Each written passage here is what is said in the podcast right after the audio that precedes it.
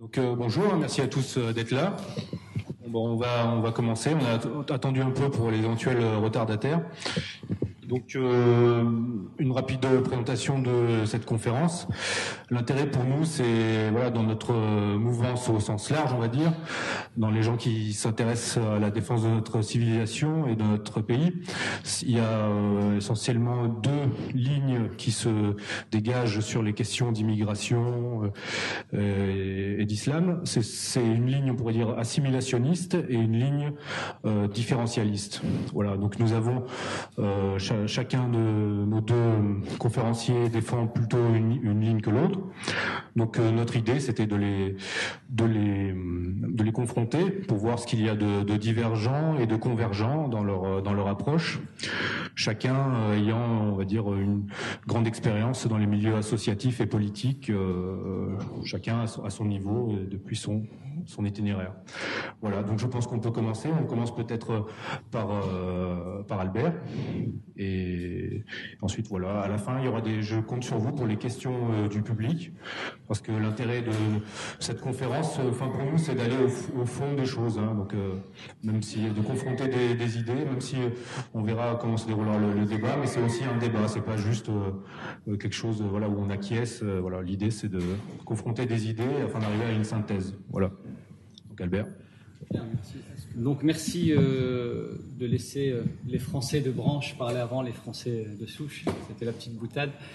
Euh, mais effectivement, je voudrais commencer par remercier l'équipe Air Local et les non-alignés pour cette invitation qui, qui paraît souvent avec les, les...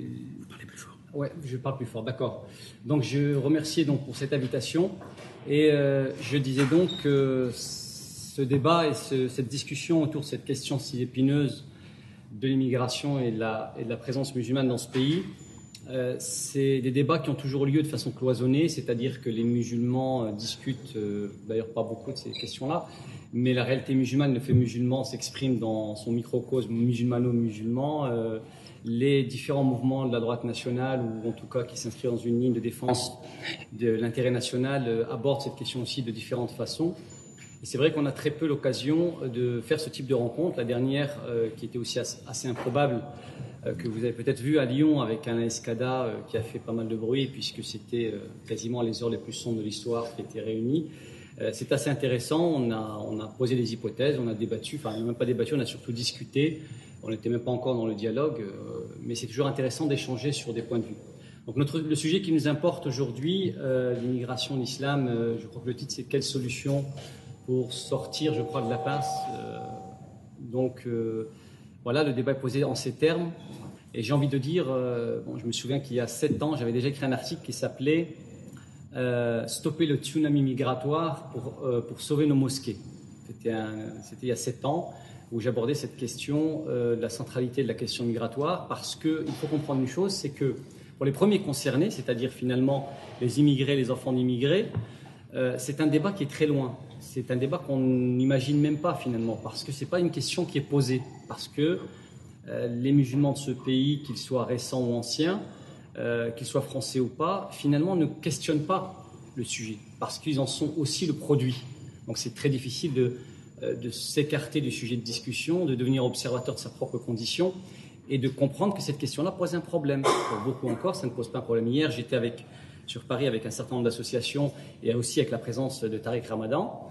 Euh, c'était un ensemble d'acteurs associatifs qui étaient plutôt dans une ligne militante, euh, antiraciste, anti-coloniale. Anti, euh, anti bon, le débat, c'était la lutte contre l'islamophobie. Et j'ai dit que ce débat doit être posé au sein de la communauté musulmane de France, au sein des musulmans de France, parce que c'est une question centrale, surtout quand on fait un peu d'empathie. Quand on fait de l'empathie et qu'on se pose la question du point de vue de l'autochtone, du point de vue du français, de souche, et même si on la pose de l'autre côté de la Méditerranée, c'est-à-dire au sein des territoires musulmans. L'immigration aujourd'hui, ce n'est pas qu'un fait en Europe. Il y a une immigration subsaharienne qui, déboule aujourd'hui au Maghreb. Euh, j'étais récemment en Égypte où effectivement euh, des populations immigrées d'Afrique noire, du Sahel, musulmanes et non musulmanes, euh, arrivent massivement. Donc la question immigrée est vécue aussi au sein des terres d'islam et elle est vécue de façon très, très franche. Les gens abordent ce sujet. Et si vous questionnez un Algérien pour lui dire il y a, 25 000 Chinois en Algérie, euh, il n'y en a aucun dans les prisons, ils ne brûlent pas de voitures, ils travaillent tous, euh, ils raflent les marchés, l'Algérien est dérangé par cette présence qui est pourtant positive d'un point de vue économique. Si vous lui dites demain, il y, aura, il y en aura 3 ou 4 millions, si on doit respecter les proportions avec la France, voire 5 millions avec leurs descendants, est-ce que vous y voyez une solution pour l'avenir d'Algérie? Je ne pense pas que les Algériens attendront d'en avoir 4 millions avant de décréter euh, non seulement l'expulsion de ceux qui existent et la fermeture des frontières, parce que c'est une réaction naturelle. Et ça, c'est un premier point sur lequel je voulais insister, parce qu'on entend très peu, c'est que notre point de vue, en vérité, en tant que musulmans, si on est dans une perspective euh, en termes de référence légitime, nous croyons à l'existence des identités. Nous croyons à l'existence des peuples. Ce n'est pas une vue de l'esprit ou une posture politique. Nous pensons, d'un point de vue purement, euh, on va dire, transcendantal et religieux, que la diversité parmi les peuples du monde, c'est-à-dire la diversité des langues, les traditions, euh, les espaces géographiques, les cultures, les aires de civilisation, c'est une diversité nécessaire et voulue dans le dessein divin.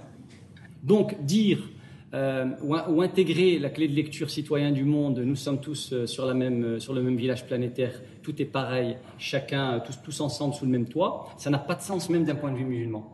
Et ça, c'est des questions qu'on aborde peu ou qu'on n'ose pas aborder au sein euh, de, des communautés musulmanes françaises parce que nos réalités sont bien plus, plus éloignées.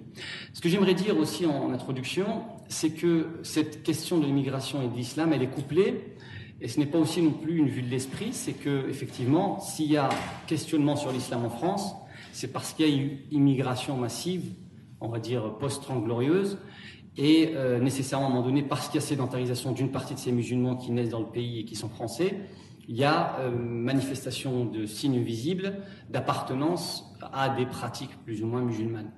Et donc le lien, euh, s'il n'y avait pas eu cette immigration massive, ça c'est intéressant aussi à, souligner chez ceux qui pensent voir une, invasion programmée, etc., c'est qu'il y a toujours eu une forme de présence d'islam en France, très ancienne. Et que si cette immigration massive venue essentiellement d'Afrique et d'Afrique du Nord n'était pas là, on aurait plutôt effectivement un, orientalisme de salon, des conversions d'une certaine élite soufie, etc. Mais il y aurait quand même des Français concernés par l'islam. Mais on n'aurait pas de débat public parce qu'il n'y a pas cet aspect massif. Or, qu'est-ce qu'on constate? On constate que cette présence massive des musulmans dans ce pays, elle est le fait d'abord de décisions politiques qui ne sont pas euh, sur lesquelles les musulmans, ou en tout cas les immigrés euh, depuis 40 ans et ensuite leurs descendants, n'ont pas en prise. Le regroupement familial, ce n'est pas, euh, pas des immigrés musulmans qui l'ont voté à l'Assemblée nationale. Mais qu'est-ce qu'on constate? On constate que ces élites politiques qui ont organisé ce regroupement familial dans les années 70, quand on observe le discours depuis le début des années 80 jusqu'à aujourd'hui, on constate quelque chose d'assez intéressant. C'est-à-dire que en même temps qu'on construit un discours antiraciste dominant, qui va finalement empêcher le français autochtone de tout simplement exprimer le, principe de réalité quotidien, c'est qu'il voit effectivement que dans certains quartiers, il y a une substitution de population, que euh, les Blancs disparaissent de quartiers traditionnels, que euh, la Seine-Saint-Denis, terre, euh, terre, des rois de France, est en train de, quasiment se vider de tout Gaulois. Et donc, ce principe de réalité dû à l'immigration massive, sans compter les conséquences économiques, sociales, des, de, questionnements de délinquance, etc., pendant les 40 dernières années, comme vous le savez, il y a une chape de béton qui s'est posée dans le discours via donc l'antiracisme institutionnel, c'est-à-dire un discours politique, un relais par les stars du show business, des institutions, associations largement subventionnées qui imposent ce discours et qui mettent en place le militantisme issu de l'immigration, ce qui empêche finalement le français du quotidien d'exprimer quoi que ce soit sur ce sujet. Parce que dès que le français exprime euh, ou se soulage par les urnes éventuellement, c'est bien entendu l'extrême droite, c'est le fascisme, etc. Mais qu'est-ce que vous constatez? Vous constatez qu'en même temps, les acteurs de cet immigrationnisme volontaire, à la fois idéologique, organisé, parce que pour faire de l'immigration, c'est pas juste un coup de baguette magique. Il faut mettre en place des lois, il faut des structures, il faut mettre en place des organismes sociaux, euh, il y a de l'accompagnement, il y a des contrats bilatéraux entre les pays, il y a une géopolitique de l'immigration qui se met en route. Tout ça, ce ne sont pas les immigrés qui l'organisent, bien entendu, ce sont les élites politiques. Et si vous commencez à regarder le début des années 80, vous constatez quoi? Vous constatez que ce discours qui se construit de l'antiracisme jusqu'à les évolutions récentes des dernières années, qui est d'abord porté dans les années 80 par la gauche. Les mêmes acteurs, et l'exemple qui me vient à l'esprit immédiatement, c'est le Premier ministre Pierre Monroy, feu Pierre Monroy, qui en 81, en pleine mise en place de la politique de la rigueur, puis ensuite à travers euh, SOS Racisme et le reste, la, mise sous tutelle des revendications politiques issues des quartiers populaires de l'immigration, construit ce discours antiraciste d'un côté et commence à mettre en place ce discours pernicieux qui porte une islamophobie officielle. Alors je vous donne un exemple concret, c'est à l'époque en 81, nous avons les vieux, les anciens issus de l'immigration qu'on appelle les Chibani euh, en langue populaire euh, algéroise. Euh, nous avons quelques vieux maghrébins qui sont à Paris euh, en train d'organiser une grève, donc c'est-à-dire qu'ils se solidarisent avec les syndicats français alors qu'ils sont censés être au départ une arme de dumping social et qui ont été pendant très longtemps, dans les années 70, l'outil du grand patronat pour casser les grèves, pour la première fois de leur histoire, se solidarisent à Poissy dans une grève et notre Premier ministre socialiste, qui devrait normalement être content que des, vieux, papas issus de l'immigration intègrent soudain le logiciel syndical français et se mettent à, intégrer des revendications sociales légitimes, il déclare ce sont des, euh, ce sont des agents des ayatollahs euh, iraniens donc euh, déclaration parue dans la presse qui a, marqué les esprits à l'époque. Et à partir de là, vous avez cette longue euh, évolution médiatique où euh, les unes, les unes du point, cet islamocentrisme qu'on relayé par les médias constamment depuis maintenant des décennies. vous ajoutez à cela la mise en place d'une évolution du droit vers un mode, vers des débats publics sur la question du foulard, puis la loi sur le niqab, etc.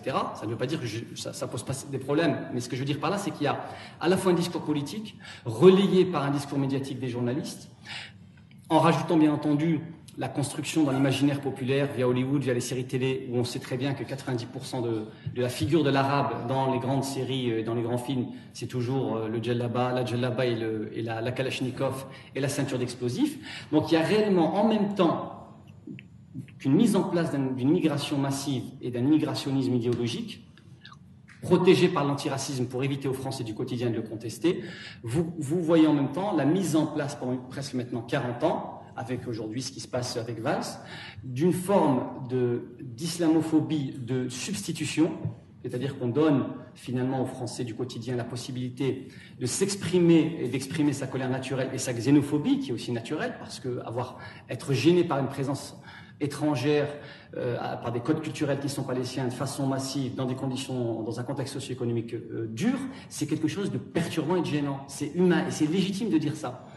Et les premiers aujourd'hui qui, le disent euh, assez facilement, vous avez dans les quartiers populaires aujourd'hui en banlieue, les communautés maghrébines de la deuxième, troisième génération qui sont français assimilés plus ou moins, en tout cas insérés économiquement, portent les mêmes discours que le blanc de souche des années 70 quand il voyait les premières vagues d'immigration. Donc cette double stratégie qui consiste à dire on fait de l'islam un débat public et on le maintient pour donner au, au, finalement un substitut à sa colère légitime, ça permet de dissimuler cette politique migratoire massive qui, malgré les charters, malgré euh, l'invasion de Giscard, malgré le seuil de tolérance euh, euh, de Mitterrand, malgré Chirac, etc., et les charters de Sarko, jusqu'à Valls aujourd'hui, il n'y a aucune modification de la politique migratoire qui va plutôt dans le sens d'une intensification, d'une massification, ainsi que euh, d'un sans-papierisme qui l'accompagne, etc.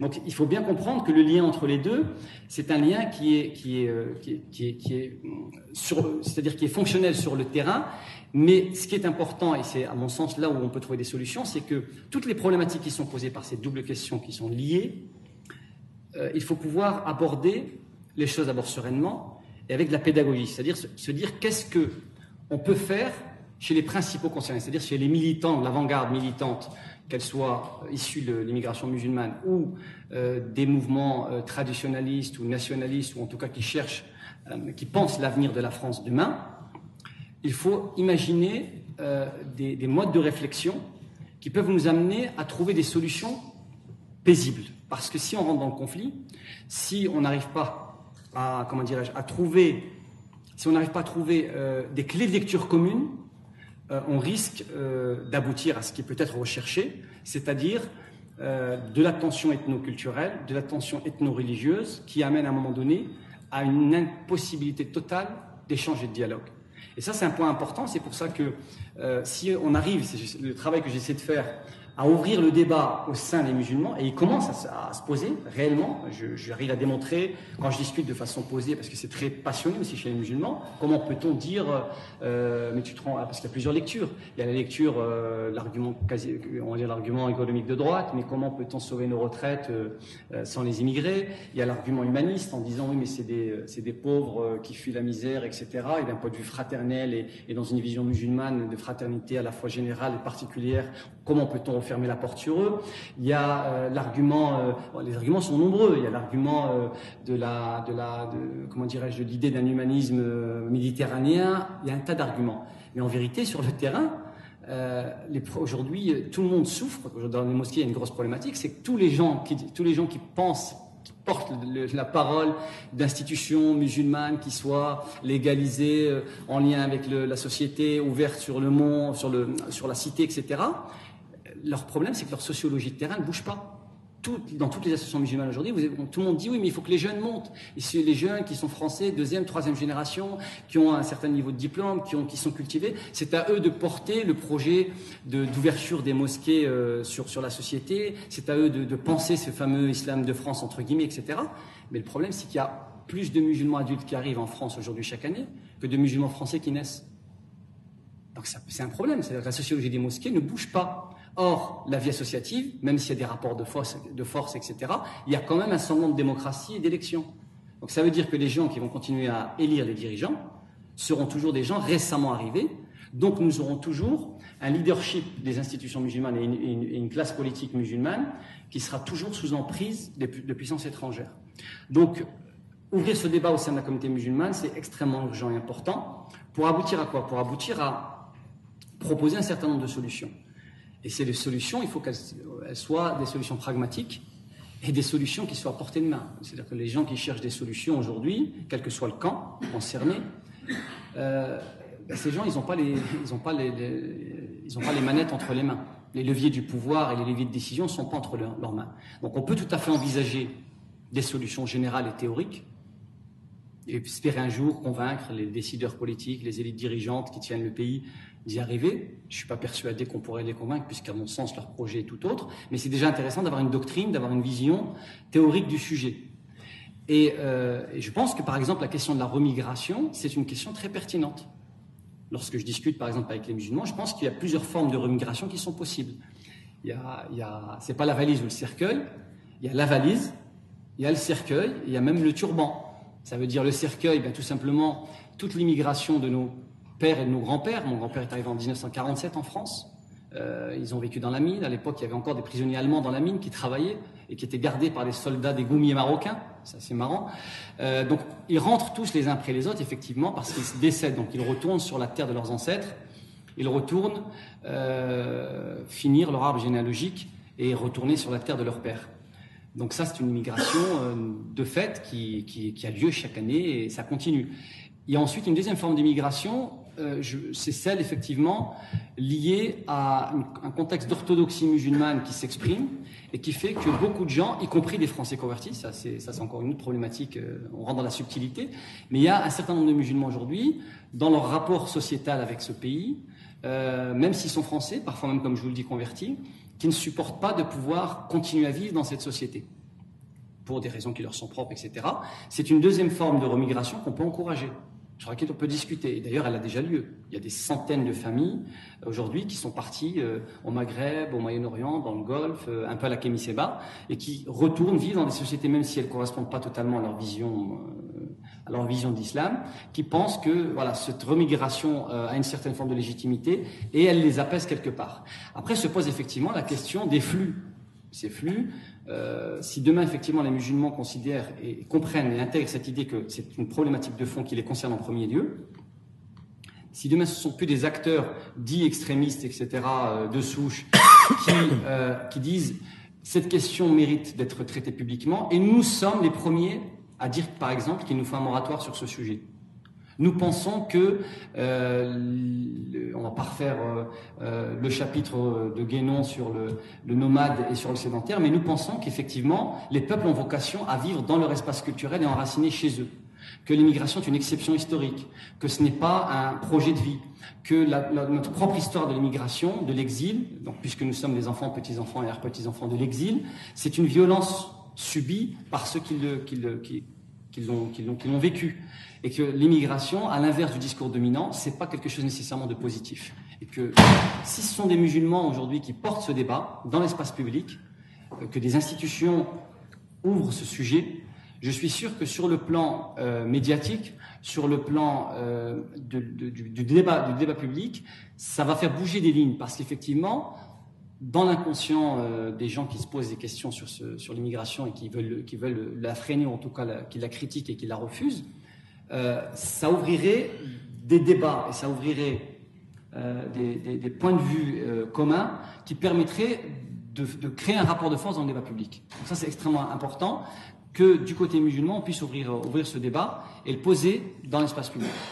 D'un autre côté, j'ai envie de dire euh, à, ceux qui sont les plus opposés sur cette question-là, qui sont dans un identitarisme très fort, on est ici à Nice, dans une terre identitaire par excellence, j'ai envie de leur dire aussi, euh, monter sur le toit d'une mosquée, c'est pas mal en termes de communication. Je, me fais taper sur le doigt quand je dis ça chez les musulmans, mais c'est vrai, en termes de communication, ça s'est bien réussi. Et j'ai dit aux musulmans, j'ai fait un article sur le sujet qui s'appelait le 732e minaret de la discorde à Poitiers. Euh, et j'ai dit, euh, bah oui, mais c'est bien de pleurnicher de dire comment se fait-il qu'ils sont montés sur le toit en chantier de la mosquée, etc. Mais quand Act Up mettait un préservatif géant à la Concorde, il y a 20 ans, vous étiez où, vous les musulmans? Parce que 20 ans plus tard, on a eu mariage gay. Donc, euh, il y, a parfois aussi une hiérarchie à comprendre dans, les, combats. Et j'ai envie de dire effectivement à, nos, militants identitaires hein, très en colère, euh, euh, qui, effectivement essayent de, s'exprimer quand c'est possible avec le peu d'espace médiatique que leur discours peut avoir, j'ai envie de leur dire justement descendez du toit de la mosquée, parce que finalement vous n'étiez même pas assez nombreux pour occuper tout le toit. Bon là c'est méchant, mais c'est juste une, une boutade. Ce que je veux dire par là, c'est que descendez effectivement du toit de la mosquée asseyons-nous et on peut, euh, je pense, discuter ensemble, même si nos points de vue sont différents, même si nos projets politiques sont différents, même si euh, vous êtes dans le différentialisme intégral et que vous considérez qu'il euh, n'y a pas d'avenir possible, nous, sommes contraints par le principe de réalité de trouver des possibles. Et la politique, c'est l'art du possible. Et les possibles ne sont pas illimités, parce que déjà, nous n'avons pas les commandes, et même si nous les avions, espérer du jour au lendemain, en appuyant sur un bouton, euh, euh, sortir 10, 8, 12 millions de personnes du pays, ça n'a pas de sens sur le plan géopolitique mondial. On ne peut pas, du jour au lendemain, modifier des flux migratoires, ainsi. On ne peut pas expulser des populations aussi facilement. Donc le mythe de l'expulsion, c'est, voilà, il faut qu'on le discute. Et au-delà de ça aussi, j'ai envie de dire, discutons aussi sur des références communes. Ça veut dire que il y a, je sais que dans le milieu de la droite nationale avec lesquels je discute maintenant depuis 5, 6, 7 ans, il y a effectivement aussi beaucoup un impensé sur l'islam, il y a beaucoup d'a priori, de questionnements légitimes aussi, euh, sur, euh, sur l'islam en soi, sur les musulmans, sur la Oumma, euh, est-ce qu'il y a un projet de conquête Donc je disais, c'est important aussi de, de se mettre d'accord aussi sur des, des, références. Ça veut dire que euh, on peut tout à fait effectivement critiquer, j'ai pas de problématique là-dessus, euh, poser des questions, critiquer, ne pas être, en désaccord, être islamo-critique intégralement, ça me pose pas de problème. Seulement, ce qui m'embête, c'est que quand on, a eu l'occasion, euh, quand je suis venu à Marseille il y a quelques temps, quelques années, c'est qu'effectivement, si l'on veut aborder la question de l'islam, qui est effectivement un univers complexe, c'est 1400 ans d'histoire, 5 milliards et demi de personnes aujourd'hui, c'est soixantaine de nations, enfin, c'est quelque chose de complexe et de profond historiquement. Mais nous avons une tradition française euh, très riche, un patrimoine intellectuel français très poussé, qu'on a appelé l'orientalisme, et qui nous a légué, euh, un, patrimoine intellectuel de haut niveau, islamo-critique, islamo, qui, a questionné l'islam, qui a traité la question de l'islam durant la fin, depuis la fin du XVIIe siècle jusqu'au début du XXe siècle, euh, les Henri Laouste, euh, Massignon, jusqu'à Berck, et en revenant sur tout le XIXe siècle, l'orientalisme militaire qui est très méconnu, qui est extrêmement intéressant, parce que l'armée française a un rôle particulier avec le monde de l'islam et avec l'islam lui-même. Donc pour ceux qui pensent que euh, voilà, c'est l'islam est un élément extrêmement, totalement étranger, extérieur à, l'histoire de France, euh, qui serait euh, une identité euh, fantasmée entièrement pure de tout, de tout contact, et on pourrait rentrer dans, depuis l'époque médiévale jusqu'à aujourd'hui. Et moi je dis effectivement que si on s'arrête à des écrits comme ceux de Guillaume Fay, de Delcambre, d'Alexandre Delval et, et, de tous les autres, on, on lit des gens qui sont aujourd'hui engagés dans une histoire, qui sont même acteurs de cette histoire. Et c'est très compliqué aujourd'hui d'avoir une lecture critique avec des gens qui ont effectivement des postures politiques. Donc revenons à un patrimoine commun euh, de la tradition euh, orientaliste française qui peut nous permettre d'aborder ces questions qui sont des questions pertinentes, qui sont, qui sont très intéressantes, pour discuter et mieux comprendre ce phénomène, ou, le fait musulman, parce que le percevoir à travers le prisme d'un fantasme de, conquête, à travers le prisme même des contraintes immigrationnistes, parce que l'immigration, c'est pas que, c'est majoritairement musulman, mais c'est pas que musulman. Quand il y a des populations sahéliennes, animistes ou chrétiennes euh, qui sont en Ile-de-France, ils ont les mêmes codes culturels, les mêmes comportements euh, sociaux, euh, euh, tribaux, de vie en, vie, en groupe, de bruit, enfin de tout ce qu'on veut, de cuisine, tout ce qu'on veut, des comportements et des codes culturels qui peuvent poser problème au voisinage, mais qui ne sont pas le fait d'une religion, qui sont le fait d'une civilisation, d'une histoire, d'une constitution mentale, d'une façon d'être, d'une mentalité qui effectivement, parce que le choc des cultures existe, ça a été théorisé, c'est quelque chose qui a été euh, étudié dans les sociologies de l'immigration, effectivement, quand des communautés déracinées arrivent dans un espace culturel différent, euh, parce qu'elles sont déracinées, donc elles sont coupées de leur terreau initial, elles s'appauvrissent, donc elles se recroquevillent, elles se renforcent, et elles s'opposent aussi parfois. Et quand vous avez effectivement une, une, une culture d'accueil qui doit les gérer, il y a différents types de relations, le contexte économique et social joue, les idéologies dominantes jouent, et ça pose effectivement des problèmes. Sauf que quand on est à l'échelle de millions de personnes, ça pose un, vrai questionnement. Donc voilà un peu comment, comment on pourra aborder ce sujet. On pourra effectivement aborder la question ensuite de, de l'assimilation, en tout cas la ligne que je défends, qui est une remigration majoritaire des populations pour des raisons bah, parce que tout simplement nos pères ou nos grands-pères décèdent, pour des raisons euh, purement religieuses, c'est-à-dire euh, des gens qui ne souhaitent pas continuer de vivre ici. Et si effectivement demain des mécanismes de pouvoir étaient euh, engagés, on pourrait convaincre même les populations, parce que comment continuer à immigrer quand il y a 45% de chômage dans une banlieue? Ça n'a pas de sens.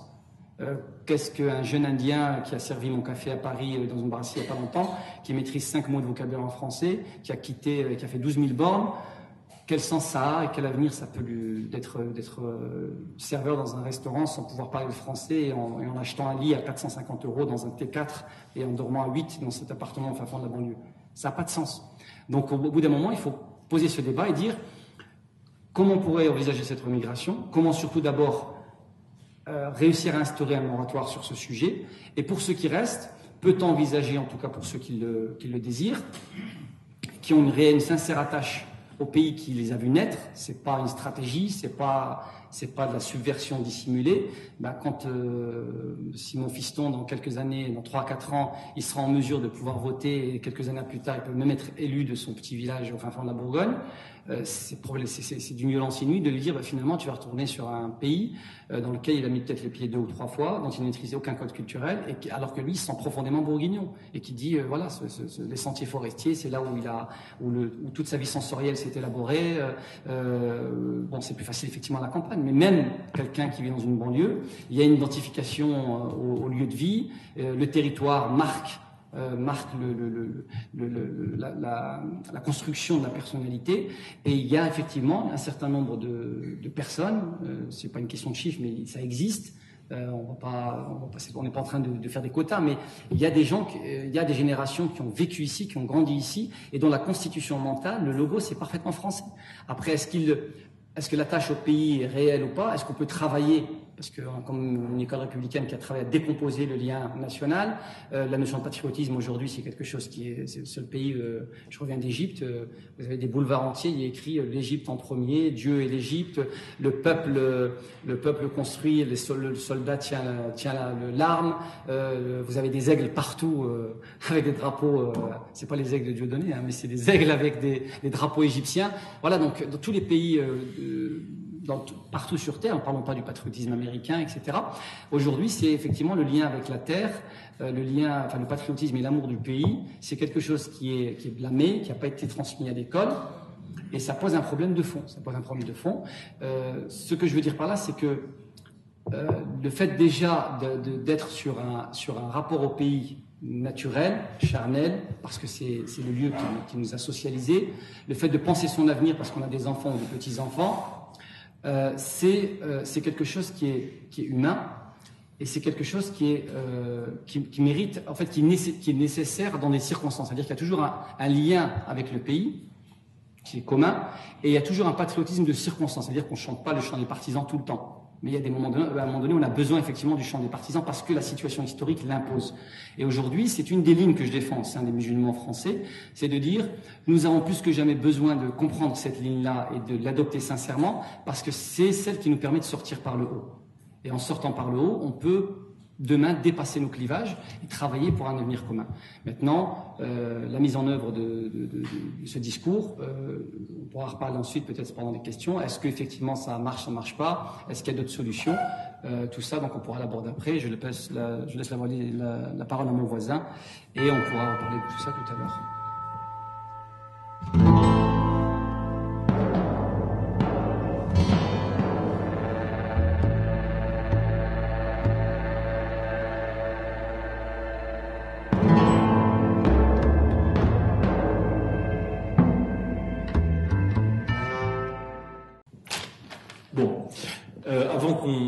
Qu'on débatte. Euh, il faut que chacun pose en quelque sorte son univers mental, euh, sa, façon de voir les choses. Donc je vais, je vais faire à peu près la même chose. Euh, nous vivons à une époque qui se caractérise fondamentalement par un effondrement. Cet effondrement n'est pas un effondrement économique seulement, il a aussi un aspect économique, c'est un effondrement symbolique, un effondrement culturel, euh, c'est un effondrement narratif, c'est un effondrement démographique. L'Europe vit une crise euh, et cette crise est une crise majeure, un moment, un tournant majeur de son histoire. Dans ce contexte-là, un morceau euh, de cette Europe, qui s'appelle la France, dans, lequel, dans lequel nous vivons aujourd'hui, voit depuis euh, et toute l'Europe occidentale, d'une façon générale, voit euh, arriver euh, progressivement des populations provenant du monde entier, avec, je dirais, trois sources de destination principale, d'origine principale dans ces flux, qui sont essentiellement donc le, le, Maghreb, donc Tunisie, Maroc et Algérie, des populations qui viennent trouver en Europe des ressources qu'elles ne sont pas capables euh, de produire euh, chez elles.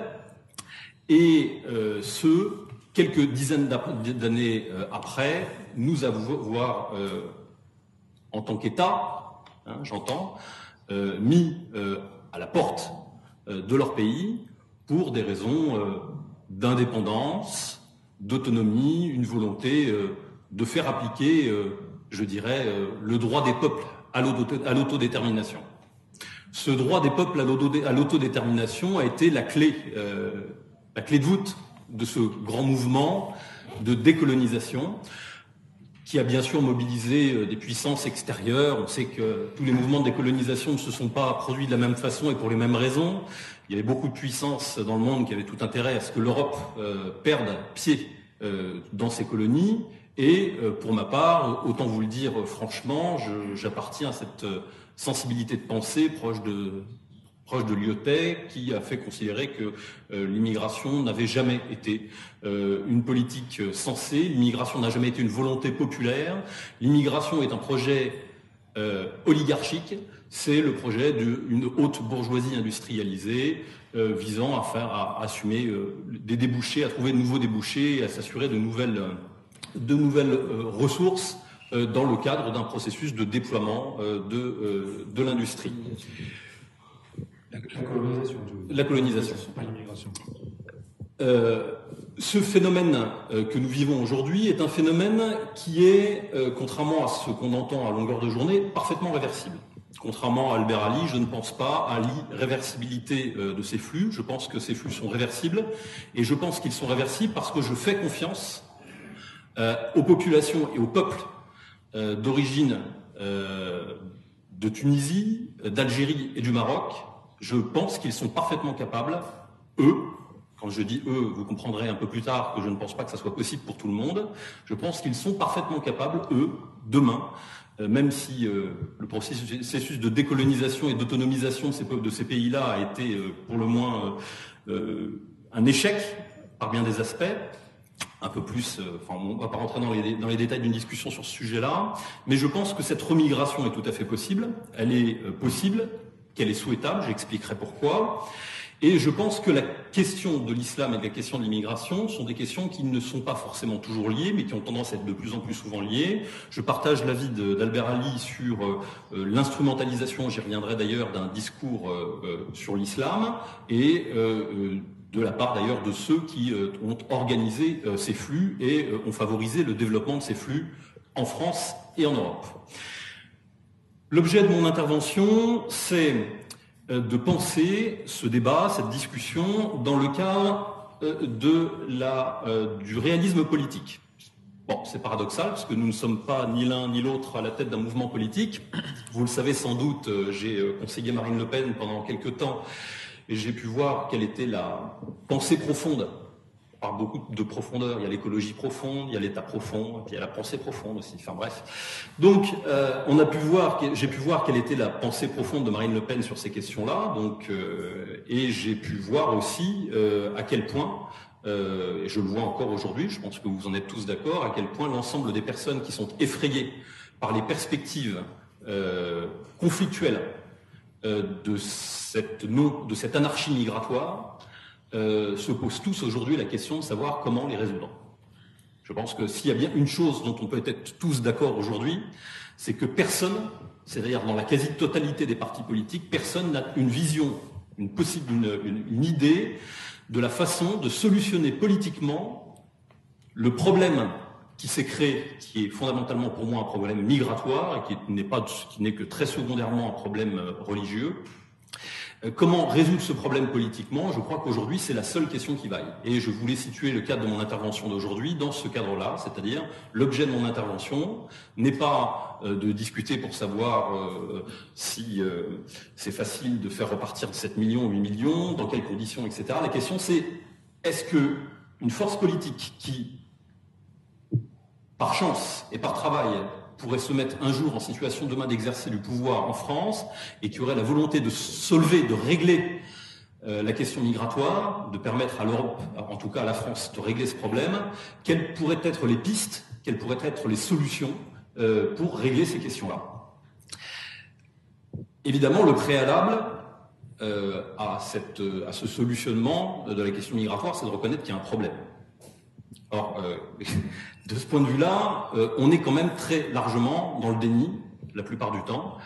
Euh, le déni pur et simple, et euh, un déni qui n'est pas le déni de la base, le déni des gens que vous côtoyez dans la rue tous les jours, qui est le déni des médias, le déni des classes politiques, le déni des, en gros, de l'oligarchie, c'est-à-dire des classes dirigeantes, qui maîtrisent aujourd'hui l'appareil narratif de notre population. Si nous subissons d'abord une chose, aujourd'hui, c'est une occupation mentale. Nous avons été occupés mentalement avant que d'être occupés physiquement. Ce que nous vivons en France n'est pas une immigration. Parler d'immigration, ça serait à peu près comme parler d'un mouvement de troupes pour, euh, analyser l'opération Barbarossa pendant la Deuxième Guerre mondiale. Tiens, il y a eu un mouvement de troupes en direction de la Russie tout le monde vous dirait oui, d'accord, enfin c'est un mouvement de troupes, c'est surtout une invasion à grande échelle. Bon, très bien. Donc on peut dire qu'il y a une immigration. On peut surtout dire qu'il y a une colonisation de peuplement de l'Europe occidentale par ses anciennes colonies, pour l'essentiel, et euh, que cette colonisation de peuplement n'est pas, contrairement à ce qu'on croit, une colonisation pacifique. Elle est pacifique parce qu'il n'y a, pas de ligne de contact de front visible. Il n'y a pas de ligne de contact de front visible parce qu'il n'y a pas de résistance. Il n'y a pas de résistance parce qu'il y a une décomposition du mouvement d'invasion dans le temps, et que simultanément, ce mouvement de colonisation, en quelque sorte, que nous subissons, est légitimé, organisé, préparé par des appareils de conditionnement massifs qui s'adressent à l'ensemble de la population. Ça veut dire donc qu'il n'y a pas de ligne de contact, et parce qu'il n'y a pas de ligne de contact, il n'y a pas de ligne de front. En clair, vous n'avez pas des batailles rangées tous les jours dans les aéroports parisiens, euh, à chaque nouvelle, à, chaque nouvelle, je dirais, euh, euh, apport de, population d'origine de ces pays-là ou d'autres, parce qu'il n'y a personne pour se battre, pour les empêcher de débarquer de l'avion. Bien. Donc, et je parle là que des aéroports parisiens, on sait tous, très bien que c'est évidemment un, des aspects, un des aspects du problème. Donc il y a bien une colonisation de peuplement de l'Europe occidentale. Cette colonisation de peuplement a une raison principale. Elle a été voulue, elle a été organisée, elle est légitimée par ceux euh, dont euh, Albert Ali et d'autres euh, constatent la nuisance dans d'autres pays, euh, quand on pense à, la Palestine, par exemple, ou à d'autres, c'est-à-dire à des peuples qui cherchent à recouvrer chez eux le droit de pouvoir vivre selon leurs propres normes et de pouvoir résister à, je dirais, à la, colonisation, à la violence, eh bien, euh, ce qui est légitime là-bas l'est ici aussi, comme ça l'était il y a euh, quelques dizaines d'années en Algérie, parce que je suis favorable pour ma part au droit des peuples à l'autodétermination. Donc nous vivons une colonisation de peuplement. Cette colonisation n'a pas, de ligne de front, donc elle ne provoque pas d'affrontements euh, militaires, d'affrontements euh, durs, mais euh, nous vivons une, une, opération qui est une opération de saupoudrage. En clair, qu'est-ce que ça veut dire? Ça veut dire qu'on fait rentrer par à peu près tous les moyens possibles des quantités absolument invraisemblables de population, non seulement en France, mais dans la plupart des pays de l'Europe occidentale et que ces populations sont arrivées et sont ensuite guidées, saupoudrées en quelque sorte dans tout le tissu social par des euh, infrastructures, euh, certaines privées, d'autres associatives, la plupart du temps, la quasi-totale du temps d'ailleurs financées, financées avec nos impôts et notre travail, bien évidemment. Et euh, ce saupoudrage, cette dissémination de population a pour objectif précisément d'empêcher deux phénomènes un phénomène de communautarisation, c'est-à-dire un phénomène de regroupement parfaitement naturel. On a parlé euh, animaux tout à l'heure, enfin vous l'avez, tu, l'as évoqué tout à l'heure animaux, un phénomène de regroupement parfaitement naturel. Moi j'ai beaucoup voyagé, si vous avez voyagé, vous savez que Dès que vous avez 10 Français quelque part dans une ville à Pétaouchnok, vous êtes sûr de pouvoir que 9 sur 10 se retrouvent dans le même bar le soir pour discuter. Hein. Donc, euh, quand vous transférez des populations par dizaines, centaines de milliers, voire millions euh, d'un pays sur l'autre, les phénomènes de regroupement sont des phénomènes parfaitement naturels. On va vers les gens qu'on connaît, qui parlent la même langue, qui viennent du même village, etc., etc. Et Bien sûr, il y a d'autres phénomènes qui jouent, qui sont des phénomènes sécuritaires, qui sont des phénomènes euh, sociaux, démographiques, etc. Bref, les populations cherchent à se regrouper et euh, nous sommes aujourd'hui dans des pays, nous, euh, Européens, nous sommes aujourd'hui dans des pays dont les États, qui étaient des instances de protection contre, je dirais, la toute-puissance des lois de l'argent, se sont retournés ces dernières années et sont devenus des outils, euh, des outils qui, des outils qui se sont retournés contre leur propre population et qui nous imposent non seulement ces flux, mais qui nous imposent, qui nous contraignent en quelque sorte, qui nous empêchent de pouvoir y réagir. Le dispositif est assez complet. Hein. Vous avez le dispositif médiatique avec euh, qu'on connaît bien. On va pas revenir là-dessus. Ça a été expliqué maintes et maintes fois. Vous le savez tous. Démoralisation, euh, euh, euh caricaturale, etc. Bon, la culpabilisation et le processus SOS racisme, tout ça vous le savez, vous l'avez lu. On va pas, on va pas revenir là-dessus. Il y a surtout aussi un phénomène qui est un phénomène extrêmement violent aujourd'hui, qui est un phénomène de d'accompagnement et de saupoudrage de ces populations. On cherche à pousser toujours plus loin, toujours plus en profondeur ces populations dans les villages, dans les départements, partout, de façon à ce que partout, à aucun endroit, nous ne puissions, quand je dis nous, c'est nous tous, c'est-à-dire tous les êtres humains présents euh, sur ces territoires-là, qu'à aucun moment nous ne puissions nous retrouver en situation de pouvoir faire valoir notre propre sensibilité, nos propres normes, nos propres cultures. Ce processus d'imposition d'une société multiculturelle et multiraciale est un processus de pouvoir. Il n'est pas le résultat d'une fatalité de l'histoire. Soyons clairs, lorsque vous avez des gens qui quittent le Maroc, l'Algérie, le Rif ailleurs euh, pour venir s'installer en France, ils quittent ou en Belgique, ils quittent des zones de très faible pression démographique pour s'installer dans des zones à très haute pression démographique. Donc on vient de me pas me parler de la naturalité de ces flux, etc., etc. Alors il y a une naturalité économique. Il pouvait y en avoir une éventuellement au début des Trente Glorieuses, à la fin des Trente Glorieuses. Est-ce que c'est encore le cas aujourd'hui? Nous savons tous bien que non. Nous savons tous bien que ces populations continuent à entrer de plus en plus nombreuses dans un pays qui compte des millions de chômeurs, des millions de déclassés, une population, classe moyenne qui vit dans des conditions de plus en plus difficiles. Donc, je crois qu'on peut tous, de façon assez claire, éliminer l'hypothèse du hasard malheureux. Est-ce qu'on s'entend déjà au moins là-dessus? Est-ce qu'on est tous déjà au moins capables de s'entendre là-dessus, sur le fait que ces phénomènes ne sont pas des phénomènes naturels? Ils ont été voulus, ils ont été organisés, ils sont accompagnés, ils sont préparés, ils sont financés au quotidien, chaque jour, par des gens qui le font sciemment. Ces gens sont, je dirais, euh, euh, accompagnés par une armada de, de qui euh, baignent dans une sorte de bain tiède idéologique, euh, leur faisant perdre tout sens commun. Et ce dispositif, aujourd'hui, est un dispositif qui enfle. Quand je parle de dispositif, je parle de dispositif migratoire et de dispositif d'accompagnement. J'étais encore à la gare de Vendôme. Vendôme était une ville, une petite ville de 15 millions d'habitants du Loir-et-Cher, de 15 000 habitants du Loir-et-Cher on est loin de 15 millions. Euh, et je, prenais le train pas plus tard qu'il y, a, deux jours pour partir, euh, pour partir, hier, et je voyais un convoi de, euh, de jeunes femmes euh, africaines accompagnées par un gentil organisateur, probablement responsable de France Terre d'Asile, parce qu'on voit les véhicules de France Terre commencer à sillonner dans Vendôme, et ces gens-là viennent implanter des populations. Ils viennent leur trouver des logements, les installer dans les caisses de sécurité sociale, inscrire leurs enfants dans les, dans les écoles. C'est un processus de colonisation de peuplement voulu, pensé, organisé. Bien. Une fois qu'on l'a dit, ça c'est pour, je dirais, formuler les choses sur un ton légèrement différent, euh, différent de celui qu'a évoqué Albert, qui l'évoque de façon plus euh, posée, euh, neutre, tempérée, compréhensif, etc. Évidemment, on ne se situe pas exactement, lui et lui et moi, du même côté de la barre, si je puis dire, de ce point de vue-là, et on ne le reçoit pas de la même façon, c'est parfaitement naturel.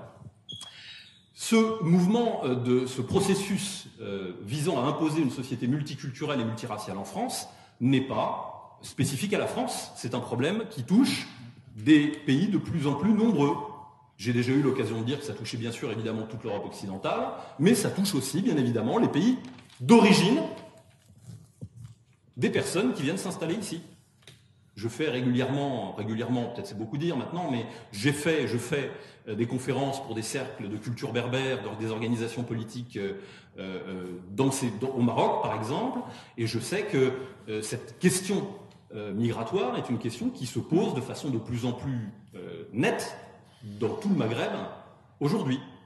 Vous avez tous vu passer la une de Maroc Hebdo il y a quelques semaines je, connais très bien le journaliste qui est responsable de cette, de cette une, qui est un berbère lui aussi d'ailleurs, et euh, on sait très bien, oui, c'est ça, le, titre, le, titre c'était le péril noir, donc on sait très bien que le Maroc est lui-même dans une situation de bouleversement de sa population.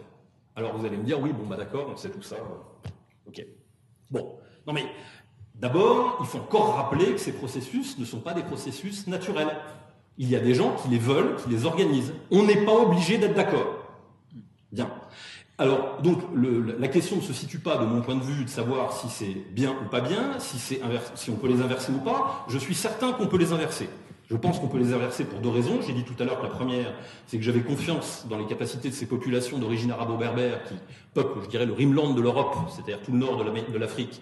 J'ai parfaitement confiance dans leur capacité de, pouvoir se prendre en charge, à générer des élites et être capable demain d'organiser, euh, bien évidemment, si euh, on prend préalablement le soin de quitter l'OMC, tout faire de tout un, tas d'autres choses. J'ai parfaitement conscience du fait que ces populations ont des capacités d'organisation et peuvent demain euh, créer les moyens de satisfaire leurs propres besoins. J'ai beaucoup plus de doutes, Et je ne me sens pas particulièrement menacé démographiquement par les 30 millions de Marocains. Non mais voilà, c'est ça. quand on parle de masse de population, voilà, regardons de quelle quantité de population on parle aussi. Donc, évidemment, mon problème euh, n'est pas euh, et le, problème du transfert de population d'origine du Maroc, du Machrek et du Maghreb en direction de l'Europe est un gros problème, mais il n'est rien à côté de celui auquel nous allons assister, auquel nous assistons déjà, qui est le transfert de populations d'origine subsaharienne, qui sont anthropologiquement, du point de vue de la possibilité de, de la nature, de la, construction civilisationnelle dont elles sont capables et de leur capacité de prendre en charge, de, prise en charge dans une société industrielle euh, comme celle dans laquelle nous vivons aujourd'hui, euh, je crois que ces populations euh, qui sont annoncées à hauteur de 2 milliards de personnes à 2050 poseront un problème d'intégration et d'assimilation infiniment supérieur à celui qui a été posé par l'arrivée massive de populations d'origine nord-africaine en Europe ces dernières années. Alors, euh, je ne suis pas en train de vous dire non plus, euh, d'un côté, il y a un problème solvable et de l'autre côté, il n'y a pas de problème. De toute façon, ce que nous voyons, c'est un processus, et ce processus, c'est un processus de colonisation. Est-ce qu'il est réversible? Il l'est, pour les raisons que je vous ai expliquées, et il l'est aussi parce qu'il l'a déjà été. Je vous rappelle quand même, pour ceux qui s'inquiètent sur la possibilité euh, d'un français d'origine euh, algérienne de pouvoir euh, quitter un pays dans lequel il est né ou dans lequel sont nés ses parents. Je vous rappelle qu'il y a quand même des pieds noirs euh, qui étaient parfois, pour certains d'entre eux, depuis plus de sept générations sur, en Algérie, qui ont été capables de faire ce mouvement-là, parfois extrêmement rapidement et dans des conditions pas toujours très confortables. Il y a de cela quelques dizaines d'années, on n'avait pas les moyens de transport qu'on a aujourd'hui. Donc si je suis bien certain d'une chose, c'est que ce qui a été possible dans un sens il y a euh, une quarantaine, une cinquantaine d'années, est parfaitement possible dans l'autre, euh, dans les années qui viendront. Ça, j'ai aucun doute là-dessus. Maintenant, euh, dire que c'est possible, ça n'est pas le rendre possible. Évidemment, évidemment, c'est pas parce qu'on dit que c'est possible que ça va se faire. Pour pouvoir le faire, il faut déjà être au pouvoir, c'est-à-dire il faut être dans la situation d'appliquer une politique. C'est-à-dire il faut avoir créé un rapport de force et dominer ce rapport de force il y a plusieurs euh, logiques qui se dégagent, plusieurs scénarios possibles qui se dégagent dans l'avenir. Si on essaie de se placer dans un cadre qui est un cadre constructif, imaginons que le seul mouvement qui présente, euh, qui soit hors oligarchie, au moins en grosse partie aujourd'hui, c'est-à-dire le Front National, soit demain en situation d'exercer euh, des responsabilités et d'accéder à l'État, et imaginons que demain ce pays, ce, mouvement politique, qui est par chance et par travail, réussi à s'emparer des leviers de l'État, soit euh, contraint de trouver des solutions très rapidement à ces problèmes. Quelle devra être la politique du Front National si demain il est au pouvoir? Quelle pourrait être euh, la politique d'un mouvement qui demain voudrait solutionner euh, cette question de l'immigration? Et cette question, indirectement, cette question de l'islam. Alors, je, reviens légèrement en arrière, excusez-moi, c'est un peu confus, mais sur la question de l'islam, je tiens à vous préciser que pour moi, il n'y a pas de question islam en France. Voilà, je vous le dis très nettement, je ne crois pas que nous soyons dans la situation d'une islamisation de la société française. C'est absolument pas, pour moi, c'est un détail. C'est un détail. Je dis qu'il y a un problème avec l'islam, ce problème est un problème d'arabisation. Je crois d'ailleurs qu'Albert Ali euh, partagera une partie de cette euh, logique-là. Euh, le problème n'est pas religieux. Ce n'est pas le saut de la prophétie qui est, en, qui est en cause. Soyons clairs. La question n'est pas religieuse. Il n'y a pas d'opposition religieuse sur l'interprétation à avoir. C'est-à-dire une querelle religieuse sur le fond religieux musulman en France. Il n'y a pas de sujet. Pourquoi? Parce que le pays auquel Albert Ali et quelques-uns d'entre vous cherchent à, dans lequel un certain nombre de personnes comme Albert Ali euh, et d'autres cherchent à se dissoudre, c'est-à-dire en quelque sorte à se fondre, est un pays qui est lui-même en train de se fondre et qui a perdu euh, pour l'essentiel ses repères, ses repères religieux, ses repères civilisationnels, ses repères symboliques et culturels depuis déjà plusieurs dizaines d'années. Donc il n'y a pas de querelle religieuse parce qu'il n'y a pas de débat religieux, parce que la République française a réussi à imposer cette schizophrénie absolument hallucinante de la séparation de l'Église et de l'État, c'est-à-dire d'une société où le sacré, c'est-à-dire les aspirations les plus profondes de l'homme, sont ravalées au rang d'opinion individuelle ou familiale et ne peuvent plus s'exercer euh, dans euh, les parties communes, si je puis dire, euh, de la société. Nous sommes dans des sociétés qui ont été déchristianisées de force et dans la violence, je tiens à le rappeler. je ne suis pas chrétien et je ne suis pas catholique, je tiens aussi à vous le dire. Je suis un athée malheureux, hein, c'est comme ça. Et donc, nous vivons dans une société qui a été brutalement déchristianisée, et ceux qui ont brutalement déchristianisé la France, pour chercher, pour en quelque sorte créer un espace laïque, un espace laïque qui n'est rien d'autre aujourd'hui que le terrain d'expression des forces de l'argent euh, et de l'idéologie euh, de la consommation. C'est quoi la laïcité aujourd'hui? Euh, quand j'entends des gens dénoncer le métissage et, prôner et, défendre la laïcité, je me dis qu'il y a un truc qu'ils n'ont pas compris. La laïcité, c'est un territoire vide. C'est un no man's land dans lequel ne s'exerce plus que le pouvoir de persuasion des industries, du divertissement et des, valeurs des multinationales. Donc, est-ce que demain, euh, euh, est-ce qu'il y a un problème islam en France? Je dis qu'il y a un problème islam qui découle, et ce qui est essentiellement un problème d'arabisation. C'est-à-dire, en clair, pour être très clair, revenons un petit peu là-dessus, je ne crois pas que l'islam soit, la question de l'islam se pose en France sous l'angle religieux. Donc en clair, ça n'est pas un problème islam en tant que religion. Il n'y a pas de gens qui s'entretuent dans les rues en France aujourd'hui pour savoir si Mahomet est le sceau de la prophétie ou non. On est bien d'accord quand même là-dessus. Voilà. Donc il n'y a, pas, il n'y a pas de guerre de religion en France. Il y a, avec le paquet islam, si je puis dire, c'est-à-dire avec le morceau islam, nous sommes contraints euh, de recevoir le paquet euh, culturel, symbolique, euh, vestimentaire, bref, nous sommes obligés de recevoir un paquet civilisationnel, un paquet culturel qui va avec. Et ce paquet, merci, et ce paquet, c'est celui de l'arabisation. Pourquoi? Parce que cette culture, parce que cette religion s'est développée dans une sphère de culture au sein de populations et qu'elle a euh, le développement de cette religion s'est accompagné en général d'un processus d'arabisation. Les Berbères le savent bien depuis très longtemps, eux qui euh, sont euh, pour un certain nombre d'entre eux sincèrement musulmans et en même temps conscients pour un certain nombre d'entre eux aussi de la nécessité de faire entendre leur voix comme des morceaux du miroir brisé dans, euh, dans la foi, de faire entendre leur voix et leurs différences à l'intérieur de l'Oumma. Donc, la question de savoir s'il y a un problème islam en France, je dirais oui, non, il n'y a pas de problème islam au sens il n'y a pas de problème religieux, il y a un problème culturel et symbolique, qui est le paquet culturel arabe, je dirais les repères, les fêtes, le vocabulaire, la façon de s'habiller, les moules, la langue qui est véhiculée avec, je dirais, qui s'installe avec la pratique de l'islam, et euh, c'est cela qui provoque des réactions. Ça provoque des réactions parce que euh, des réactions parfaitement naturelles, qui sont des réactions xénophobes, on les connaît. Albert Ali expliquait tout à l'heure que les réactions xénophobes étaient naturelles, je partage son avis. On n'est pas obligé pour autant de les trouver particulièrement sympathiques ni très jolies, mais enfin, bon, ça fait partie des choses. Il y a ce phénomène-là, et il y a simultanément une volonté d'un certain nombre de force euh, d'influence aujourd'hui de, euh, en quelque sorte, dévier la colère de la population et de l'amener à se polariser, à se focaliser sur une question religieuse euh, au détriment de questions de population, de questions de substance de population, de questions de sensibilité de population. Or, je prétends, moi, que le problème auquel nous sommes confrontés n'est pas un problème religieux, parce que même si demain l'intégralité de ces populations se convertissait au catholicisme, nous n'en serions pas moins confrontés à une substitution de population. Que ça soit bien clair. Donc je pense que le problème n'est pas, euh, de ce point de vue-là, un problème religieux, qu'il est un problème culturel et symbolique, et qu'il est en dernier lieu, euh, euh, je dirais, une question qui est au, cœur, qui est finalement l'impensé politique aujourd'hui de notre situation, c'est-à-dire notre incapacité à pouvoir nous percevoir nous-mêmes comme une forme peuple, c'est-à-dire comme un peuple, comme des peuples doués euh, d'un génie propre, d'un regard particulier sur les choses.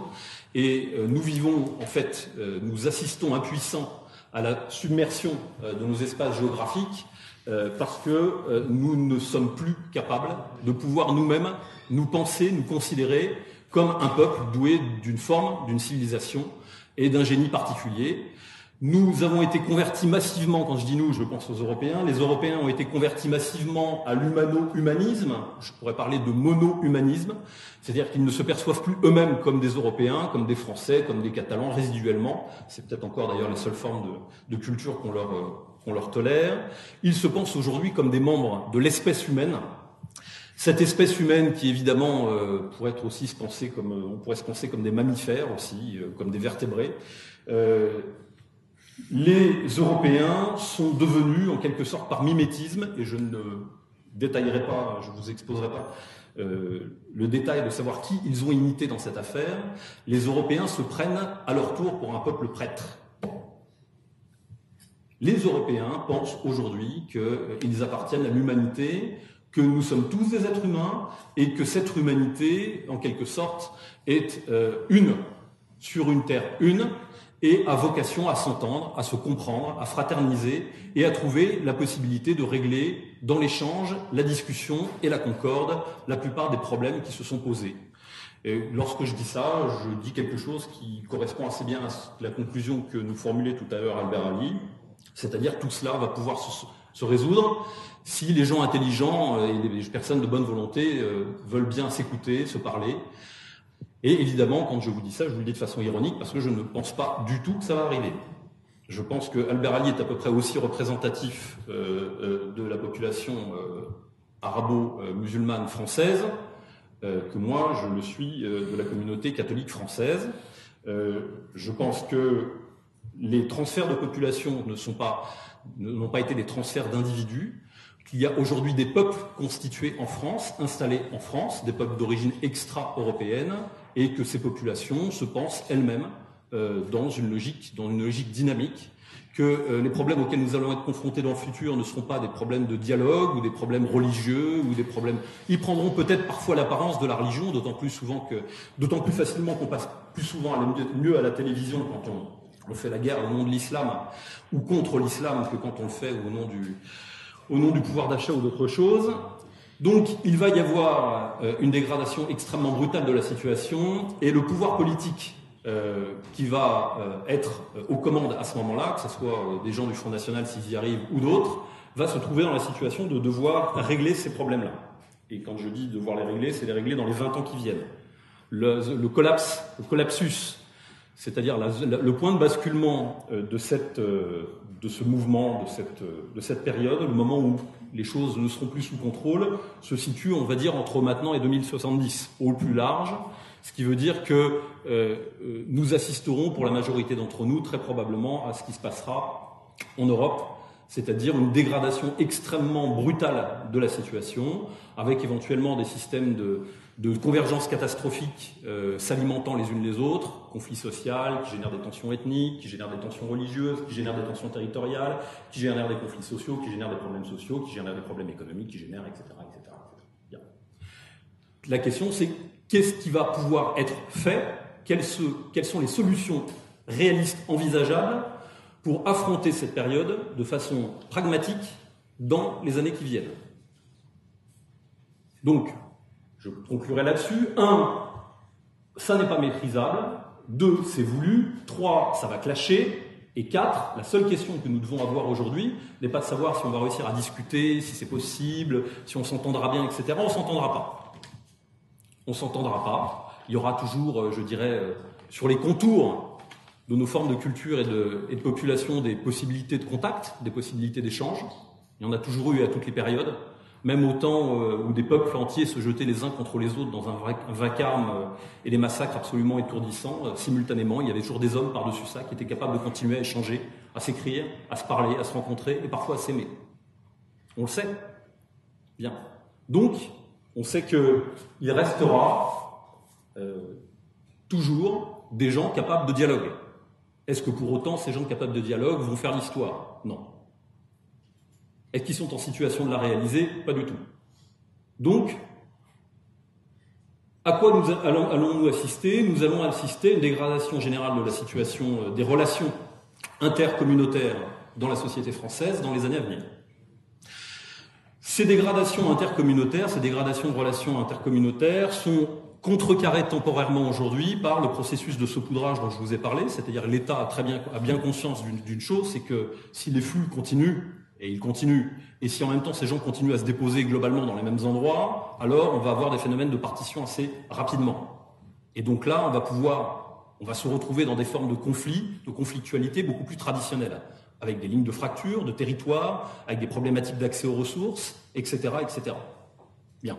Donc on n'en est pas là aujourd'hui, parce que l'État au lieu de freiner ce processus-là, continue à l'encourager, en tout cas ne fait rien pour le bloquer, mais surtout organise le saupoudrage, c'est-à-dire la dissémination de ces populations. Je dois vous dire que le processus fonctionne assez mal, puisqu'on continue à avoir des phénomènes de... C'est pas simplement en France, on le voit en Angleterre, on le voit en Belgique et ailleurs, on commence à... On a de plus en plus fréquemment des apartheids objectifs qui se mettent en place dans la plupart des sociétés multiculturelles et multiraciales en Europe. Donc lorsque la situation va se dégrader brutalement, elle se dégradera, euh, c'est inévitable, quelles sont les solutions? Si on imagine que le Front National est demain en situation d'exercer des responsabilités, c'est-à-dire de euh, pouvoir euh, contrôler au moins une partie de la politique menée par l'État à ce moment-là, on peut donc imaginer que l'État ne soit pas totalement devenu un ennemi, c'est-à-dire qu'on ait réussi au minimum à le neutraliser, et peut-être au mieux imaginer que des gens dynamiques cherchent à trouver des solutions à ces problèmes. Alors il y aura deux logiques possibles, deux grosses possibles. La première est remarquablement incarnée par euh, Albert Ali aujourd'hui. C'est une logique euh, assimilationniste. Albert Ali est open. Il est open, capable de tout comprendre. Il est capable de comprendre notre souffrance. Il est capable de comprendre que c'est une colonisation. Il est capable de comprendre que c'est une violence. Il est capable de concevoir qu'il va falloir inverser ces flux migratoires. Il a, je dirais, une immense compréhension de euh, ce phénomène-là et il le perçoit de façon sensible, de façon intelligente et rationnelle. Parfait. La question de la solution, c'est autre chose. Donc, euh, en gros, va, va, se dessiner deux, je dirais, deux grosses solutions. La première, c'est une solution assimilationniste, et la deuxième, c'est une solution communautaire. Ces deux étapes ne seront que des étapes. Elles peuvent déboucher sur un statu quo qui peut durer 100 ans, ou 200, ou 500 ans, elles peuvent aussi déboucher sur autre chose, c'est-à-dire sur des phénomènes de remigration, programmés, progressifs ou pas. Elles peuvent aussi s'achever sur la disparition à horizon 2100, c'est-à-dire à la minorisation définitive et à la disparition quasi intégrale de la population d'origine européenne en Europe occidentale dans les 50 prochaines années. Cette disparition sera le résultat euh, d'une politique de métissage, d'assimilation. D'ailleurs, c'est pour moi la même chose, hein, je tiens à vous le dire. Métissage, assimilation, c'est pareil. mais l'assimilation euh, n'est qu'un métissage autoritaire, politique, mais c'est un métissage. Je dirais, euh, de ce point de vue-là, euh, entre la ligne défendue par Debout la République et puis les publicités Benetton, il n'y a qu'une nuance de communication, de mon point de vue. C'est-à-dire qu'on est fondamentalement dans le même projet politique. Évidemment, cette solution, euh, je dirais, assimilationniste vise à, en quelque sorte, fondre ces populations et espérer en faire un tout, un tout euh, humain, une sorte de nouvelle communauté nationale. Le premier résultat, évidemment, de, euh, cet effort, c'est que il aboutira, bien évidemment, à la disparition du spécifique, c'est-à-dire de, ces populations d'origine européenne, de souche. Moi, je suis d'origine basque, hein, comme ça. il aboutira à la disparition de ces populations à moyen terme. Le problème du métissage n'est pas un problème, je dirais, épidermique, hein, ni un problème moral. C'est la question de savoir quel est l'effet du métissage à une, deux, trois, cinq générations. Métissage à titre individuel, quand deux personnes s'aiment et n'appartiennent pas ni à la même communauté culturelle, ni à la même ethnie, euh, c'est une histoire individuelle. À partir du moment où c'est un phénomène politique qui concerne des, milliers de, des millions de personnes, vous avez bien conscience qu'on n'assiste plus du tout au même phénomène un métissage est un processus de type génocidaire. Ce que je vous dis là, c'est pas je l'invente pas, c'est ce que disent tous les ethnologues euh, de la tradition de euh, Lévi-Strauss à Robert Jolin depuis, euh, depuis 80 ans, depuis 90 ans. Relisez les textes de Claude Lévi-Strauss, relisez les textes de Robert Jolin, l'assimilation est un processus de génocide, de disparition, de fusion de population. Est-ce qu'on euh, peut considérer que c'est la seule solution?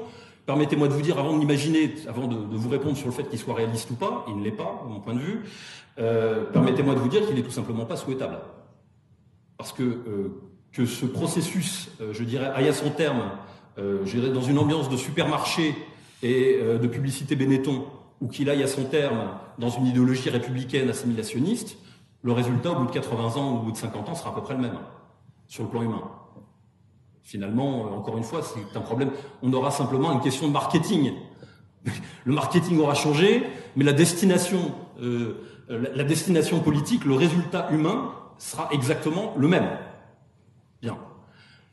Il y a donc une alternative à cela. Alors évidemment, entre les deux, il y a la doctrine du choc des civilisations, on va tous se foutre sur la gueule, ça va se terminer à coups de machette dans les rues, ça sera plus fort qui gagnera, et on verra comment ça va se passer. Bon, ça, euh, cette, je dirais, cette, cette hypothèse-là, ça n'est pas une hypothèse politique. Soyons clairs. C'est une situation qui est une situation qui nous sera imposée si aucune solution politique n'est élaborée. Elle s'imposera d'elle-même parce que les peuples et les, populations ne sont naturellement pas faites pour euh, euh, vivre euh, empilés les uns avec les autres, à se subir perpétuellement, à se subir symboliquement, à se subir sensiblement. Nous ne sommes pas faits pour vivre euh, dans des sociétés multiculturelles et multiraciales. Les sociétés multiculturelles et multiraciales sont des sociétés sécuritaires, sont des sociétés violentes, sont des sociétés haineuses, et une société multiraciale ou multiculturelle débouchera inévitablement sur de la violence, sur de la haine, et in fine euh, sur un effondrement euh, complet, euh, civilisationnel complet. Et je ne crois pas du tout que ça soit donc une piste politique. C'est pas une piste politique, c'est une non-piste politique. La deuxième solution, politique qui peut se dessiner, et celle sur laquelle je voudrais terminer mon intervention, qui est un peu longue aussi, c'est celle euh, de la communautarisation. Qu'est-ce que, qu'est-ce que la communautarisation? La communautarisation, c'est euh, de considérer, c'est de se rappeler que les peuples, euh, comme je le disais, ont besoin de territoire. Ils ont besoin de territoire pour potentialiser leurs aspirations pour potentialiser leur génie propre. Ils ont besoin de territoires pour réaliser, en quelque sorte, euh, leurs aspirations culturelles, leurs aspirations religieuses, leurs aspirations symboliques, pour construire selon leurs normes, pour vivre selon leurs normes. Ces territoires sont des territoires, sont indispensables au peuple. Les sociétés multiculturelles existent dans les sociétés de type impérial.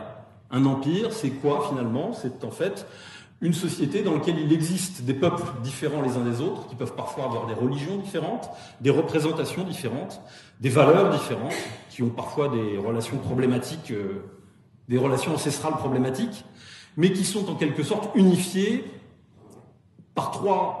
euh, pour trois raisons. D'abord parce qu'il y a une force pour les tenir ensemble, une force qui les unifie. Ensuite, il y a un principe surplombant, c'est-à-dire quelque chose auquel ils puissent adhérer et qui est capable, je dirais, de faire passer au second plan, euh, je dirais, leur rivalité euh, sur d'autres terrains. Donc euh, c'est le fameux, c'est ce que, c'est ce que certains pensent possible avec évidemment les valeurs républicaines. Je ne crois pas que la laïcité ou les valeurs de la République soient aujourd'hui des valeurs surplombantes, sacrées, capables de susciter l'adhésion des masses enthousiastes et à les faire renoncer à leurs appartenances. J'y crois pas du tout. Et il y a une troisième raison qui fait que, une société, que les peuples peuvent coexister ensemble sous un même espace politique dans l'histoire, c'est les territoires. Il y a toujours dans un empire la possibilité pour un peuple de disposer d'un territoire sanctuaire, d'un espace sanctuaire, d'un lieu où il puisse potentialiser ses aspirations et vivre selon ses normes, sans être en permanence renvoyé à la subjectivité de normes contradictoires, sans être en permanence renvoyé à, euh, je dirais, euh, des façons de sentir, à des, des, des, des, sensations différentes, des sensibilités différentes, des horaires différents, des distances interindividuelles lorsqu'on se parle dans la rue différentes. Bref, toutes ces sensibilités euh, qui ne sont pas toujours faciles à vivre au quotidien, l'empilement de ces sensibilités qui n'est pas facile à vivre au quotidien, eh bien, dans un empire, dans une structure de type impérial ou néo-fédéral, d'une certaine façon, quand je parle d'empire, je ne le pense pas au sens de Soral, hein, Soral utilise le terme d'empire pour parler fondamentalement de nations euh, en phase de conquête et de croissance, pour faire simple. Aujourd'hui, il désigne comme empire fondamentalement la méga machine, hein, pour faire simple, c'est-à-dire euh, ce que certains appellent la matrice, euh, c'est un autre sujet. donc lorsque je parle d'empire, je parle des structures impériales traditionnelles, c'est-à-dire il y a deux formes, il y a historiquement en Europe deux écoles politiques, on va dire une qui est essentiellement une tradition bodinienne, Bodin, et l'autre qui est plus, euh, je dirais, s'inscrit plus dans la logique de l'œuvre d'Althusius, qui est essentiellement impériale, subsidiaire et communautaire. Dans la logique euh, de Bodin, le peuple est essentiellement un peuple politique. Dans la logique d'Althusius, et donc la souveraineté, en quelque sorte, et la légitimité s'incarnent au sommet de l'État et redescend de façon capillaire, en quelque sorte, vers la base. Dans la logique d'Althussus, c'est le peuple, c'est-à-dire la substance populaire qui est dotée de la légitimité et qui euh, va la déléguer selon l'application d'un principe de subsidiarité, c'est-à-dire on ne transmet à une structure au-dessus que ce qu'on n'est pas capable d'assumer soi-même, parce qu'on estime que c'est plus efficace de le faire à, un niveau supérieur.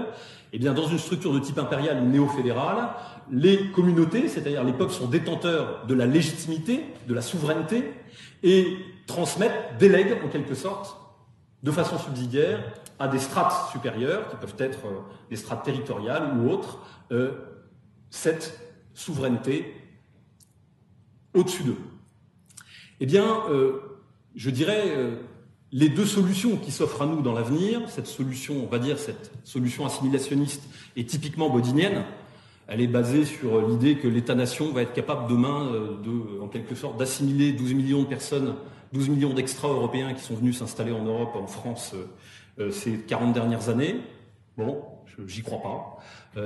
donc, et il y a une autre tradition politique en Europe. Cette tradition, c'est la tradition d'Althussus, c'est une tradition fédérale, impériale, et cette tradition-là est parfaitement capable d'imaginer. Alors, aucun, quand je dis qu'il existe deux grandes traditions politiques en Europe, ça ne veut pas dire qu'il y a eu des constructions politiques relevant absolument de l'une ou de l'autre tradition.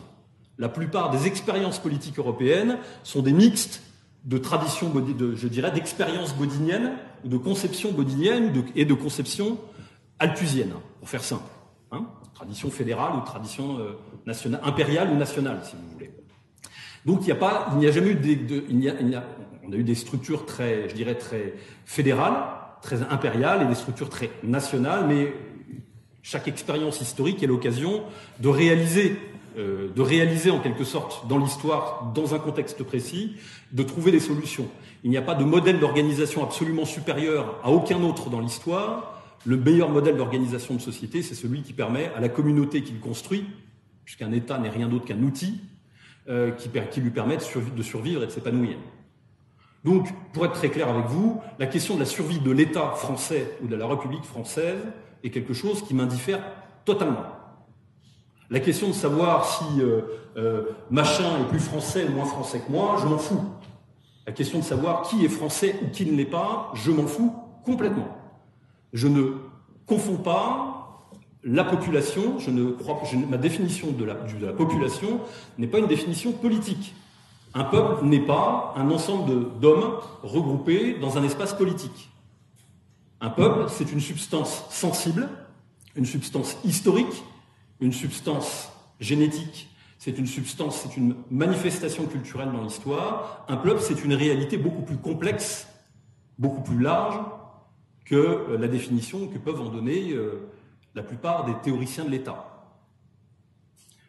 On pourrait faire référence, je vous invite à lire d'ailleurs le bouquin qui a été écrit il y a déjà une trentaine d'années, euh, le fameux bouquin de Pierre Clastre, la société contre l'État, qui est une vieille, je dirais, une, qui réactivait en quelque sorte ce vieux débat et donc, pour revenir sur mon sujet, j'allais vous dire donc que finalement, nous devrons euh, aborder cette question, ce solutionnement de la question migratoire. J'ai mis de côté la question de l'islam, on y reviendra peut-être tout à l'heure, mais on ne pourra, on ne devra aborder cette question migratoire que sous deux aspects, puisque finalement deux corpus euh, de traditions politiques s'offrent à nous pour pouvoir régler ces problèmes-là. La première tradition qui s'offre à nous, la première tradition politique qui s'offre à nous pour solutionner la question de l'immigration dans le futur, c'est la tradition bodinienne. Elle débouchera inévitablement sur un renforcement de l'État. Toutes les sociétés multiculturelles sont des sociétés hyperculturelles, hyper normées, où la police est roi, il y a des flics partout, euh, euh, c'est la violence. Bah, regardez toutes les sociétés multiculturelles, enfin je veux dire, voilà, c'est une évidence. Donc, euh, pour rendre fongible, c'est-à-dire pour réussir à mixter, à faire disparaître, il faut bien appeler ça comme ça, à pratiquer l'assimilation de 12 millions d'extra-européens en France, sans compter ceux qui arriveront d'ici à ce qu'on soit en situation de pouvoir le faire, euh, dans la société française, il faudrait un État d'une violence absolument inimaginable. Je tiens à le dire. Donc, ceux qui sont favorables à l'assimilation, eh bien, je pense qu'ils doivent se rendre compte qu'ils devront être aussi favorables à la forme politique qui permettra de la réaliser. Et permettez-moi de vous dire qu'elle sera tous sauf libéral. pas libéral au sens, sens politique du terme. Donc si vous êtes prêt à accepter la disparition de vos libertés, euh, le renforcement, euh, la, création d'un État, même s'il n'était pas aux mains de l'oligarchie euh, hyper centralisée, capable de mettre en place une politique autoritaire, bref, si vous pensez pouvoir supporter la société que nous fabriquera cet État-là, alors, ok, c'est le modèle bodinien. Il y a une alternative, et cette alternative, c'est une alternative de type impérial, de type communautaire, de type fédéral. Évidemment, quand vous parlez de fédéralisme à des gens au Front National, ils sautent, sautent au plafond. Le fédéralisme, pour eux, ça y renvoie fondamentalement à, je une tradition politique qui n'est pas celle de l'État français. Et de fait, on n'a pas tort. Pour la plupart des nationalistes ou des souverainistes, euh, la question de l'État, leur conception de politique est une conception de type bodinienne, qui n'envisage pas les peuples comme des substances sensibles, mais essentiellement comme des créations politiques. Essentiellement. Essentiellement. Donc, je terminerai là-dessus. Je pense, c'est en tout cas euh, ainsi que je, souhaite ouvrir le débat, je pense que la seule façon pour que nous puissions solutionner demain de façon politique, c'est-à-dire, euh, je mets de côté le scénario, euh, je dirais, guerre civile généralisée et tout ce qui va avec, même s'il n'est pas du tout improbable, hein, il y a tellement de gens qui, peuvent, qui souhaitent que ça arrive, et il y a tellement de gens euh, qui font ce qu'ils peuvent pour que ça se passe, que je peux vous garantir que ce scénario n'est pas du tout impossible et improbable. Mais bien, admettons qu'il y ait des solutions politiques, il y aura deux solutions politiques. La première, elle sera bodinienne, assimilationniste. Je vous laisse le soin de la défendre si vous êtes capable de le faire aujourd'hui. Et la seconde sera communautarienne, communautaire, fédérale, impériale. Cette solution sera basée sur, pendant une période de temps, données, sur la mise en place d'une forme euh, d'insulation. je ne parle pas de, je parle de phénomène de regroupement. Il s'agit de laisser aux populations le soin, la possibilité, si elles le souhaitent, de pouvoir se regrouper, de pouvoir se retrouver, de laisser se développer ces phénomènes d'insulation, c'est-à-dire de ne plus faire de l'État, euh, pas chercher comme le fait aujourd'hui l'État, à brouiller en permanence ces phénomènes de regroupement qui sont parfaitement naturels et parfaitement normaux de donner une dimension politique à ces phénomènes d'insulation. Quand je parle d'insulation, c'est mise en île. Vous voyez, insulation, c'est l'image, c'est l'île, un peu. Et donc, je pense qu'il faudra accepter, même si ça sera très difficile à, faire passer euh, pour un certain nombre de, mes amis, il faudra accepter euh, ces phénomènes d'insulation, c'est-à-dire ces phénomènes de regroupement communautaire, il y aura une politique qui permettra d'accompagner ça, une politique d'ailleurs qui serait, euh, qui pourrait être mise en place avec les pays d'origine de ces populations-là. bien sûr, évidemment, on va pas passer en revue toutes les, la suppression des pompes aspirantes, puisque le but c'est avant de, avant de, comment dire, de, de solutionner le problème existant, il faut déjà euh, il faut déjà l'arrêter. Bon, première étape, ça on n'en parle pas, on sait comment le régler. Euh, globalement, c'est toutes les pompes aspirantes qu'il faut couper. Si vous supprimez demain toutes les pompes aspirantes euh, sociales, clairement, on tarira pour l'essentiel les flux migratoires. Voilà. Et si vous renforcez un peu les moyens de les deux contrôles, globalement, la suppression des pompes aspirantes et l'augmentation des moyens de contrôle, en clair, c'est les propositions du Front National depuis 30-40 ans, devraient suffire, non pas à, faire disparaître totalement ces flux, mais au minimum à les tarir pour l'essentiel. Donc je ne parle pas de, cela, je considère que ces solutions-là, on les connaît, elles sont, elles sont réalistes et on pourra les mettre en place, c'est pas le souci. La question c'est après qu'est-ce qui se passe? Ok. Ce qui se passe après, eh l'État sera confronté à ces deux types de solutions. Et la solution qui est la solution que je souhaite défendre, c'est cette solution insulaire, d'insulation, c'est-à-dire de communautarisation. Cette solution euh, d'insulation, de communautarisation, aurait pour objectif la remigration de ces populations dans leur pays d'origine, mais selon un processus politique et un processus construit. Je pense notamment, il y a des tas de solutions que j'ai préconisées, une de ces solutions, c'est la mise en place d'un système de protection sociale communautaire. Par exemple, lorsque vous êtes euh, euh, marocain, il devrait être logique, lorsque vous êtes marocain ou d'origine marocaine ou fils de marocain, etc., enfin, conditions d'inclusion à définir, normalement, lorsque vous travaillez, vos cotisations sociales doivent être payées à un organisme de protection sociale qui soit co-géré avec votre pays d'origine et qui permettent de construire des infrastructures aussi dans ce pays-là. Voilà. Ça existe pour les pompes funèbres. Comment? Ça existe déjà pour les pompes funèbres. Ça existe déjà, bien sûr, pour les pompes funèbres, on peut, évidemment. Mais l'idée générale, c'est un exemple que je vous donne, hein, c'est-à-dire celui, en fait, en quelque sorte, de la communautarisation des systèmes sociaux, serait un moyen de financer de l'aide au développement. Bien évidemment, on ne pourra jamais faire ça dans des pays qui sont encore adhérents euh, aux institutions de Bretton Woods. Soyons clairs. Ça, c'est dans l'éventualité où on soit capable de sortir, euh, je dirais, je dirais du, cadre des institutions de Bretton Woods et de la société open, euh, du, laisser, du laisser faire, laisser passer. Hein. Je parle d'un État, euh, je dirais, souverainiste qui aurait reconquis les moyens de sa politique. Voilà.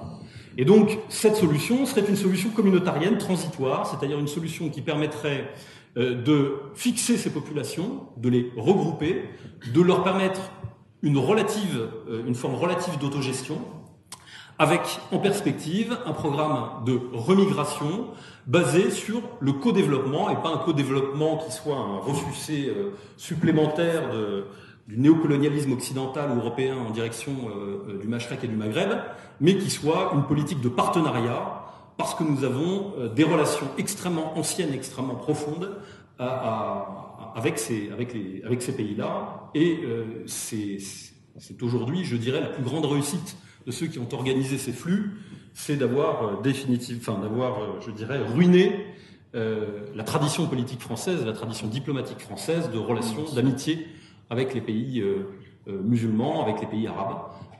Ça, les deux ne se recoupent pas, hein, on est bien d'accord. Mais je crois que c'est une des grandes réussites de ceux qui ont voulu développer cette immigration et introduire ces thématiques de, ces, ces, phénomènes-là, c'est d'avoir définitivement, effectivement, rendu totalement improbable euh, une politique gaulienne pour la France, en tout cas euh, dans les années qui viennent. Donc voilà, je, je, la détaillerai dans le débat parce que je ne vais pas aller trop loin sur ce terrain-là, je conclurai comme ça. Donc je conclurai en vous disant que, nonobstant, je dirais, les théories, euh, je dirais, absolument catastrophistes de massacres généralisés, etc., si on veut bien froidement, je dirais comme quand on fait du, les tranches de viande qu'on fait euh, en, congelant de la viande. Du carpaccio, vous savez, on met tout au frigo et puis on s'aperçoit que la viande se coupe plus fin.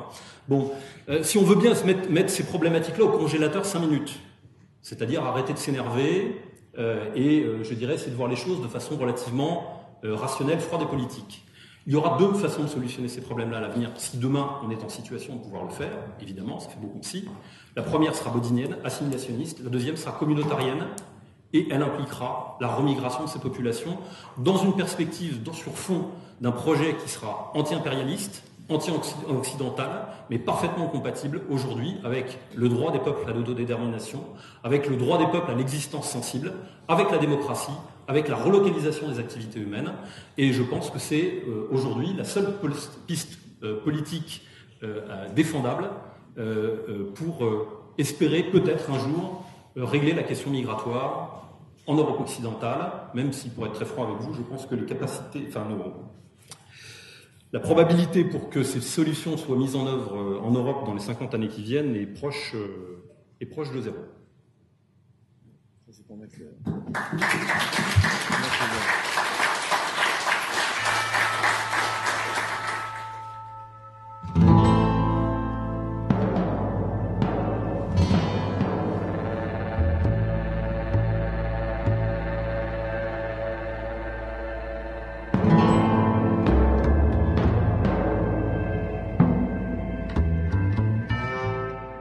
Oui, donc effectivement, plusieurs scénarios possibles présentés par euh, Laurent. Euh, beaucoup de si, effectivement, parce que les conditions de réussite euh, des différents scénarios, de toute façon, sont toutes hypothétiques. pour réagir, j'aimerais juste préciser une notion. quand on parle d'assimilation, moi, dans ma perspective, quand je, n'attends pas effectivement l'instauration d'un nouvel État jacobin républicain qui imposerait une assimilation euh, direct volontaire. Euh, j'aborde le sujet autrement, c'est-à-dire par, euh, par c'est-à-dire à travers une, volonté propre à une, avant-garde musulmane issue d'immigration qui est née ici de la deuxième, troisième ou quatrième génération et qui, qui est capable de penser, qui met déjà en pratique elle-même une forme d'assimilation culturelle choisie. Il faut s'entendre sur les termes. Quand on dit assimilation, il s'agit euh, c'est vrai que j'ai entendu une fois le, le débat sur la question effectivement de la patrie. Donc la patrie, comme vous le savez, c'est la terre des pères. Nous avons une particularité, c'est que nos pères sont, euh, sont en train de retourner effectivement être enterrés dans leur, euh, dans leur terre euh, initiale. Mais nous avons une particularité, c'est que nous sommes une génération intermédiaire. Je dis toujours, nous sommes les ancêtres contemporains des, futurs musulmans français, c'est-à-dire nos enfants et petits-enfants, qui eux, parce que mes grands frères, par exemple, qui ont la cinquantaine, qui ont 55 ans, ou même parfois encore plus vieux, euh, ou pour les plus jeunes qui sont déjà décédés, sont déjà enterrés ici, et continuent d'être enterrés ici. Ça signifie qu'il y a euh, l'idée d'assimilation, c'est pas, je crois pas du tout effectivement la possibilité d'assimiler des millions de personnes, euh, 48 ou 53, je sais plus exactement, communautés ethno-culturelles différentes, euh, avec euh, rien que pour l'espace musulman français, euh, je crois il y a 22 ou 23 langues ou dialectes, c'est effectivement impossible, même je pense avec une violence étatique jacobine. Euh, qui, a mis, un siècle et demi pour le faire avec les provinces françaises et régions françaises, je pense que même c'est quasiment impossible.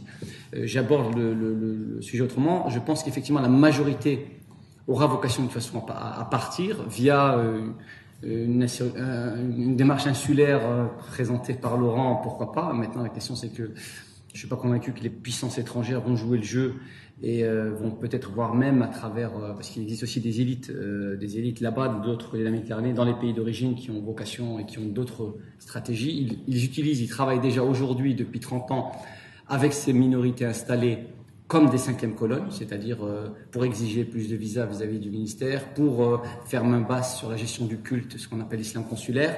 Donc les puissances étrangères ne sont pas du tout aujourd'hui dans cette perspective et donc euh, travaillent, enfin utilisent déjà ces populations euh, issues de leurs territoires initiaux pour, pour en faire des moyens de pression. Euh, re revoyez la, la, fameuse interview d'Hassan II avec Anne Sinclair il y a 20 ans, euh, marocain sera éternellement marocain, donc euh, il y a effectivement ce flicage, ce contrôle, etc. Et la solution pour échapper à tout ça, dans mon approche, c'est qu'une minorité de ces populations-là, euh, par volonté euh, et, par et par démarche volontaire, c'est-à-dire ce sont des choix personnels, sortent de cet identitarisme communautaire, on ne définit plus comme des Algériens d'origine, des Marocains, etc., ou ce qu'on veut, mais pensent l'assimilation culturelle choisie de ces enfants à travers un corpus culturel, une mentalité, une constitution, des réflexes, des mœurs qui seront les mêmes, voire mieux, puisque malheureusement les enfants euh, que, que nos enfants sont censés fréquenter dans les bancs de l'école ou ailleurs eux aussi sont euh, défrancisés et sont deviennent aussi des enfants euh, complètement acculturés dans, un, dans une bouillie culturelle mondialisée, euh, voire les programmes scolaires, etc.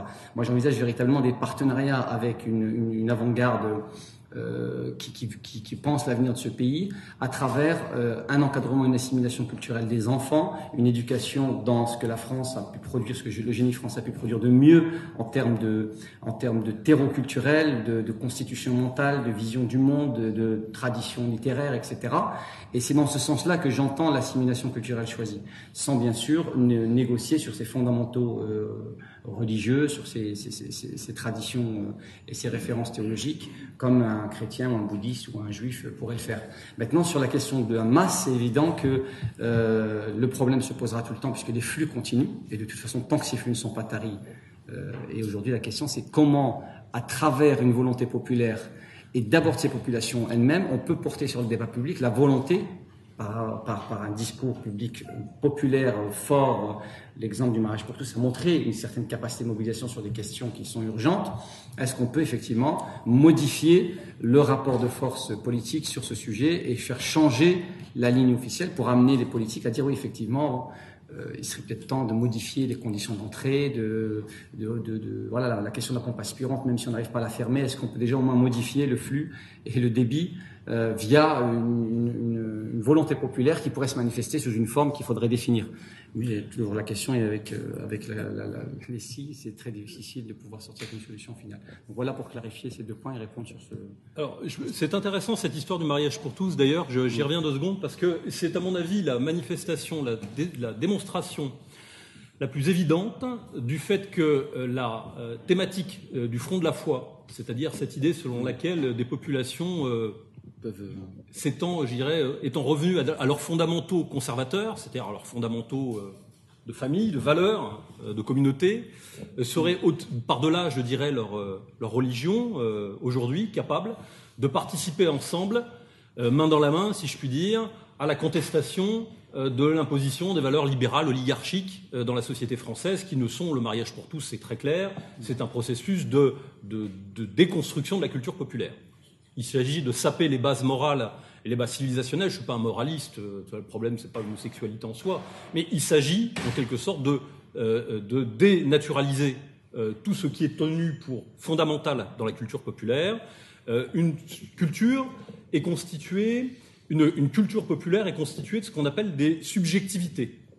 Ce sont des subjectivités au regard évidemment de l'extérieur. Si vous ne les partagez pas, elles sont subjectives, parce qu'elles appartiennent à une autre culture que la vôtre, ce sont des subjectivités, mais ce sont toutes des subjectivités vitales. Une culture ne tient que parce qu'une population, je dirais, se reconnaît dans une certaine façon de penser, de voir, d'organiser le monde par un système référentiel commun. Bien. Donc le travail de cette affaire du mariage pour tous n'est simplement quoi? Qu'une des énièmes, je dirais, euh, euh, travail de l'oligarchie, des valeurs, euh, je dirais, du dispositif oligarchique, pour démoraliser, au sens évolué du terme, pour démoraliser la culture populaire et imposer, je dirais, des valeurs qui sont des valeurs archi-minoritaires dans l'espace commun. Eh bien, qu'a-t-on vu? On a vu effectivement un certain nombre de représentants de la communauté musulmane politisés, très politisés, idéologisés, très idéologisés, très conscients et anti-impérialistes, se solidariser publiquement euh, de ces manifestations, mais pour qui a assisté à ces manifestations? Pour qui a assisté à ces manifestations? La population était évidemment totalement, exclusivement, quasi exclusivement française, européenne, on va dire blanche, catholique. Donc c'était un environnement extrêmement homogène. Donc, euh, je dirais, cette cette affaire du mariage pour tous était peut-être l'occasion, était une occasion rêvée, si je puis dire, pour voir s'incarner, ce à quoi je n'ai jamais cru d'ailleurs, ce fameux front de la foi, c'est-à-dire cette réunion, je dirais, de tous les hommes euh, qui sont attachés à des valeurs, à des structures familiales, à, je dirais, la, la défense des valeurs d'une certaine forme de valeurs traditionnelles et populaires. Pas traditionnelles parce que je suis un traditionnaliste. Moi, la tradition, pour moi, c'est j'en ai une vision dynamique et typiquement européenne. Je ne crois pas à la simple répétition euh, des mêmes choses. Euh, voilà. Ce qui m'intéresse là-dedans, ce que je trouvais euh, emblématique, encore une fois, dans cette affaire-là, c'est cette volonté de détricoter la culture populaire. Or, sur ce sujet-là, qui est objectivement un sujet qui a duré longtemps. Enfin, je veux dire, c'est un problème. C'est des manifestations qui ont duré longtemps, qui sont répétées. elles étaient ouvertes on aurait pu trouver tout le monde. Vous n'avez pas vu de cortège significatif, de présence significative euh, de cette fameuse euh, euh, population musulmane qui, dans son fort intérieur, je pense, partage tout à fait, je dirais, la même répulsion à l'égard de ce, projet, de ce projet de, ce projet de valeur, de ce, voilà, bien sûr. Mais ces populations ne se sont pas rencontrées, elles n'ont pas été capables d'agir en commun. Voilà. Alors, pourquoi? Bien. Pourquoi elles ne l'ont pas faite? Eh bien, elles ne l'ont pas faite parce que les gens, parce que les idées, parce que les idées ne mènent pas le monde. Voilà. Alors, bien sûr. Donc, les idées ne mènent pas le monde. Qu'est-ce que ça veut dire Ça veut dire que les, idées, les idées, ce sont des systèmes de valeurs, des, idéologies, des trucs, des machins, des idéologies politiques, sont en quelque sorte des cartouches dans une salle d'armes euh, dont les hommes les groupes humains viennent se saisir parce que ça leur permettra, euh, dans leur volonté de, je dirais, de leur volonté de puissance, au sens nietzschéen du terme, dans leur volonté de croître, dans leur volonté d'être plus demain que ce qu'elles étaient avant, euh, leur permettront d'être plus efficaces. En clair, les hommes ne n'agissent pas comme ils pensent, c'est-à-dire ne mettent pas en conformité leurs actes avec leurs idées, mais dans l'immense majorité des cas font l'inverse. C'est-à-dire vont chercher les idées qui leur permettront de légitimer leur action. Et donc, euh, là où je veux en venir, c'est simple. C'est que les idées ne mènent pas le monde, les valeurs ne mènent pas le monde. Les seules choses qui mènent le monde, ce qui, fait que les gens, que les dynamiques se mettent en place, ce ne sont pas c'est-à-dire une minorité ou des populations idéologisées ou conscientes idéologiquement ne sont pas automatiquement plus actives, plus efficaces sociologiquement. En clair, vous ne verrez pas la confluence en quelque sorte de ces, euh, de ces mouvements, parce que l'immense majorité de la population dite musulmane ou d'origine de culture musulmane en France est très largement américanisée euh, et très largement, quand elle n'est pas américanisée, désocialisée ou repliée sur des structures de type communautaire local, qu'elle donc ne se sent pas légitime pour des raisons X, Y, Z, ne se sentent pas en droit de participer aux débats nationaux, c'est-à-dire à tous les échanges qui touchent la société française au niveau national. Elles se sentent non légitimes pour le faire. Bon, voilà, on l'a aussi voulu, mais c'est le résultat de, l'histoire, voilà. Euh, donc, elles ne, se, elles ne se sentent pas concernées par ces phénomènes-là, elles ne se sentent pas concernées par ces débats-là. Elle n'en pense pas moins, peut-être au niveau familial, individuel, etc., mais elle n'est pas capable encore de se produire dans la rue. La plupart des instances de représentation de ces populations-là sont non légitimes, sous contrôle, en général sous contrôle d'organisations qui sont elles-mêmes des organisations manipulées. Je pense aux frères musulmans hein, pour l'UOIF, mais on, pourra en évoquer beaucoup d'autres. Donc je crois qu'aujourd'hui, la conscience politique, la possibilité d'une conscience politique et d'une action politique consciente de populations d'origine, on va dire, euh, arabo-berbère en France, euh, c'est ni plus ni moins que du fantasme. Justement, si voilà. c'est le fantasme, pourquoi tout à l'heure dans votre discours, mm -hmm. vous disiez le problème n'est pas un problème d'islamisation, mais l'arabisation. Oui. Vous dites, ces populations ne sont pas arabes, mais elles sont américanisées. Il n'y a pas une contradiction? Euh, Non. Je disais tout à l'heure que le problème euh, islam n'était pas un problème religieux.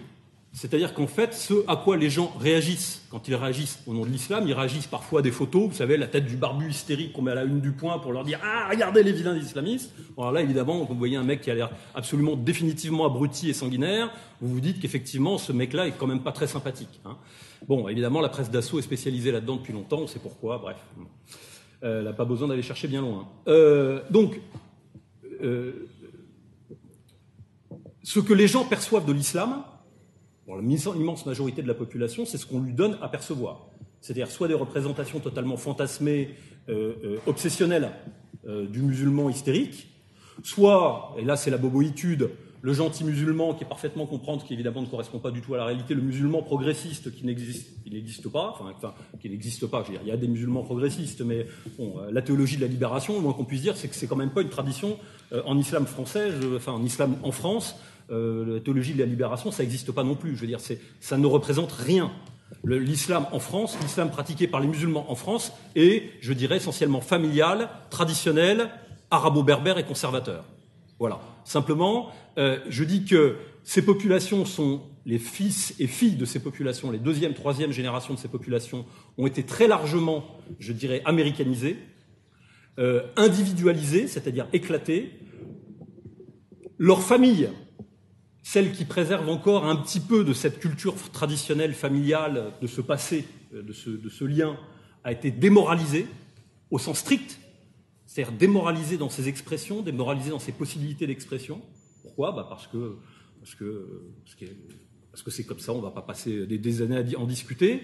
Et donc, on a simultanément, effectivement, un islam qui, se présente, qui est un problème, non pas en tant que religion, encore une fois, pas pour des questions théologiques et religieuses, mais qui est, est, visible et donc problématique en France. Un, parce qu'il n'a pas intégré la séparation de l'Église et de l'État, et qu'il ne l'intégrera pas, et c'est tant mieux pour lui, je ne lui souhaite pas. Et secondo, parce que la manifestation visible de cet islam pour les Français, c'est-à-dire pour les Français de souche, on va dire, pour faire très simple, de tradition catholique ou pas, c'est essentiellement, je dirais, la culture arabe. Ce qu'ils en perçoivent, c'est la culture arabe. Et donc, il y a les deux, c'est-à-dire vous avez les deuxième, troisième générations qui sont dans leur immense majorité dans une, dans une situation d'américanisation avancée, euh, euh, je dirais euh, bantoustanisée, américanisée, ou occidentalisée, on leur laisse le choix. Choisis ton camp, camarade. Et derrière, vous avez des familles qui sont littéralement euh, euh, broyées, comme le sont les familles françaises catholiques, de la même façon, mais peut-être encore plus fragiles, parce que euh, je dirais, ne sont pas sur leur terre historique, et donc elles sont encore plus, euh, euh, voilà, situation de famille immigrée, c'est pas très, pas très simple, qui ont été délégitimées, démoralisées, qui n'ont plus prise non plus sur leur fils, sur leur petit-fils, etc., etc. Et donc on a les deux.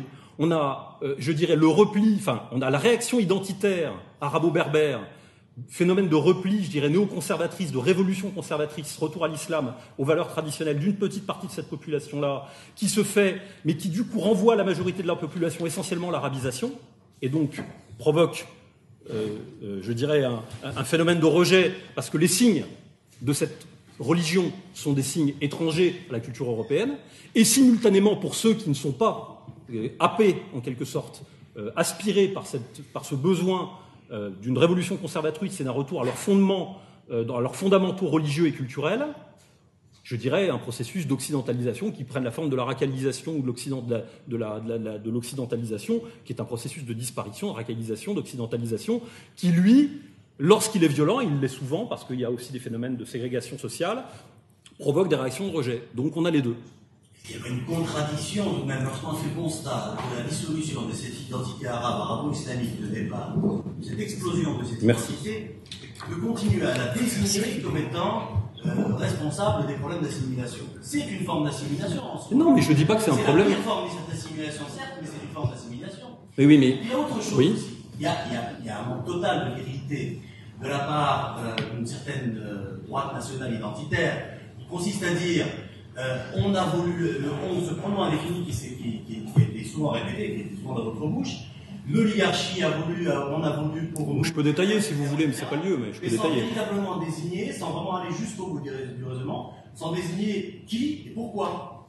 Bah, écoutez, je, qui, pourquoi Il y a des tas de bouquins là-dessus. Euh, vous écoutez les conférences de Soral sur le sujet, qui en parle assez bien. Euh, vous écoutez, enfin, il y a des tas de gens qui ont déjà dit beaucoup de choses. Je ne vais pas vous revenir là-dessus. Enfin, je veux dire, euh, l'oligarchie, on sait ce que ça désigne. Bon, c'est un peu plus complexe. Hein. Je suis pas. Je, je, pense que là, je dirais, bon, il y a des tas de bouquins derrière vous. Enfin, je ne vais pas parvenir là-dessus. Objectivement, ça n'a pas d'intérêt. Voilà. Donc, vous voulez que je le dise Je que je dise quoi? Que je dise que c'est essentiellement une culture qui a été imposée par une oligarchie. Cette oligarchie est une oligarchie, je dirais, euh, communautaire et une oligarchie économique.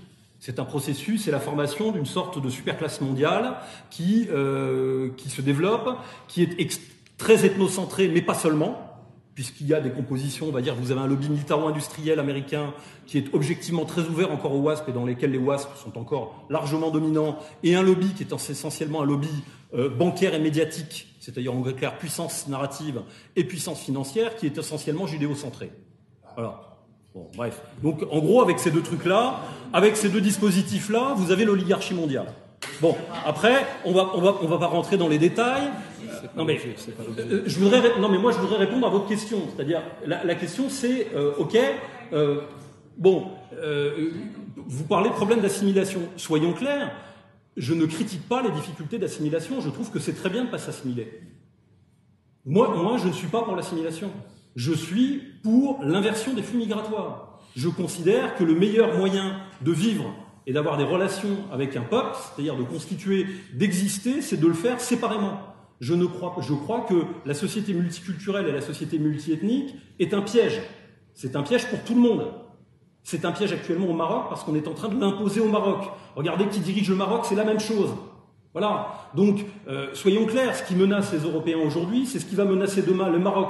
Déjà aujourd'hui, le Maroc, la Tunisie et l'Algérie, qui sont euh, dans les petits papiers euh, aussi de l'oligarchie pour des raisons X, Y, Z, et qui vont elles aussi se trouver dans l'obligation, ces populations, ces berbères, qui résistent depuis des siècles à l'arabisation, euh, tout en ayant adopté l'islam, parfois dans des versions extrêmement sophistiquées, extrêmement intéressantes, on va pas refaire l'histoire des religions, eh bien ces gens-là, ces berbères-là aujourd'hui, encore majoritaires sur leur terre, parfois dans certaines régions, 60% de la population au Maroc, se, se en situation, après avoir lutté pendant des siècles contre l'arabisation, d'être littéralement submergés sur le plan démographique dans leur propre pays dans les 30 années qui viennent. Et je ne doute pas de pouvoir trouver chez ces gens-là, comme chez vous, ici, euh, en France, des gens qui entendront le discours, que, les, les, mots que nous tenons pour nos propres peuples, pour nos propres droits à vivre selon nos règles, chez nous, ici, et qui seront capables demain d'entendre la nécessité d'une politique de concorde et d'une politique de remigration intelligente. D'accord, menace commune là-bas et ici. Est-ce pourquoi est-ce que vous ne clamez pas ces règles qui sont les vôtres? Pourquoi est-ce que vous ne cherchez pas à les imposer à cette menace en particulier? En clair, pourquoi bomber le torse devant les populations maghrébines dont, vous savez qu'elles sont euh, dispersées, explosées, dissolues, etc. Bomber le torse devant ces populations? Et, pardonnez-moi, baisser sa culotte devant cette oligarchie. Alors, euh, il faut savoir à qui vous parlez. Donc, euh, alors, il faut savoir à qui vous parlez. Je, je sais, j'entends à qui vous destinez ce que vous dites, mais il se trouve que je me sens pas tellement, je ne suis pas la cible de ce que vous dites. Je ne suis pas la personne dont vous parlez. Bien. Donc, euh, vous avez raison sur le fait qu'il ne faut pas se tromper d'ennemi. L'ennemi est ce qui te menace en ta substance. L'ennemi est ton ennemi, même si tu ne veux pas qu'il soit ton ennemi.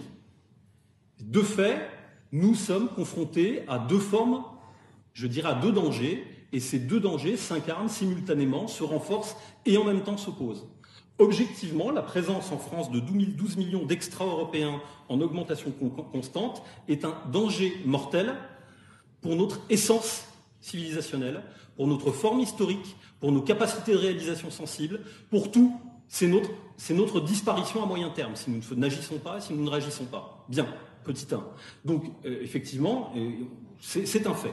Secondairement, cette oligarchie dont vous parlez, pour la dénoncer, eh bien, c'est clair, la ligne, euh, je dirais, anti-impérialiste, la poursuite de la ligne anti-impérialiste est d'une logique, à mon avis, implacable.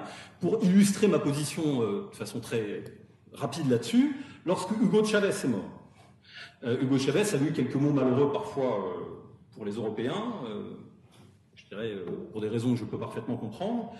Euh, aucun mouvement dans la société dans laquelle nous vivons aujourd'hui au XXIe siècle, aucun mouvement anti-impérialiste ne peut se dispenser d'être un mouvement indigéniste.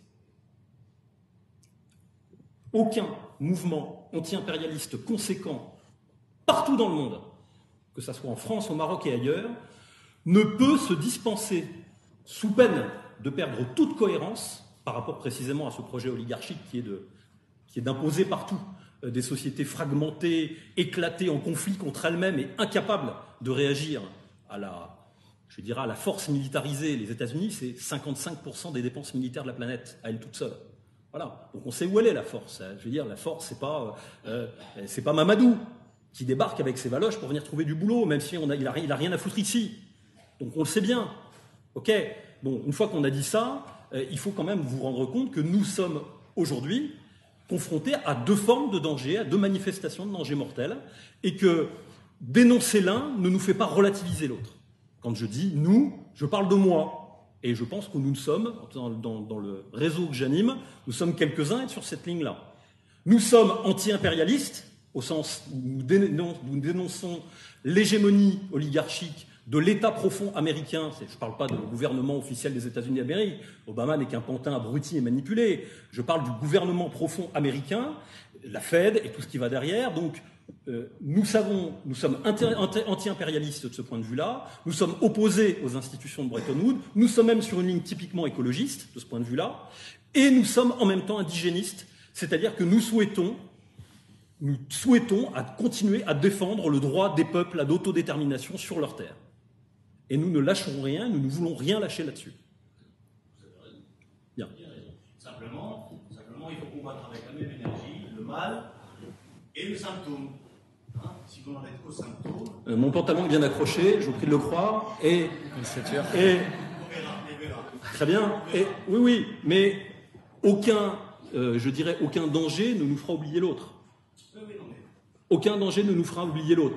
Après, je ne suis pas, qu'on se comprenne bien, que vous compreniez bien, je ne suis pas le porte-parole euh, ni du bloc identitaire, euh, ni d'une organisation XYZ. Je suis, je, euh, surtout pas, enfin je crois que c'est d'ailleurs, il ne serait pas très content de l'apprendre. donc, le point de vue que je vous donne, c'est le point de vue que je défends, à titre individuel, que j'ai défendu au Front National, que je défends aujourd'hui, c'est ce point de vue-là. Je suis aussi partisan de la construction européenne. Je ne suis pas contre l'euro. Je pense que la crise de l'euro est une crise qui a été suscitée quelques semaines, quelques mois après euh, que la Russie, la Chine et l'Iran aient annoncé qu'elles souhaitaient effectuer l'ensemble de leurs transactions énergétiques en euros. Pourquoi? Parce que tout ce système, cette pyramide de Ponzi financière, ne fonctionne que sur le dollar. C'est-à-dire sur l'étalon dollar, c'est-à-dire une, une monnaie qui n'a que la valeur du papier sur laquelle elle est imprimée et qui est un outil de domination absolument, qui est un outil de domination absolue. Donc, je pense que tout ce qui est susceptible d'affaiblir le dollar, c'est-à-dire d'être une alternative à cette unité de change artificielle, qui est une unité de change impériale, enfin au sens euh, américaine et sioniste, tout ce qui est susceptible d'empêcher, de, euh, euh, de, bloquer en quelque sorte, et, de remettre en question cette, le dollar, notamment la mise en place d'un étalon polymétallique à la place, etc., etc., il y a des tas d'alternatives possibles, va dans le bon sens. Voilà. Donc, mais on va, on, peut pas, on peut pas refaire tout le monde entier, on peut pas refaire tout le, monde euh, aujourd'hui. Voilà. Alors, euh, petite chose pour la suite de la conférence, pour qu'on s'entende bien, fonctionnons par question-réponse. C'est-à-dire, je veux bien qu'on ait des échanges un petit peu euh, sanguins comme ça, c'est pas désagréable, c'est même plutôt sympa et franc, j'aime bien. Mais pour que ça marche bien, il faudrait plutôt qu'on soit plutôt, enfin, n'oubliez pas qu'on est venu pour vous parler et que vous avez certainement des trucs intéressants à dire, mais ce qui nous intéresse surtout, c'est ce que vous avez à nous, demander. Je vous parle un peu franchement, mais. Oui, non, mais je comprends. Mais euh, de temps en temps, même si je pense qu'on a des sensibilités assez proches. il y a des détails qu'on est obligé d'expliquer un petit peu. Euh, je, réagis très rapidement, j'aurai l'occasion de reposer d'autres questions. L'euro est une construction, c'est un petit peu mon métier parce que je travaille dans la banque et tout ça, c'est une construction qui est le pendant de la mondialisation. Et si nous n'avions pas créé l'euro, le système financier actuel se serait déjà écroulé on n'aurait pas pu soutenir le système euh, des subprimes. Vous voyez ce que je veux dire? Si on avait eu les monnaies européennes, euh, je pense que euh, nous n'aurions aujourd'hui, nous n'aurions plus le système actuel. C'est paradoxalement l'euro qui a permis de continuer la mécanique économique. Alors, effectivement, on ne va pas pouvoir se lancer dans un débat sur l'euro. En synthèse et sur la question de l'euro, je pense que l'euro est un mauvais outils monétaires au sens un outil monétaire mal adapté et surtout mal géré politiquement derrière. Mais je rappelle quand même que la crise de l'euro n'est pas la crise de l'euro, c'est une crise volontaire, une, un, racket de, des banques et, et, de, de l'oligarchie bancaire sur l'économie européenne. Et c'est une opération de déstabilisation orchestrée pour empêcher l'euro de remettre en question la suprématie du dollar dans le monde. Après, on pourra avoir des discussions sur l'euro, euh, monnaie symbolique, euh, outil monétaire ou pas. Est-ce qu'elle a été efficace? Pourquoi? Comment elle a été mise en place? À qui elle pouvait servir? C'est un autre sujet. C'est tout. On, va dire que ça s'est mal passé, mais voilà. Oui. C'est une question pour M. Ozon qui parle pour les Maghrébins de retourner euh, au Maghreb. C'était pour savoir, vous avez dit qu'il y a 12 millions, que les 12 millions devraient, entre guillemets, les ramener là-bas. Mais est-ce que vous pensez que c'est possible de ramener 12 millions comme ça, en fait? Un coup de pied dans le cul, en fait Non, non je crois pas que ça soit possible comme ça. Je savoir ce que sur la ligne de par exemple, une partie ça s'est mis, une partie repart. On pourrait faire moitié-moitié, c'est ça Il veut chipoter sur les chiffres. Il veut négocier là. Ce serait pas marchand Vous avez vu, les maghrébins, tous pareil, c'est toujours négocier. Quand il va se dégager, il veut négocier. Ah, je veux dire que les là, ils sont prêts à repartir, et il y en a, ils sont prêts à s'assimiler. Et que eux se foutent sur la gueule, on pourrait faire en sorte qu'il y en a qui repartent et que d'autres s'assimilent. Et objectivement, objectivement. Non, non, non, on va. Allez, attendez, attendez. Laissez-moi laissez terminer là-dessus, simplement. Ce que je dis, c'est que nous devons, du point de vue d'où nous sommes, songer à notre persistance historique. C'est-à-dire, les Français, les populations d'origine européenne en Europe, doivent songer à leur persistance historique. Leur persistance historique, c'est une persistance politique, certes, puissance, capacité de maîtrise, droit à l'autodétermination, mais c'est aussi une existence sensible. Nous ne souhaitons pas une transformation profonde, trop profonde, de notre substrat de population. Parce que je pense que, je, suis très matérialiste de ce point de vue-là, je pense que les populations ne sont pas, je pense que nous n'avons pas tous la même sensibilité, c'est d'ailleurs très bien. Je suis très content quand je vais retrouver des amis berbères au Maroc, d'avoir des réactions différentes, des, des codes d'honneur articulés selon des logiques différentes, euh, des distances euh, entre un homme et une femme lorsqu'ils se parlent dans la rue qui ne soient pas les mêmes que ceux que je rencontrais dans une ville euh, du fin fond du Loir-et-Cher. Bien, donc je ne vais pas vous faire un, grand laïus sur la, la, différence, la belle différence qui enrichit le monde, patin couffin, etc. Je le crois sincèrement. Je le crois sincèrement. J'aime énormément ça. Mais ce que nous devrons la question qui se posera ne se posera pas à Laurent Ozon.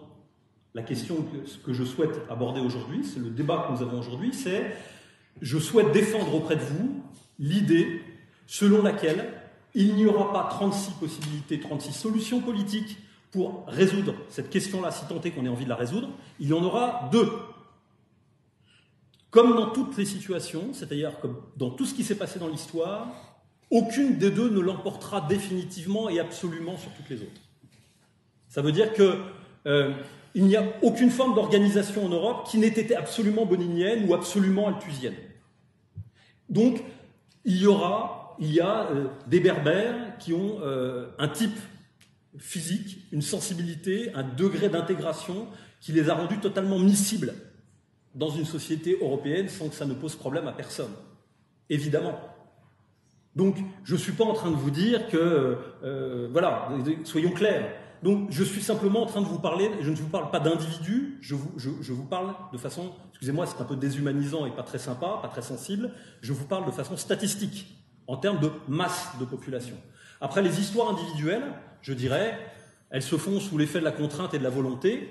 J'espère que si ce processus pouvait être mis en place de façon politique, j'espère que ce processus, s'il est un jour mis en place de façon digne, intelligente et dans le respect mutuel, j'espère qu'il donnera la possibilité à un maximum de personnes euh, que tous ces événements se déroulent selon leur, euh, euh, leur, volonté et leur sensibilité. Mais en même temps, je ne peux pas vous le garantir. Si on parlait, là, on a une réunion de la griffe aujourd'hui, je pense que dedans, il y a pas mal de pieds noirs. je pense que si on allait poser la question aux pieds noirs, savoir comment ils ont vécu leur rapatriement manu militari, pour un certain nombre d'entre eux, il y en a donc qui sont passés, partis avec des valoches très tôt et tout ce qu'il fallait dedans, croyez-moi. Mais bon, euh, donc ceux-là, ils ne feront pas pleurer, hein, qui en plus étaient des esclavagistes là-bas, donc euh, on les a récupérés ici, ils font la même chose ici, passons. Euh, S'ils m'entendent, euh, je peux. Hein.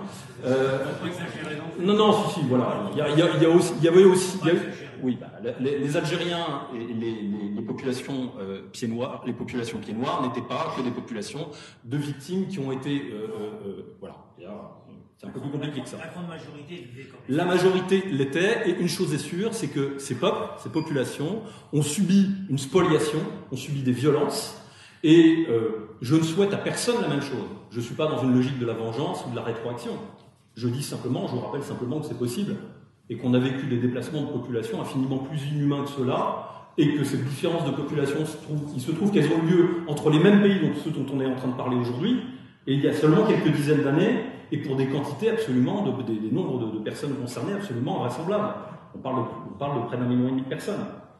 Donc, qu'on ne vienne pas m'expliquer aujourd'hui que la remigration n'est pas possible. La question c'est, ce que je voudrais, je voudrais terminer là-dessus, je voudrais que les hommes comme vous, ou comme Albert Ali, passent plus de temps à parler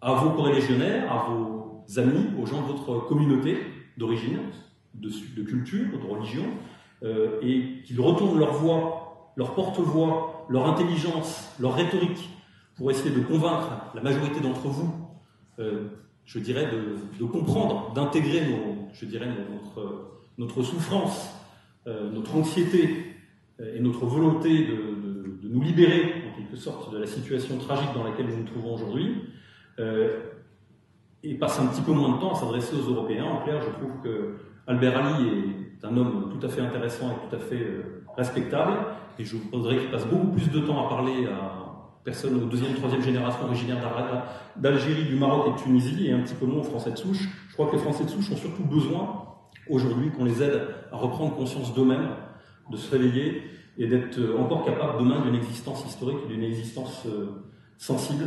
Je crois que nous avons atteint un degré de, de d'effacement culturel, un degré d'abrutissement symbolique euh, absolument incroyable, et je souffre, je ne suis pas le seul, euh, on en parlait hier avec des amis euh, tardivement. Nous sommes nombreux à souffrir de ce que notre pays, de ce que notre peuple est devenu. Et nous voudrions pouvoir leur parler librement, sans être en permanence renvoyés, avec toutes les bonnes intentions bien évidemment. Je ne critique pas votre droit à la parole et votre, droit à la libre expression, mais sans que nous soyons en permanence renvoyés aux ratiocinations de musulmans patriotes. Je vous rappeler qu'effectivement, un musulman patriote, s'il est vraiment patriote, il doit se souvenir que la terre de ses pères, elle est de l'autre côté de la Méditerranée. Et donc, je vous invite à être patriote, effectivement, c'est-à-dire, je vous invite à faire preuve de patriotisme, c'est-à-dire à euh, assumer ce patriotisme complètement, à vous euh, mettre dos à dos avec nous, et non pas face à face, c'est-à-dire appuyons-nous, appuyons nos dos, euh, si c'est possible, et tant que c'est possible encore, pour nous adresser à nos peuples respectifs et euh, à dévoiler à leurs yeux ce qu'ils subissent. C'est la meilleure chose que nous puissions faire. Peut-être qu'Albert, là-dessus, peut, pour dire, notamment sur le, dosage assimilation qui, qui, reste, qui fonctionne. Oui, pour revenir sur ce point, j'entends bien l'inquiétude de notre camarade ici qui essaie de négocier les quotas, les quotas de survie dans le nouvel espace français dirigé par la République d'Ozon. Euh, mais non, plus sérieusement, effectivement, cette question de, de ce qui, il y a aussi une dimension, euh, dimension volontaire et de, et de, et d'imaginaire personnel. C'est-à-dire que l'immigration, c'est un fait. On a bien compris qu'effectivement, c'est une problématique de chiffres. C'est massif, c'est présent, c'est énorme, c'est violent.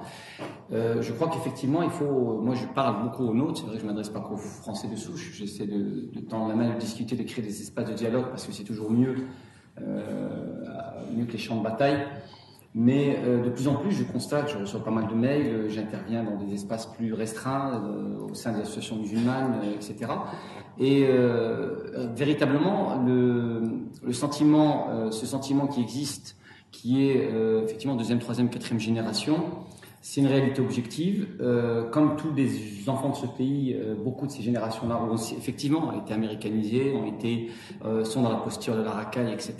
Mais beaucoup d'autres, de nombreux, euh, sont insérés économiquement, euh, ont des vies de famille, ont une culture française complète, sont, sont dans une tradition, dans une sauvegarde des fondamentaux de la famille, etc.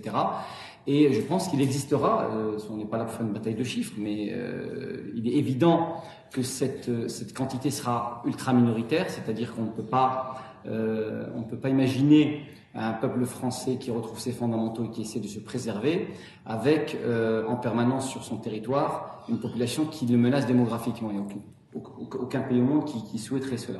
Maintenant, il faut aussi replacer le débat encore dans une perspective plus large. on a peur d'un ethnicide français, ou en tout cas d'une perte de substance euh, des pays européens.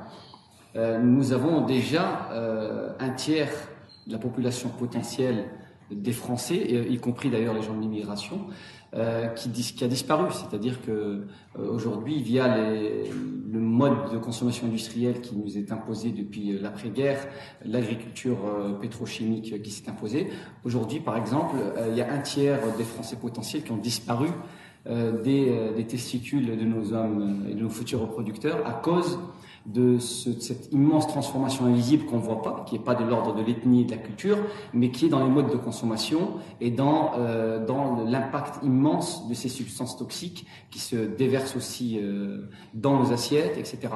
Donc en vérité, le combat, il est, il est, il est sur une dimension beaucoup plus large qu'on ne le pense parfois. Euh, il faut donc replacer ça aussi dans ce contexte. Il y a, aussi une autre problématique, c'est la démographie française.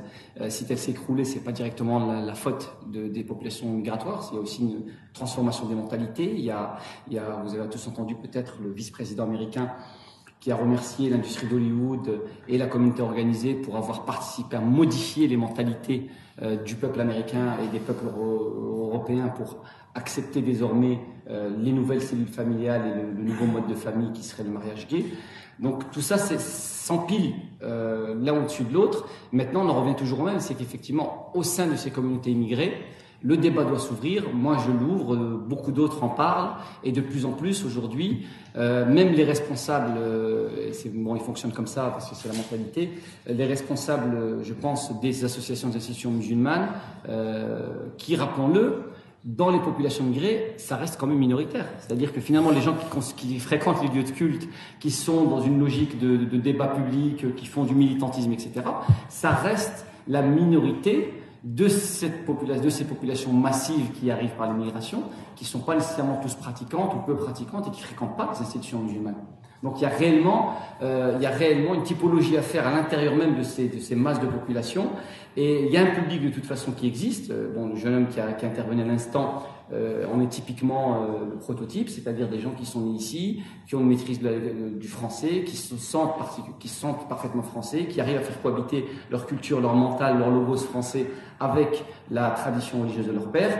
Et c'est très difficile de leur dire effectivement euh, retourner sur le, ou en tout cas la terre de vos pères et de l'autre côté de la Méditerranée, parce que quand ils y vont en vacances, réellement, c'est symptomatique, c'est humain, ils se sentent totalement étrangers et ils sont traités comme des étrangers. Mmh.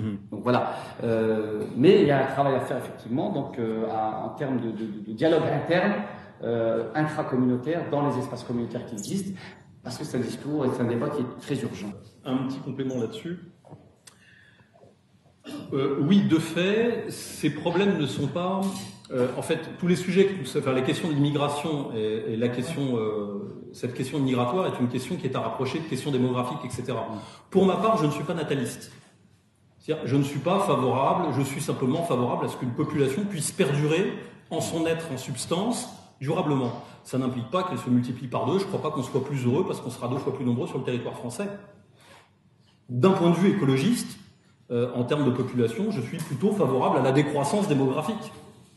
Ben, raison de plus, je veux dire, si nous avons, si les Européens ont engagé une mutation, une transition démographique pour réduire leur propre pression sur leur nature, sur leur environnement, je vois pas l'intérêt d'introduire des, personnes venant d'espaces qui sont en plus à faible pression démographique pour en empiler de façon supplémentaire euh, dans les banlieues de, Bruxelles. Je veux dire, sur, le strict plan écologiste, en termes de pression humaine sur l'environnement, c'est même une absurdité dans le fond. Euh, sur la question de, euh, de, reproductivité, enfin les problèmes, je dirais, de, santé publique liés notamment à la diffusion des perturbateurs endocriniens, etc. Bon, euh, évidemment, il y a aussi des questions qui sont des questions sanitaires, etc. On va pas refaire le monde complètement aujourd'hui. On pourrait, parler des bisphénols A, etc. C'est pas le sujet. Sachez que tout ce, que nous vivons, en fait, c'est une situation qui est, si on essayait de la généraliser, de l'avoir d'un point de vue méta, nous sommes, euh, nous avons servi, quand je dis nous, ce sont les Européens prioritairement, en majorité, nous avons servi de carburant à une machine. Cette machine est une méga machine. Elle s'est dilatée sur la surface du monde sous l'effet de notre créativité, de notre volonté, de notre dynamisme conquérant dans les siècles passés, et elle est aujourd'hui en train de nous éteindre. Nous l'avons servi, entre guillemets, nous avons aussi euh, profité, quand je dis nous, pas, individuellement, hein, euh, pas le peuple qui a profité de la colonisation en Algérie, je ne vais pas vous la refaire, hein, euh, vous avez des vidéos, vous, savez, qui écouter pour vous expliquer ça. Bon, donc, ce que, que, je veux dire, c'est que les Européens ont été happés par un mouvement qui est la construction d'une sorte de super machine, de méga machine techno-économique, une sorte de turbo-capitalisme, et nous avons servi de carburant au développement de cette structure. Et cette structure est en train de nous éteindre. Elle nous a éteints culturellement, elle est en train de nous éteindre démographiquement, elle nous dégrade à tout point de vue, euh, et euh, nous en sommes conscients. Enfin, un certain nombre de personnes, d'Européens, en sont conscients. Rappelez-vous une chose, c'est que euh, à, tous, à tous, c'est que ce qui, le sort qui nous a été réservé nous attend tous aussi. Hein. Cette société euh, de violence, euh, ces, pressions, ces, je veux dire, ces, campagnes de diabolisation, du refus de l'autre, de manque de la tolérance, etc. Bougez pas. Au Maroc, vous, allez, vous les avez déjà. Vous les avez au Maroc parce que pour l'instant le Maroc s'est ouvert à, ce gouvernement-là depuis déjà quelques années. Attendez bientôt l'Algérie, il passera aussi. Vous subirez vous aussi euh, la loi martiale des troupes d'occupation mentale que sont les médias parce que ces gens-là ont capté votre narration collective. Vous n'êtes plus les sujets de votre propre narration, vous n'êtes plus les sujets de votre propre histoire, vous êtes, comme nous, racontés par d'autres. Bien. Donc, si on devait hiérarchiser les priorités, pour être toujours très concret, pour parler qui, quel est le danger, pour moi, le principal danger, c'est celui qui empêche les gens de se réveiller, c'est-à-dire les peuples de prendre conscience de la situation dans laquelle ils se trouvent réellement, c'est-à-dire d'affronter le réel avec leurs propres yeux. C'est, pour moi, le principal outil de contrôle social, c'est celui-là. Tout le reste ne tient que parce que ça tient. Donc, la cible numéro un de tout travail d'activiste politique anti-impérialiste et identitaire, indigéniste, conscient, ce sont les troubles d'occupation mentale c'est-à-dire les médias. Or, les médias, puis vous dites les médias, ça ne veut rien dire. Les médias, c'est rien. C'est du papier imprimé. Les médias sont fragiles à l'endroit où ils entrent, où ils établissent un point de contact avec le monde réel. Et le point de contact euh, du monde réel des médias, c'est quoi? C'est les journalistes. Tant que les journalistes, qui sont ni plus ni moins que des troupes d'occupation mentale, tant que ces gens-là, je ne parle pas de tous les journalistes, mais de la majorité des journalistes qui sont objectivement des, agents d'influence, tant que ces gens-là pourront se balader tranquillement dans une manifestation sans crainte de prendre des claques, des coups de poing dans la gueule, ou pire encore, euh, tout en sachant qu'ils vont demain produire euh, euh, des articles pour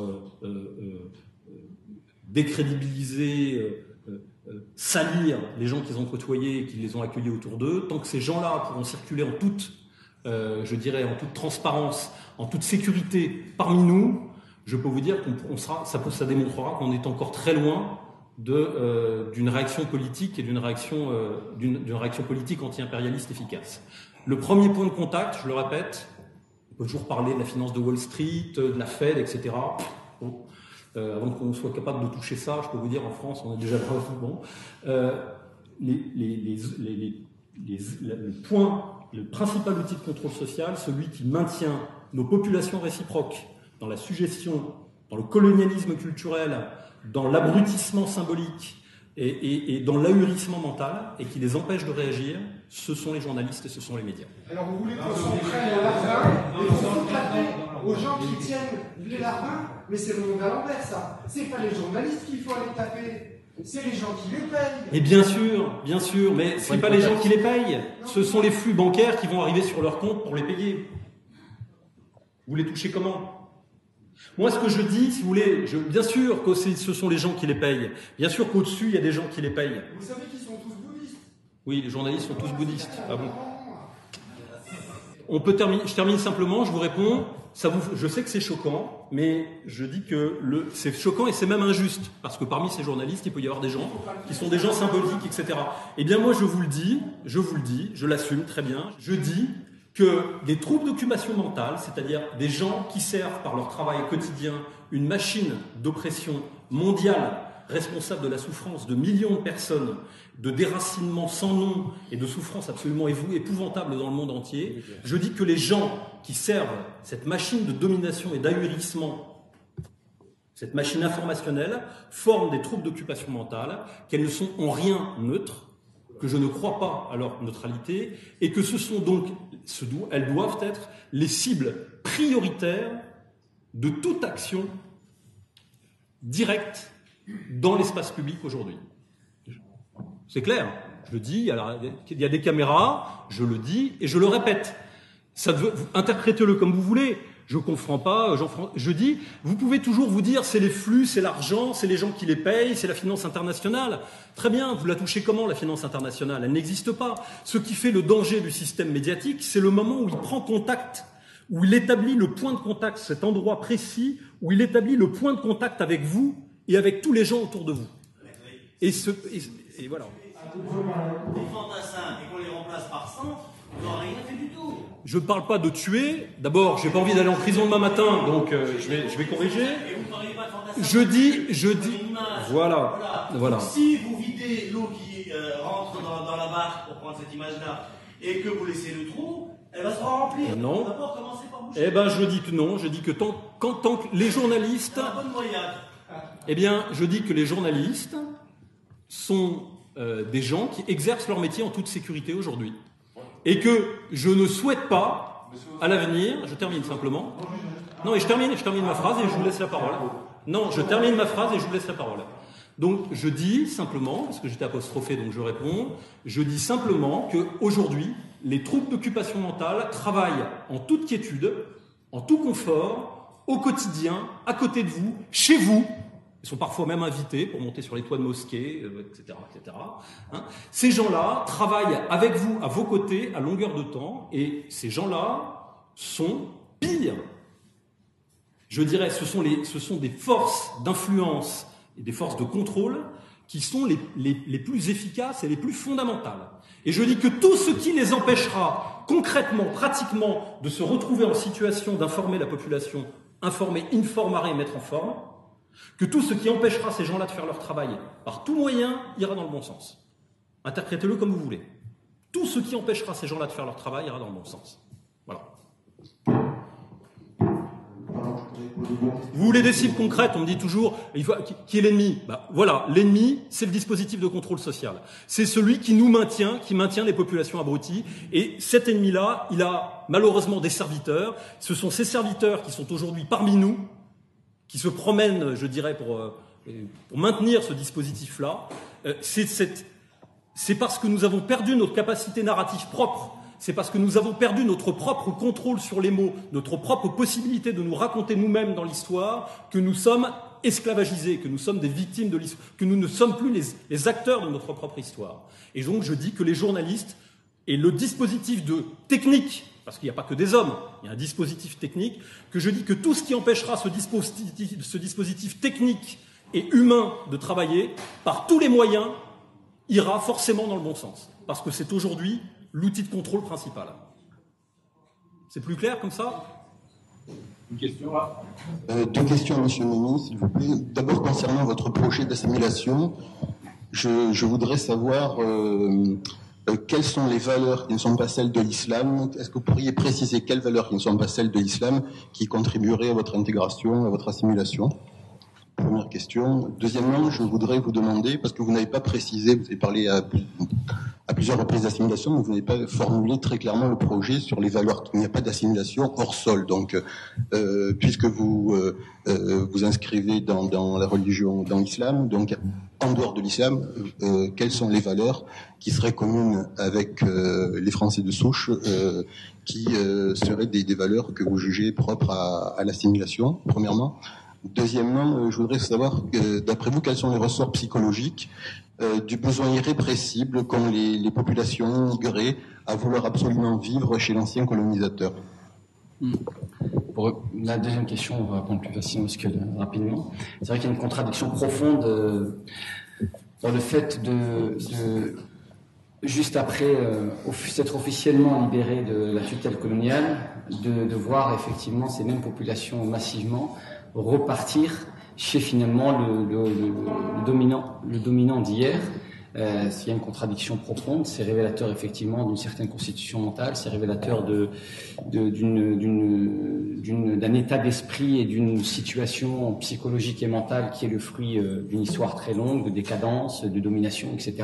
Et c'est vrai que c'est euh, a priori insensé de repartir chez le dominateur d'hier. Ce qui signifie aussi peut-être que finalement ces populations n'avaient pas nécessairement le même rapport qu'on nous a compté dans le roman de la décolonisation, etc., euh, avec avec la puissance coloniale. Donc ça, c'est effectivement une question, euh, une question que moi je soulève souvent d'ailleurs hein, quand j'interviens en interne et euh, je dis effectivement comment comment peut-on expliquer Donc finalement, euh, il y a une espèce presque de masochisme assez assez étrange.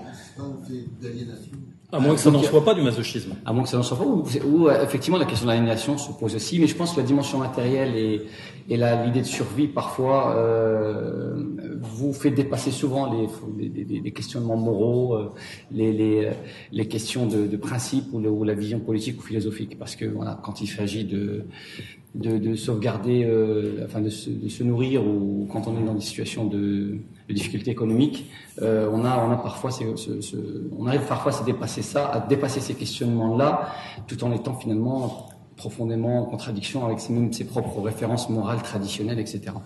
Pour la question de l'assimilation, euh, je distingue bien une chose.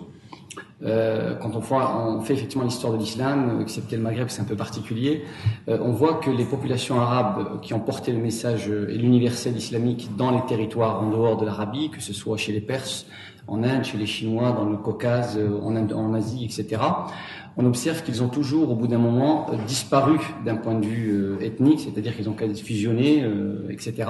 Et ils ont transmis les fondamentaux et le noyau irréductible de, de la religion musulmane aux populations indigènes qui l'ont volontairement adopté, assimilé et qui en ont fait aussi euh, une ère de civilisation nouvelle, c'est-à-dire que les Perses, lorsqu'ils adoptent l'islam, ont produit leur lecture. Euh, c'est ainsi que la théologie indienne est née, le rapport islamique, euh, maraboutique, soufi africain, etc. en ce qui concerne les populations issues de l'immigration postcoloniale en France et donc dont nous sommes les descendants, nous sommes une génération particulière effectivement. on a une rupture généalogique et on a un désir pour certains d'entre nous en tout cas euh, de construire un destin nouveau dans un territoire parce qu'on ne sacralise pas nécessairement euh, l'héritage culturel parce qu'il s'est effectivement euh, diffus, il s'est dissous. et voilà, donc on parlait tout à l'heure des berbères, les petits-fils de berbères ne parlent plus le berbère. Moi-même, je suis effectivement issu d'une tribu berbère importante, il y a deux ou trois mille membres dans la, dans la même famille, plus le clan qui doit faire dix mille personnes. Et malgré ça, effectivement, il y a quelques référents culturels qui sont passés, quelques logiques familiales, mais le reste, il y a très peu de choses qui sont. La langue, finalement, n'a pas été sauvegardée. Donc, quand je parle d'assimilation, je parle tout simplement la préservation de ce noyau réductible des fondamentaux de la théologie, dans une éducation, une, socialisation, c'est-à-dire qu'il ne s'agit pas de s'assimiler, je ne parle pas d'individu adulte, je parle de la socialisation quotidienne de l'enfant dès son plus jeune âge, c'est-à-dire que nos enfants ou nos petits-enfants qui grandissent dans les espaces français, comme les autres enfants qui, sont nés dans ce pays, euh, bah, d'abord adoptent une langue, c'est quand même un élément déterminant, parce que la langue c'est structurant, euh, ils, euh, cohabitent dans des espaces. Bon, je suis, en zone rurale, donc c'est toujours effectivement plus facile, mais ils grandissent dans des espaces auxquels ils s'identifient, dans lesquels sont leurs souvenirs. Ils apprennent à marcher sur un sol qui, est, le seul qu'ils ont connu. Euh, ils interagissent avec un voisinage immédiat qui est plutôt français de souche, donc dans lequel il y a des échanges. Et donc, quand je parle d'assimilation culturelle, c'est une assimilation, en fait, c'est une socialisation naturelle, mais avec une démarche sélective, en tout cas des parents, parce qu'effectivement, si on ne fait pas attention, euh, cette assimilation culturelle se fera comme pour les autres enfants de, Gaulois finalement ou de, souche, à travers les programmes scolaires officiels, à travers la culture télévisée, et finalement c'est une assimilation euh, dans une culture américaine. Donc je pense que parce que nous sommes dans une démarche volontaire, nous avons aussi la possibilité de sélectionner dans euh, l'enseignement, dans la transmission de l'histoire de France, dans euh, la, la, la, construction de la pensée, de la logique, etc., euh, de sélectionner dans ce qui nous semble être, et c'est pour ça que les liens avec les cathos tradis, par exemple, ou, ou, avec un certain nombre de mouvements qui travaillent sur le, le, la sauvegarde de la culture française, qui, font, qui, qui traitent ces questions-là, ensemble, on arrive finalement à travailler sur des modes de socialisation qui sont communs et dans lesquels on peut avoir des enfants de familles athées, de familles euh, euh, de gauche ou de droite, des familles croyantes ou pas croyantes, des familles catholiques traditionnalistes ou pas. Et, là, la langue arabe n'est pas un, obstacle en soi, puisque c'est une langue liturgique, liturgique comme pour le latin pour l'être pour les cathos tradis. Mais les enfants qui vont grandir dans cette logique assimilationniste, euh, finalement grandissent avec un système de représentation des codes de valeurs, une mentalité qui est parfaitement française. Euh, seulement, euh, reste à se mettre d'accord aussi sur l'état actuel. Sur... Tout à l'heure, pour faire rien avec ce que disait M. Ozon, oui. euh, comment vous expliquez la surprégnance du sous-modèle américain euh, chez les populations euh, d'origine étrangère par rapport aux populations d'origine française, même si elles sont très atteintes, que Oui, bien sûr, c'est un phénomène généralisé, mais pour, des raisons très simples, sociales et urbanistiques, c'est-à-dire que ces populations étant euh, socialement, euh, bon, elles sont dernières arrivées socialement en plus en difficulté, elles se retrouvent dans des concentrations et du ghetto, et donc naturellement, euh, parce qu'il n'y a pas de tradition culturelle familiale forte, du fait que les parents sont analphabètes, du fait que les parents eux-mêmes n'ont pas euh, sont Mais ça suffit pas pour expliquer les prégnances du rap, du, du rap et du tap. Si, ça, je pense que ça l'explique. Euh, oui, et, je, je, suis d'accord. Il y a quand même autre chose. Oui. Euh, il y a quand même autre chose qu'il faut qu'il qu'il faut quand même évoquer, c'est euh, une forme de euh, de revanchisme mmh, oui, euh, anti-occidental, oui, anti-européen qui euh, a trouvé de multiples, je dirais, incarnations culturelles, notamment dans la musique. Pourquoi le rap est devenu euh, est, est, devenu une musique, euh, je dirais, populaire euh, chez des gens qui euh, ont une culture musicale et, et, artistique qui est quand même infiniment supérieure à celle de, de deux ou trois abrutis à casquette issus du Bronx. c'est parce que c'est parce que cette musique, cette culture porte en elle un discours politique elle, elle véhicule, elle véhicule un système, elle, elle, véhicule une culture du ressentiment qui est euh, un non-dit, qui n'est pas une culture au sens propre, c'est-à-dire qui n'est pas, euh, voilà, on n'a pas tous les attributs de la culture, on va dire, mais une idéologie profonde du ressentiment, une sorte de. Certains avaient parlé pour le christianisme. Je crois que c'était euh, Louis Rougier qui parlait pour le christianisme à ses débuts, hein, bien sûr, d'un bolchevisme de l'Antiquité. C'est-à-dire d'une culture qui au départ s'était construite par des migrants de christianisme dans l'Empire romain, qui en fait euh, remettaient absolument tout en question dans le système romain. C'est-à-dire rien n'avait grâce à leurs yeux, ils étaient, c'était la religion des catacombes au propre et au figuré.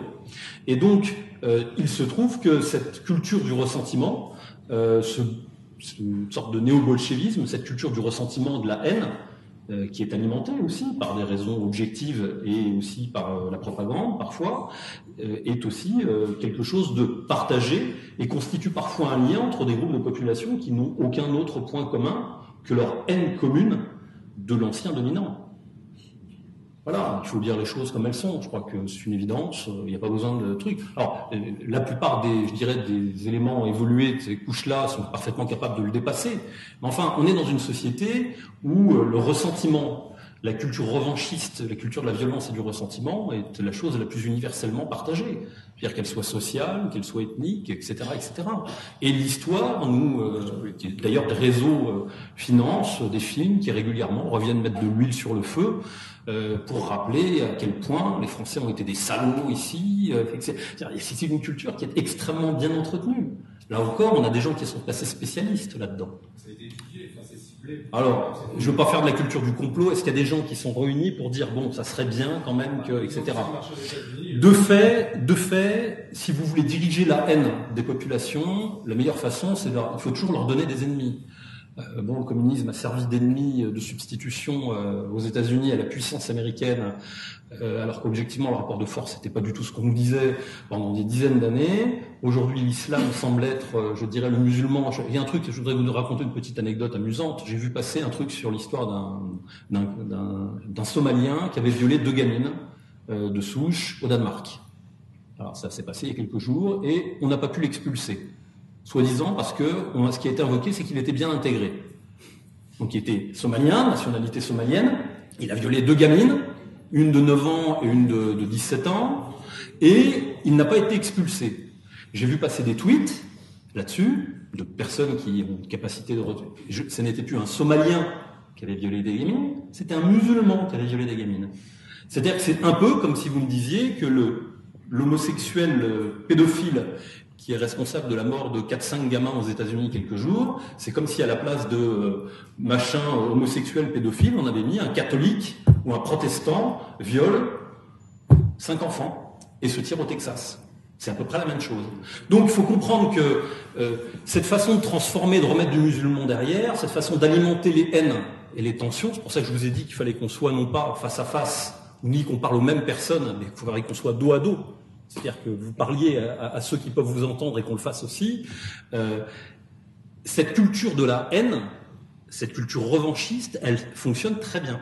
Et le rap n'est rien d'autre, n'est rien d'autre que la mise en, boom boom, euh, avec parfois un peu de créativité. Il y a des gens intelligents, brillants, comme dans tout, parce que vous pouvez pas. Euh, voilà, il y, a, aussi des rappeurs, des gens qui font du très, des belles choses probablement. Je dis, c'est pas ma tasse de thé, mais voilà, euh, le rap, c'est, il y, a, tout. Mais globalement, le rap est dans son immense majorité, dans ses relents, dans son, son esthétique, dans, ses, dans, sa, dans son discours, une, idéologie du ressentiment mise en musique une idéologie de la haine et du ressentiment mise en musique. Il y a un point à rajouter sur cette question-là, je termine pour euh, boucler, c'est que euh, il faut comprendre aussi une chose, c'est que les populations ici d'immigration et donc notamment les jeunes euh, ont tenté une autonomie, une autonomie politique à une époque, au début des années 80. Vous avez tous entendu effectivement parler de la fameuse marche pour l'égalité, marche des beurs, etc.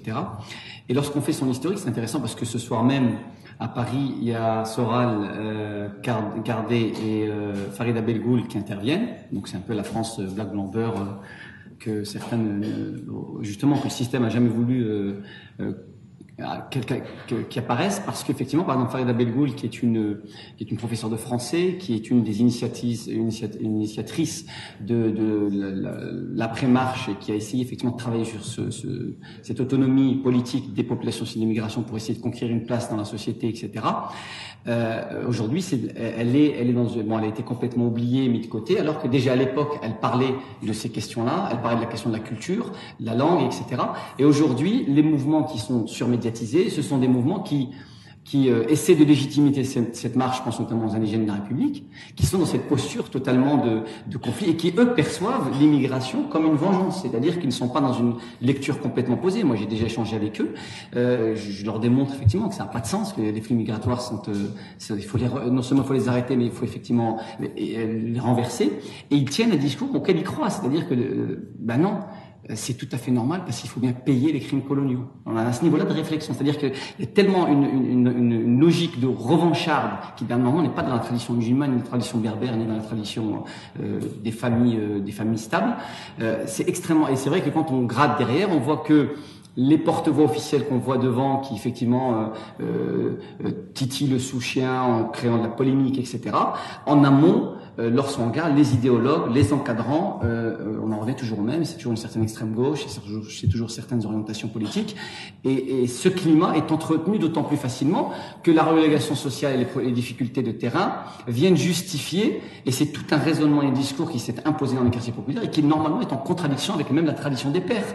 Parce que les pères ne sont pas dans cette tradition-là à l'origine. C'est, ils étaient humbles, ils travaillaient, ils, ils, bon, ils, subissaient effectivement un certain nombre de choses, mais ils étaient dans une logique humble de travail parce qu'il fallait nourrir la famille. Et parce que c'est typiquement une, vision traditionnelle maghrébine. Et ces jeunes-là ont intégré ça à travers notamment la lecture du rap, mais pas seulement. Euh, il faut étudier en profondeur la, la manipulation euh, des mouvements d'Iber, euh, comment effectivement cet antiracisme institutionnel s'est incarné dans une logique refancharde et dans un, une psychologie victimaire qui s'est mis en place, ce qui cause aujourd'hui une grande difficulté d'échange parce que vous avez effectivement un mur. Non, ce sont des vilains blancs. Euh, on va décoloniser la France, je veux dire. on, est en en 2013, quoi.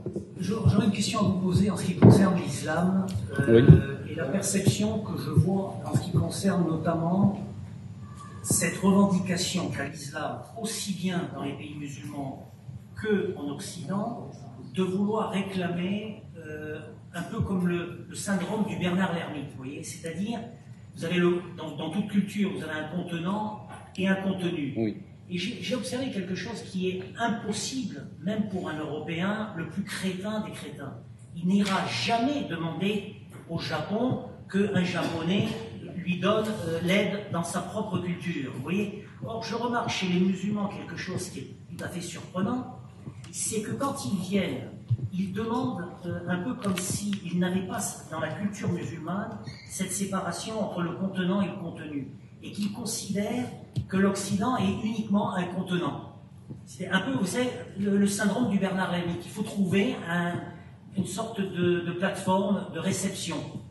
À croire, et on le voit dans les pays arabo-musulmans, s'il n'y a pas un despotisme plus ou moins éclairé, l'islam a du mal à, à se gérer. Vous voyez, intrinsèquement, il a du mal à se gérer. Alors ma question est la suivante. Est-ce que les musulmans prennent conscience de ça? Moi, je suis effaré de voir que les musulmans vont à l'Institut catholique. Bon, les, catholiques, c'était des princes, c'est devenu des balayeurs. Mais euh, je suis catholique, hein, je, connais la, situation. Mais vous n'êtes pas balayeur, vous êtes banquier.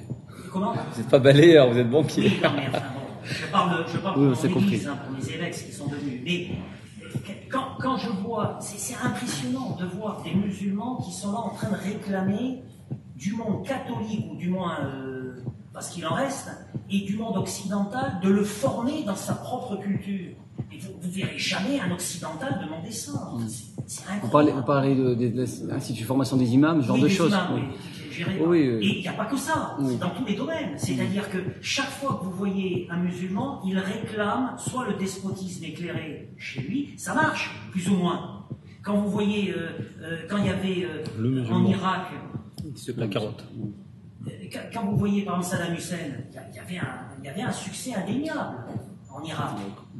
même, je dirais, pour les femmes qui étaient instruites, il y avait des institutrices, etc. Bon, après, on sait ce qui s'est passé. Mais ma, question est la suivante. Est-ce que les musulmans, est-ce qu'il y a un débat à l'intérieur des musulmans pour comprendre cette situation où, euh, à la limite, ils ont besoin de l'autre pour s'autogérer, quoi, presque. Vous voyez ce que je veux dire? Déjà, je vous dirais que les musulmans n'existent pas. On dit que les musulmans, c'est qui les musulmans? Euh, euh, il y a, au, Japon, il y a des musulmans, les Indonésiens, les, Malaisiens sont. Au Japon, il n'y a pas de musulmans. Si, si, il y a des musulmans. Ah, si, si, il y a des musulmans. il y a même quelques mots. Vous voyez le. Non, non. Si, des musulmans, je vous le dis. Je vous en présenterai si vous voulez. C'est une religion interdite. Oui, non, mais c'est. Euh... Comment? Oui, les mosquées, non, mais c'est... Non, si vous voulez, tout, dépend de ce qu'on entend quand on dit les musulmans. Les musulmans, c'est d'abord des êtres humains faits de chair et de sang, qui viennent d'aires géographiques différentes, de civilisations, de traditions, de pays qui ont une histoire, qui sont aussi le fruit d'une décadence historique qui était très profonde. Donc, quand vous parlez effectivement, euh, par exemple, des musulmans américains qui ont une, une autre forme d'immigration, où c'est essentiellement des cadres supérieurs, etc., ou au Canada, nous n'avons pas cette logique que vous décrivez, parce qu'ils ont intégré la logique de lobby, etc., ils sont organisés, ils sont constitués, et ainsi de suite, ils ont des représentants euh, euh, ou des, même des élus, et ainsi de suite. Aujourd'hui, quand vous dites les musulmans en France, en vérité, vous parlez de populations effectivement immigrées, euh, fragilisées d'une certaine manière, euh, avec, bon, je ne vais, vais, pas vous donner un dessin, quand vous êtes capable d'imposer comme représentant médiatique un analphabète bilingue dénommé Charles Roumi, J'aurais tout résumé. Je veux dire, Chalboumi résume l'état de décadence politique, de d'incapacité d'autogestion, de d'élite complètement dépassée de ces musulmans quand vous dites les musulmans. Donc effectivement, lorsque ça, c'est une décision médiatique, ça. Non, mais euh, vous ferez pas ça avec vous ferez pas ça avec les Chinois, ni avec les Vietnamiens, ni avec les. Ils n'ont pas besoin. Non, mais je veux dire, le... non, ils n'ont pas besoin parce qu'ils sont capables de s'autogérer et gèrent leurs élites et leurs représentants. Voilà. Et donc, lorsque vous parlez des musulmans, ils sont tellement euh, divisés, nombreux, euh, avec des clivages euh, très complexes, etc., que toutes ces contradictions que vous soulevez apparaîtront tout le temps. C'est-à-dire que pour. Vous ne croyez pas que c'est interne à la religion Non, non, sais pas. quand vous regardez, le, quand vous, me dites c'est une civilisation qui s'est écroulée. Quand vous regardez. Excusez-moi, mais il faut qu'on passe la, la parole. Euh, je pense que la, réponse est assez claire. Le musulman, comme la carotte sur les tableaux de diététiciens, n'existe pas. Hein. C'est-à-dire que c'est un, c'est le musulman, c'est pas, c'est comme la carotte. Hein. Vous avez euh, une carotte bouillie n'a pas la valeur, même valeur nutritionnelle qu'une carotte râpée. La terre sur laquelle elle a poussé, etc. Les, le musulman n'existe pas. vous pouvez, il y a l'islam. Voilà. Donc, voilà. Il y a l'histoire de l'islam. Très bien. Donc, le musulman n'existe pas. Et ce que vous décrivez, ce sont des éléments euh, que vous avez constatés. Donc, il ne s'agit pas de les remettre en question. Simplement, euh, moi, j'ai vu euh, des catholiques qui se baladaient en se flagellant. j'ai vu des catholiques. Qui, la question, c'est est-ce que je vous dis pourquoi les catholiques ceci? Non, il n'y a pas. vous ne verrez jamais. Vous ne pouvez, vous ne pouvez pas transférer. Enfin, on va, on va éviter ce genre de débat parce que là, je crois que c'est d'évidence pour tout le monde.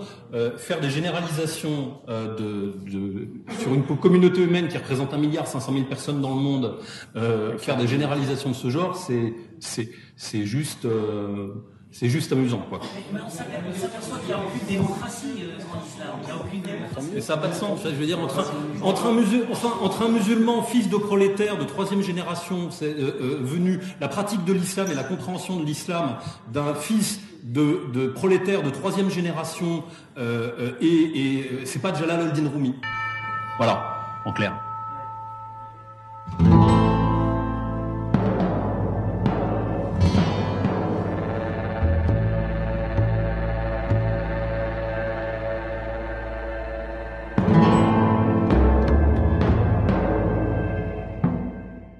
Moi j'ai une remarque et une question pour euh, Albert Ali. Ma remarque, c'est que j'ai l'impression que l'assimilation que vous prenez, finalement, c'est d'une efficacité génocidaire redoutable pour les gens qui vont devoir assimiler, puisque si on parle de je suis biologiste, hein, donc ça va expliquer un peu l'image que je prends. Si on enlève les manifestations visibles et qui peuvent créer de la répulsion, entre guillemets de la répulsion, hein, de la part de l'autre, il n'y a plus de système immunitaire. Donc nécessairement, il y aura effectivement, si vous enlevez les manifestations, on va dire désagréables, le voile, la musique, ou tout à l'heure on parlait un peu du bruit et de l'odeur, bon voilà. Si on enlève ça, on, rentre dans une grande machine à mixer où euh, les descendants assimilés pourront effectivement s'assimiler, se reproduire, etc., avec les descendants entre guillemets de souche, chacun, l'un et l'autre, perdant probablement au passage leurs ancêtres, tout ce qui a fait leurs ancêtres, notamment en termes de substance et de sensibilité. Ça, c'est ma première remarque. Enfin, c'est une remarque. Vous y répondez ou pas, c'est comme vous voulez. Et ma question, c'est, vous parlez d'assimilation volontaire choisie, mais il semblerait que ce soit ceux qui vont s'assimiler qui choisissent. Et qu'à aucun moment, vous ne demandez l'avis de ceux qui vont devoir assimiler. Et donc, comment vous faites pour leur demander leur avis ou est-ce que vous leur demandez pas? Et finalement, si on demande le choix à ceux, si on, pose la question à ceux qui vont vouloir s'assimiler, bah vous demandez dans la salle hein, et ils vont tous vouloir. Donc, il faut bien qu'il y ait quelqu'un qui fasse un choix. À quel moment on demande à l'autre, hôte au sens celui qui reçoit, À quel moment est-ce qu'on lui pose la question est-ce que tu veux m'assimiler ou pas? J'ai l'impression que votre voix me dit quelque chose. C'est pas vous qui embêtez Laurent dans les questions, non? Euh, Pour la deuxième question, euh, ce que j'entends par là, c'est que l'assimilation choisie, c'est une démarche volontaire, on est d'accord? On en revient à aussi questionner la définition de la France qu'on essaye de, choisir ensemble. Est-ce que la France est effectivement seulement une identité, une substance, euh, euh, une génétique, etc. Ou est-ce que c'est, et moi je pense qu'effectivement ça l'est en grande partie essentiellement, mais c'est pas que ça. Et en tout cas c'est ma définition d'histoire de France.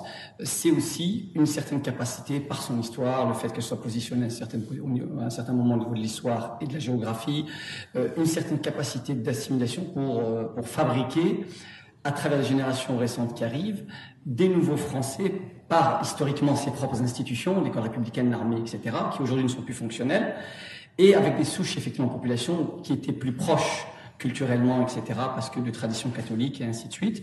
Euh, euh, donc c'était plus, possible. Cette tradition euh, qui est effectivement volontariste d'État, mais auquel les populations se sont acceptées, aujourd'hui dans la situation où nous sommes, où le système a arrêté cette démarche, je pars du principe que pour les populations immigrées qui sont issues de l'ère africaine ou maghrébine, euh, en tout cas pour les musulmans, je ne pose pas la question pour les animistes, pour les chrétiens, pour les autres, etc.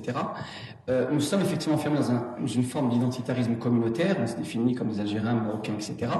Mais pour les plus éclairés, ceux qui ont une lecture euh, correcte de ce qu'est l'islam en tant qu'universel, qui s'incarne dans des traditions culturelles et dans des espaces et des aires géographiques différentes, nous ne sommes pas obligés de sacraliser nos héritages culturels. On peut avoir une mémoire familiale, mais euh, dans la façon d'éduquer les enfants, et c'est là que la question de l'assimilation se pose, c'est-à-dire qu'en tant qu'adulte, on peut faire un certain nombre d'efforts, d'intégrer des codes culturels,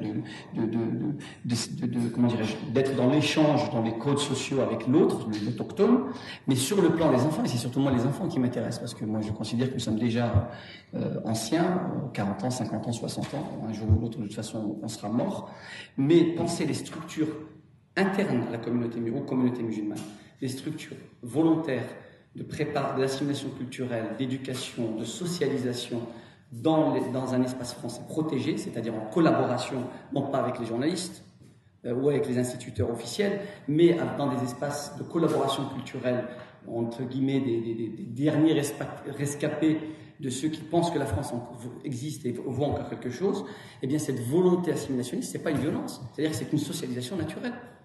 Point barre, c'est-à-dire que l'enfant grandit, euh, il apprend à lire, à écrire en français, euh, euh il, il, il, assimile un certain nombre de, de, de codes et de, de, codes et de de, culture euh, des mœurs. Il vit avec d'autres petits Français issus de souche où il y a une transmission. Mais par contre, il y a une sacralisation des fondamentaux théologiques et religieux qui s'incarneront dans ces populations-là.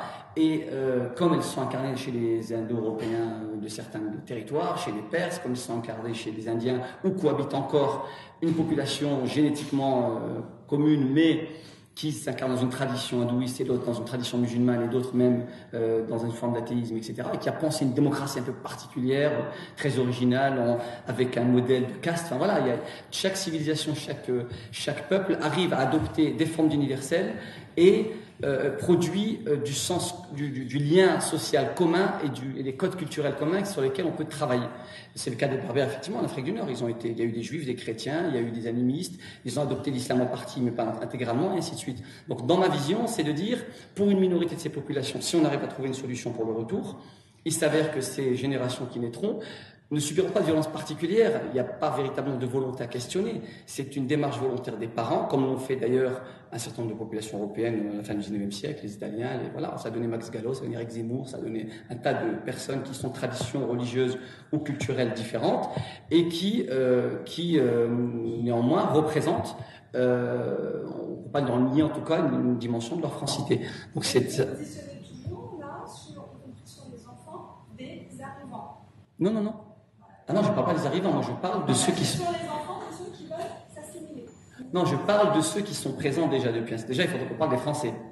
Donc tous les, tous les gens issus de l'immigration ne sont, ne sont pas tous français, on est d'accord. Donc la grande majorité, je l'espère en tout cas. Parce que je sais qu'il y a des naturalisations massives Mais euh, j'espère qu'effectivement, quand moi je m'adresse, je parle parle pas des gens issus de l'immigration qui ne sont pas français. Donc déjà ceux qui ne sont pas français, d'un point de vue purement administratif, on a déjà une, équation statistique à poser, qui est claire, celui qui l'est, celui qui ne l'est pas.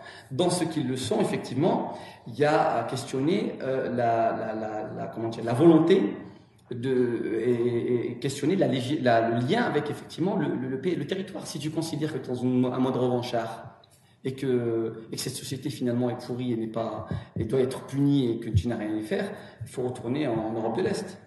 C'est comme ça que certains disent euh, ce pays, euh, ce pays doit payer pour ce qu'il a fait à nos ancêtres, mais il faut retourner en Roumanie. Donc là, c'est pareil. Euh, bon, c'est une boutade, je pense que certains ont compris. Donc c'est ça l'idée, c'est-à-dire que je parle, je parle d'une de, de, partie de ces populations d'immigration qui sont en partie déjà français, dont certains sont naturalisés volontairement, d'autres sont français parce qu'ils sont nés. Il y a un grand travail à faire et je pense que vu la mentalité et la capacité de, s'adapter, enfin de changer pour des raisons diverses, matérielles ou autres, je suis convaincu qu'on peut faire un travail d'explication, d'expliciter cette, question-là, parce que de toute façon, même un jeune de banlieue qui est dans, un, dans une mode lascar, euh, quand il va dans son pays d'origine, il a rien de maghrébin, même quand il insulte, il insulte en français. Ces insultes sont françaises, elles sont pas maghrébines. Il rêve en français, même si effectivement il a 350 mots de vocabulaire et que sa capacité de, de, de communication est limitée. Mais même ces gens-là, je pense qu'avec un travail euh, intelligent et posé, surtout si on comprend à un moment donné les enjeux. Parce que le gros problème, c'est que le portrait que nous a dressé tout à l'heure Laurent, je suis très content qu'on qu'on ait pu euh, parler ensemble parce que ça va permettre à ce discours de sortir du cadre euh, maison commune et d'entrer justement dans les réseaux musulmans parce que maintenant les gens savent que ça ne s'agit pas de fachos, de méchants, etc. Mais c'est intéressant d'entendre l'angoisse portée par des gens qui, discutent et qui posent des raisonnements fondés sur des, notions des concepts et des références euh, intellectuelles fondées, de comprendre ce danger. Parce que quand on entend le scénario, je ne pense pas que quelqu'un qui a entendu le scénario présenté tout à l'heure peut continuer tranquillement à aller à Carrefour, à faire ses courses, euh, euh, ou continuer à dire ouais, la France, il faut encore des centaines de milliers d'immigrés chaque année pour qu'elle paye. C'est pas sérieux. C'est parce que la question est sérieuse. C'est pas, c'est une question de, de vie ou de mort. C'est une question d'avenir d'une espèce humaine. C'est pas rien. Et donc, si on, on, on, prend conscience du niveau du danger, il y a des sacrifices qui seront à faire. Et je pense qu'il y a des gens qui seront prêts à faire ces sacrifices. Et il y a effectivement des. des, des, c'est pour ça qu'il faut bien préciser, parce que j'ai l'impression que vous pensez que je parle de. Euh, d'une population, enfin de 12 millions de personnes, d'un magma comme ça de personnes qu'on va assimiler par force. Je ne parle pas du tout de ça. Moi, je fais une typologie très claire. Je dis les gens qui, même s'ils sont français, même les convertis, qui ne considèrent pas que la situation soit suffisamment conforme à leur orthodoxie, ils ont le droit de changer, et même d'un point de vue, dans, une perspective musulmane, ils ont le droit de partir. Euh, ceux qui ne sont pas français, ben, si effectivement le contexte administratif, économique et social ne le permet pas de rester, ils n'ont pas à rester puisqu'ils sont pas français. C'est clair, je veux dire, il n'y a pas de, c'est pas d'être fasciste de dire ça. C'est euh, Boumedienne en Algérie, quand il y a eu un conflit avec la frontière marocaine, c'est pas compliqué. Ils ont eu 48 heures les Marocains. Allez, tu passes de l'autre côté, la frontière elle est fermée jusqu'à aujourd'hui. Chez, nos ancêtres, euh, ces questions-là sont traitées très efficacement. Donc, chez les nôtres aussi. Chez, effectivement, chez, chez les Gaulois, normalement, normalement. Le problème, c'est qu'aujourd'hui, ceux qui dirigent ne sont pas dans cette, dans cette fermeté-là. Donc voilà, je pense qu'il faut bien distinguer la typologie de, des populations dont on parle, et euh, ça mérite donc une réflexion approfondie. Et moi, j'ai pas de crainte particulière, je ne vois pas de d'ethnicide ou de, enfin de, de crainte de particulière, parce que je ne sacralise pas euh, les cultures importées. Je pense qu'on peut adopter une culture dominante. Euh, je crois que les Arabes, les premiers Arabes qui sont venus euh, chez les Perses euh, ont respecté la grandeur perse, ont, transmis ce qui leur paraissait être universel acceptable, et les Perses en ont fait ce qu'ils voulaient. Ils ont produit une, nouvelle civilisation perse musulmane, sans renier leur héritage perse, ni leur langue, ni leur grande histoire, ni leur mépris des Arabes qui méprisent toujours autant. D'ailleurs, le golfe persique, euh, les Arabes l'appellent golfe arabe et le golfe persique. Mais ils sont restés perses. Je veux dire, leur substance, leur, leur dimension ethnique, même leur biologie n'ont pas changé. Elle a été conservée. Ils ont adopté l'universel islamique qui aurait pu être l'universel chrétien. Euh, voilà, donc euh, je, je fais la, petite provoque jusqu'au bout. Peut-être que Clovis, effectivement, si l'universel chrétien n'était pas existant à l'époque, aurait pu être devenir calife des musulmans à l'époque. C'est tout à fait le calife des Français à l'époque. Et, il y a matière à travailler. D'ailleurs, je discute beaucoup avec des païens. Notamment, j'ai appris récemment avec un ami païen qui, on parlait du personnage euh, de la figure de Merlin, par exemple. Et quand on approfondit les textes traditionnels, on retrouve dans la figure de Merlin, par exemple, un personnage coranique qui est connu dans la, la sourate La Caverne, qui s'appelle Khidr, où il y a beaucoup de proximité. Donc je dis qu'il y, y a, toujours possibilité de, de, de comment dirais-je, sans sacraliser, parce qu'en tant que musulman, on ne sacralise pas les cultures, on sacralise ce qui est sacré, et on respecte le, la culture indigène dans laquelle on arrive, comme le faisaient finalement les premiers musulmans. Et l'idée, c'est que si ce qui compte, c'est effectivement l'universel et la foi musulmane, elle mérite d'être transférée à des populations autochtones qui en feront ce qu'elles veulent. C'est-à-dire que si demain les Français, euh, les futurs futurs Français, si on arrive à sauver ce pays, eh bien, décide de conserver cet islam, ce que j'espère, eh bien, ce sera une spiritualité parmi tant d'autres au sein d'un espace français qui va organiser sa cohabitation intra, intercommunautaire. Si euh, il devrait disparaître comme il a disparu ailleurs, il disparaîtra. Et moi, ce qui m'intéresse, c'est que, euh, je le dis tout le temps, si même demain nous devions avoir un conflit, je préfère vivre une Saint-Barthélemy, c'est-à-dire en tant que Français protestants, subir la majorité catholique pour des raisons, c'est compliqué, historiques, euh, politiques, etc. Mais personne ne pouvait nier aux protestants français qu'ils avaient quand même une légitimité historique, biologique, ce que vous voulez. Donc une Saint-Barthélemy, pourquoi pas? Je suis là, c'est le croyant qui parle, mais pas une Reconquista. Parce qu'une Reconquista, ça veut dire qu'on aura échoué, on aura tellement sacralisé les cultures d'origine qu'on aura gardé le clivage culturel au point, effectivement, la Reconquista, c'est dégager l'étranger. Et j'ai pas envie que nos, les futures générations de musulmans qui naîtront ici et qui pourront dire cette terre est ma patrie parce que mes pères y sont enterrés, je ne veux pas qu'ils puissent, demain, on puisse les sortir parce qu'on leur dit vous êtes des étrangers. Je veux que nos arrière-petits-enfants soient, les, les, soient ceux qui vont ressusciter les traditions françaises, la culture, sauvegarder sa langue qui est en train de disparaître, etc. Parce, parce que pour eux, c'est une question aussi de survie. Plus que euh, le français autochtone qui ne qui voit pas de problème à ce que son, son fils s'américanise. Ou... C'est pas grave, il s'appelle Jean-Paul, c'est pas grave. Et finalement, il ne conserve que de, ne conserve de la, de la, de la, de son, son identité française que son prénom. Voilà. Je peux te répondre là-dessus Bon, tu as pris un exemple qui est intéressant. Euh, bon, je, je, je, vais te répondre simplement sur un point. Donc, tu parlais par exemple de la Perse tout à l'heure. Tu nous as remarqué à juste titre que l'islam, euh, en tant qu'idéologie de conquête et idéologie de conquérant, puisqu'en fait, finalement, euh, les religions sont avant tout euh, des, euh, je dirais, des, des mêmes plexes, c'est-à-dire des, des, paquets de, je dirais, d'informations, de repères, de symboles. Voilà, c'est une narration qui se déplace avec un groupe de population. Que, par exemple, l'Iran et les Iraniens, les Perses, avaient été effectivement islamisés. Ils ont été islamisés et ils ont, comme tu l'as bien dit, ils ont réussi à digérer euh, l'islam, comme d'ailleurs les Européens ont digéré le christianisme à une époque, parce qu'ils sont restés des Européens en Europe mmh, et des Perses. En Perse. Ça veut dire que la condition de la digestion, entre guillemets, c'est-à-dire de l'existence, en particulier du schisme, et, de, je dirais, de, la, de, ce qui a suivi la proclamation de la grande résurrection à la Mout, c'est-à-dire en quelque sorte de la reprise de la, de la, de la, de la de la fusion qui est née entre la tradition euh, euh, islamique et simultanément la redécouverte euh, des fondamentaux spirituels de la Perse antique, n'a été possible que parce que l'islam est passé sur cette terre, mais il n'y a pas eu de substitution ni de remplacement de population. Et donc les Perses, en tant que tels, je dirais, ont été conquis, se sont vus imposer une religion, puis il y a eu un reflux, et ces peuples ont ensuite digéré, c'est-à-dire ont euh, opéré, comme le catholicisme a réintégré un certain nombre d'éléments très chrétiens euh, dans sa liturgie et sur bien d'autres aspects encore, ont en quelque sorte euh, reformulé, c'est mal dit, il n'y a pas de terme adapté, en tout cas ils ont reconfiguré et donner euh, un, nouvel, euh, un, nouvel, un nouveau morceau du miroir brisé, c'est-à-dire de la, de, la, de la, diversité du monde, en islam. Ok. Mais la condition de ça, tu vas voir où je veux en venir, la condition de ça, c'est qu'il existait bien, il préexistait bien à ce travail de reconquête spirituelle, de réappropriation spirituelle, qui ne s'est pas fait contre l'islam, bien que euh, si tu parles, tu parles à certains docteurs de la foi, tu sais bien évidemment que l'interprétation qui en sait, enfin tu connais l'interprétation qui est faite du schisme et de, de, de, bon, bah, tas d'autres choses. Mais euh, le, ce travail de réappropriation, d'assimilation en quelque sorte perse de l'islam n'a pu être fait que parce que les Perses étaient Perses. C'est-à-dire qu'ils ont euh, fait primer leur sensibilité de peuple, leur sensibilité profonde, et en quelque sorte ont digéré euh, cette invasion et cette conquête dont ils avaient été les victimes, en restant malgré tout vaincus, certes, mais des Perses. Donc la question, avec une conscience ethnique extrêmement forte.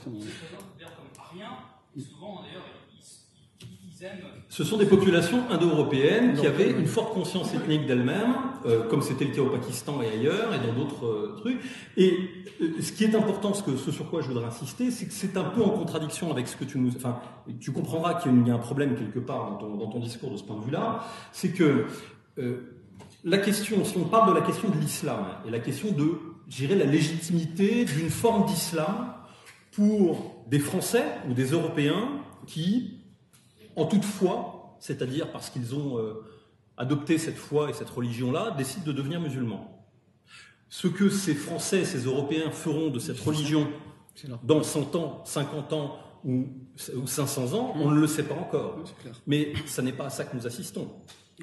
Ce n'est pas à ça que nous assistons. Nous assistons, nous n'assistons pas à une conquête religieuse, nous assistons à une substitution de population qui s'accompagne extrêmement maladroitement extrêmement maladroitement, parce que le prosélytisme musulman en France, euh, euh, c'est pas, c'est pas efficace. Hein. À côté des églises baptistes américaines, je peux vous dire que c'est, c'est de la rigolade. Donc, euh, qui s'accompagne extrêmement maladroitement d'une forme de prosélytisme qui est liée essentiellement à une volonté de retrouver des fondamentaux qui sont des, fondamentaux axiologiques fondamentaux de valeurs traditionnelles, etc., etc., etc.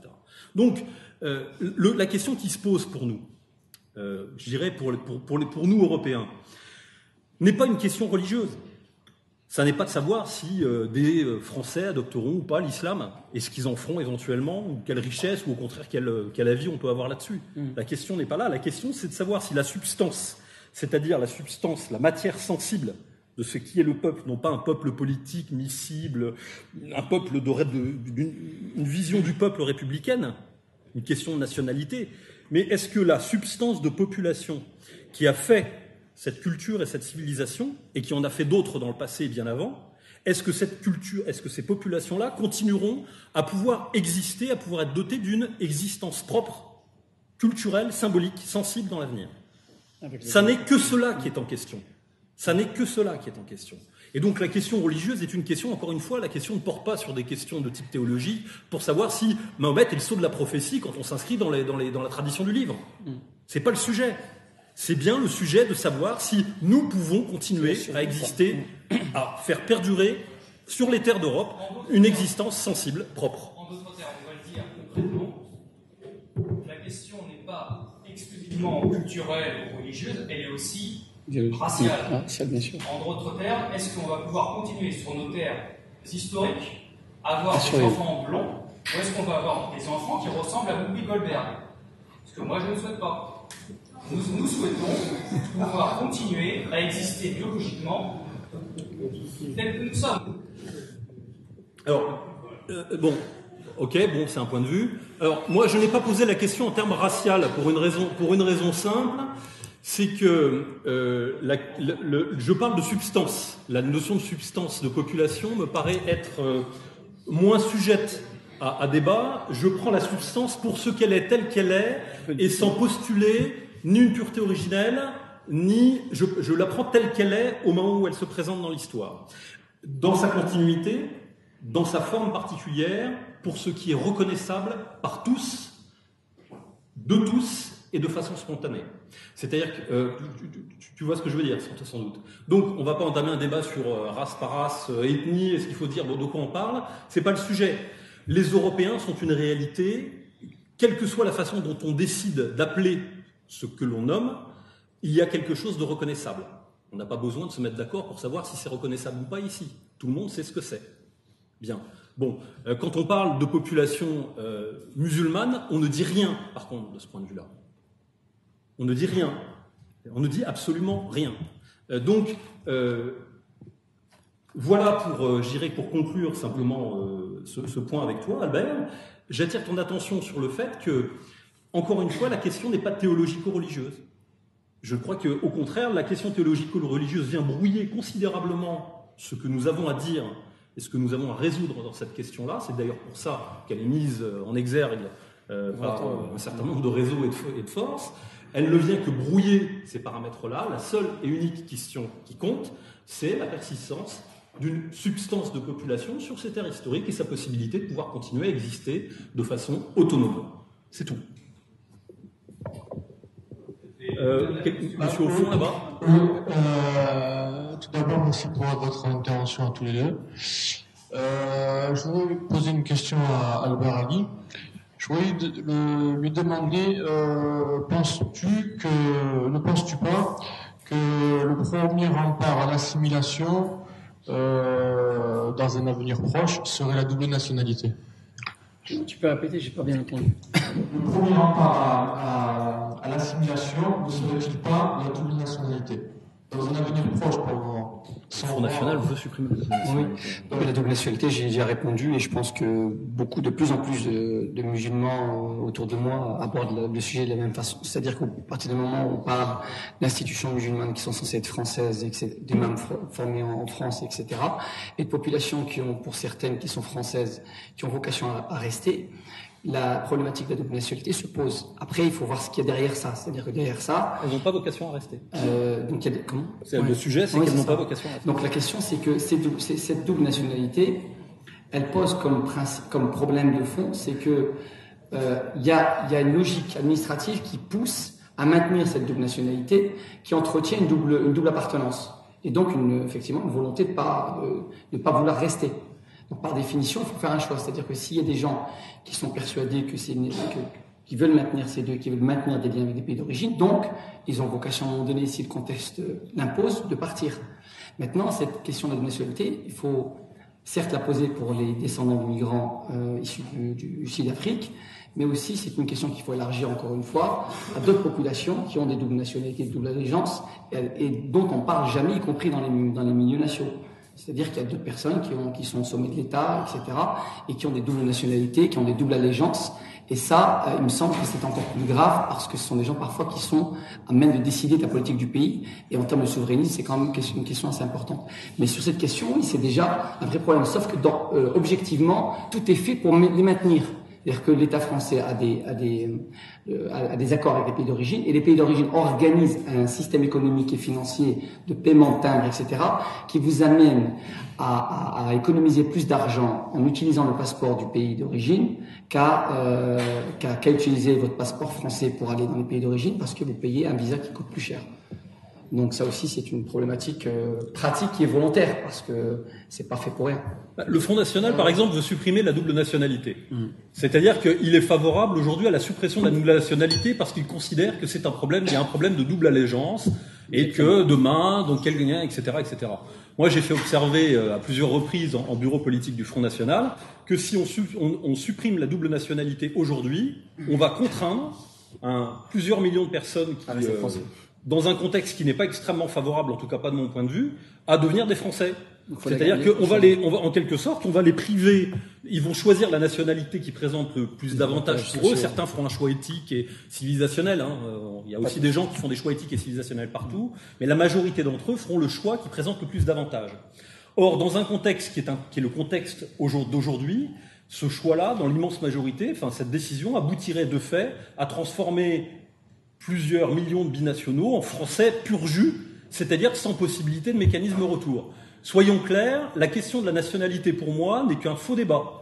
La nationalité a été attribuée de façon automatique et abusive depuis 30 ans à des millions de personnes qui ne la souhaitaient pas ou ne la méritaient pas. Et moi, je ne suis pas dans la logique euh, euh, la France, ça se mérite ou ça, ça s'hérite, etc. Ça s'hérite, point. C'est tout.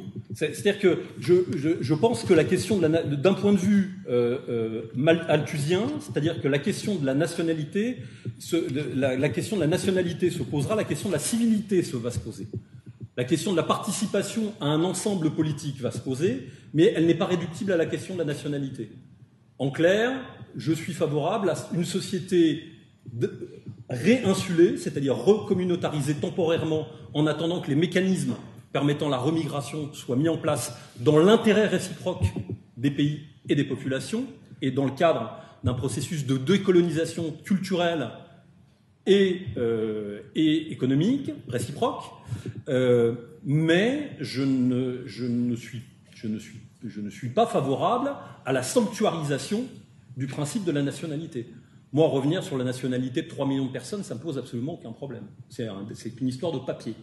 Voilà. Donc, pour moi, on n'est pas plus ou moins, euh, je dirais, chez soi, ici, euh, parce qu'on a des papiers français.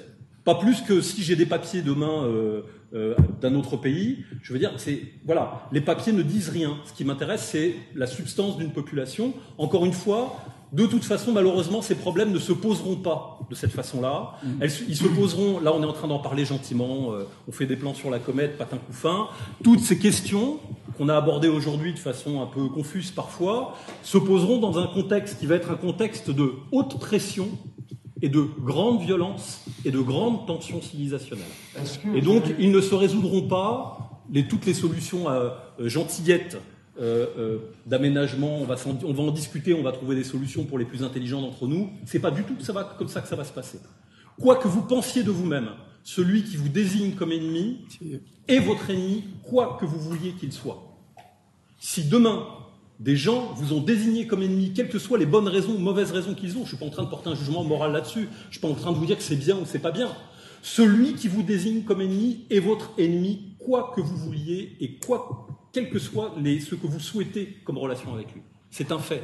Si la société, s'il n'y a pas de solution politique trouvée à, ce processus-là, on arrivera dans une situation de conflictualité pure, c'est-à-dire au moment où la possibilité d'existence de lignes de force de contact, euh, et elle existe déjà, euh, apparaîtront. On sera dans la conflictualité traditionnelle pure, c'est-à-dire dans un système de guerre civile multifront, euh, euh, multidimensionnel et multifront pure, qui sera extrêmement violente et atrocement euh, atroce et sordide. Et dans ce contexte-là, la question euh, de la, je dirais, de l'ami, de l'ennemi, de ce qui serait bien euh, du processus de gna de savoir si on est bien sur ces terres ou si on est... La question se posera plus du tout comme ça. C'est comment est-ce qu'on vous désignera de l'autre côté et quel sera, qui dirigera cet autre côté, pourquoi faire et vers quoi je ne suis pas en train de vous dire que c'est bien, je suis en train de vous dire que c'est malheureusement la probabilité la plus forte, c'est qu'on a, c'est que ces problèmes seront abordés dans un contexte d'extrême tension, d'extrême tension, d'extrême violence. Par contre, excusez-moi, j'avais aussi, euh, je voulais vous poser aussi une question parce que j'avais du mal à vous cerner. Si vous, euh, vous n'êtes pas seul, oui à, la défense de la nation ou bien de l'Europe Parce qu'il faut savoir aussi que l'Europe a été, a été votée contre le peuple français aussi. Donc, juste une question en fait. Si euh, euh, des, immigrés, des immigrés euh, pour, la, plupart maghrébins et africains retournaient sur leur terre, est-ce que vous accepteriez, à l'inverse, que des immigrés d'Europe de l'Est peuplent euh, fortement la France et qui viendrait pour des raisons euh, économiques aussi. je, vois surtout. je, fais un peu, je fais un peu libéral. Hein, je, vois ce qui, ce qui est induit par votre question surtout. Euh, oui, la, la, question c'est pas de savoir si les immigrés demain vont peupler Patin, Couffin, etc. C'est pas comme ça que ça va se passer. Je ne crois pas à un clash qui puisse déboucher sur autre chose qu'un immense bordel et une immense boucherie, boucherie qui nous mettrait sous contrôle définitif de la première puissance mondiale et de tout ce qui va derrière. Donc en clair, je ne suis pas en train de vous expliquer que la guerre civile va résoudre nos problèmes, je suis même persuadé du contraire. Bon, maintenant, je pense que il faut, on va, on n'empêchera de toute façon pas, même si on n'aboutit pas à un clash définitif, on n'empêchera pas une montée des tensions extrêmement euh, profonde, extrêmement rapide. Dans ce contexte-là, je le dis, je le redis, il est important qu'on ait une claire perspective des scénarios politiques possibles.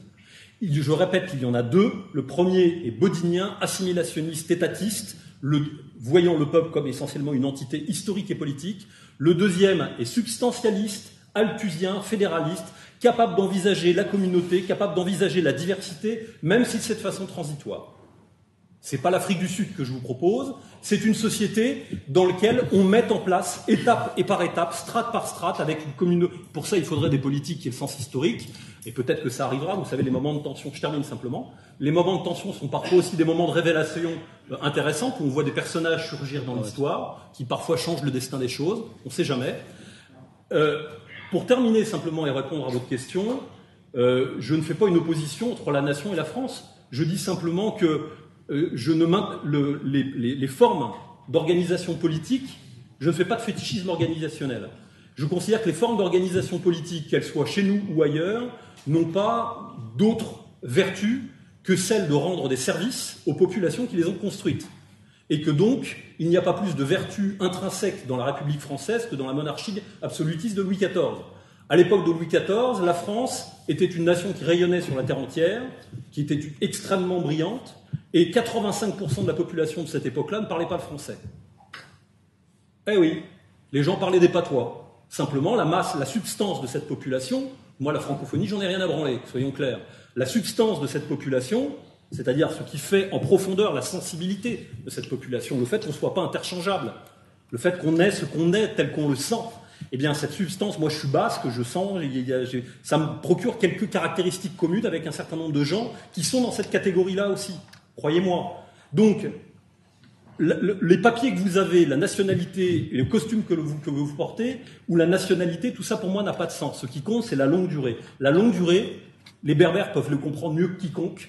La longue durée, elle est ethnosensible c'est en profondeur ce que c'est votre façon particulière. Elle s'exprime chez les Berbères, plus particulièrement, très spécifiquement dans la langue. Donc, bon. essentiellement ethno-séparatiste, c'est bien ça votre propos. Lorsque monsieur tout à l'heure parlait de, de racialisme, c'est bien ça votre propos. C'est séparer des, euh, des races, des ethnies. Hein.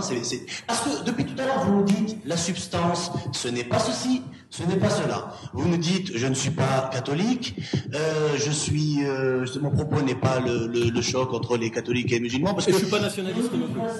Euh, les Français ne sont plus catholiques, etc. Vous nous dites ce n'est pas non plus une entité politique. Euh, vous nous dites c'est pas non plus la francophonie. Vous nous dites, des, vous nous faites des ninis depuis le début, et vous refusez d'aller jusqu'au jusqu'au bout. Êtes-vous, oui ou non, ethno-séparatiste Et si vous l'êtes, et si vous l'êtes, donnez-moi une définition précise de ce qu'est que la race française. C'est très intéressant votre question. Alors, d'abord, j'utilise les mots que je veux pour dire ce que j'ai à dire. Et pour dire ce que vous, et pour, surtout, et pour ne surtout pas dire ce que vous, ce que vous, vous devriez dire. Ah, ah, ah, ah attention, euh, je, je, ça c'est ce que vous interprétez. C'est pas ce que j'ai l'intention de faire. Mon intention, à moi, c'est de poser les choses dans le détail, attendez, c'est je vous réponds. Qu'est-ce que c'est que cette substance? Est-ce que vous voulez que je vous réponde? Oui, dites-moi quelle est la substance. Eh bien, cette substance, cette substance est une substance de population. C'est un réel observable visible. Vous voulez l'appeler Attendez, vous me posez une question, laissez-moi vous répondre. Cette substance, c'est une réalité humaine observable visible qui se manifeste sensiblement dans une histoire et qui est le produit d'une histoire, des accidents de l'histoire, qui est le produit de rencontres de populations, qui est, un produit visible, le produit visible d'une histoire vécue.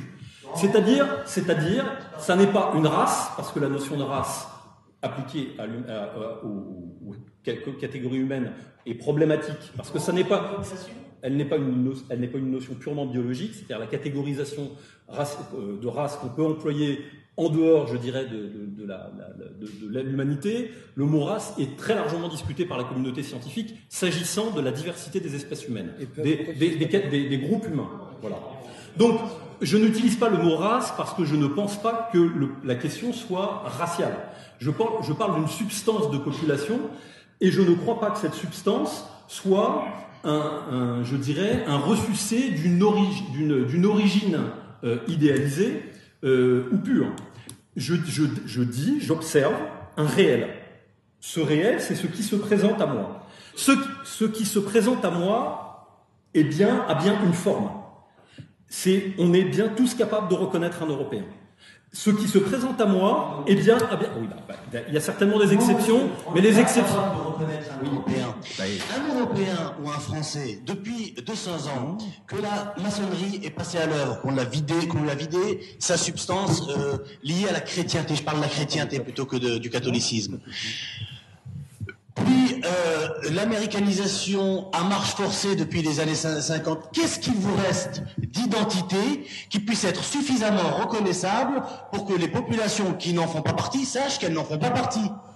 Mais Je suis pas dans la logique de savoir. Vous, vous avez la subjective que vous voulez. Vous voulez voir quelque chose ou ne pas le voir. C'est votre affaire. Ce que je vous décris. Ce la France est chrétienne. La France est historiquement chrétienne. Est-ce qu'elle est déchristianisée? Elle l'est majoritairement déchristianisée. Elle est déchristianisée tout en ayant conservé dans ses fondamentaux, c'est-à-dire dans, un certain nombre de ses fondamentaux, une grosse partie de la tradition catholique qui elle-même, qui elle-même est une religion qui a assuré la survie, je veux dire la, continuité de culte pré-chrétien. Donc il y a une continuité de culture, il y a une continuité de civilisation en Europe, il y a une population qui est restée relativement stable avec euh, parfois même des isolats assez surprenants. J'appartiens à un isolat, l'isola basque, qui est un peu, un peu surprenant par des tas d'aspects. Euh, mais ces populations ont bien une existence. Vous, vous ne pouvez pas nier qu'elles en ont une, je ne veux pas engager une discussion. Alors, eh bien, c'est votre affaire. On peut décréter, on peut décréter que les Africains n'existent pas ou que les Berbères n'existent pas. Vous me raconter ça. Vous pouvez pas me raconter qu'un Portugais et un Norvégien, c'est la même substance. Je vous ai pas dit ça la réalité historique. Mais je vous ai pas dit ça. Bah, de quelle substance nous parlez-vous? Eh bien, je parle de la diversité des substances existantes sur les territoires d'Europe dont on vit. Et dans cette diversité, pourquoi n'incluez-vous pas celle qui est apparue depuis 30, 40, 50, 50 dernières, dernières années, à partir du moment où elles ont une, volonté d'assimilation patriotique Pour tout à l'heure, vous disiez qu'il faut que vous soyez dos à dos pour parler aux populations, aux différentes populations. oui. Comment voulez-vous tourner le dos à quelqu'un dont vous n'êtes pas sûr qu'il ne vous trahira pas dans le dos? Comment est-ce que vous voulez faire ça? Vous permettez que je vous réponde? Essayez. Bien. Donc, il y a plusieurs questions dans votre question. Un, d'abord, je, je n'ai pas une définition monolithique de la substance. Pour moi, une substance, c'est en mouvement.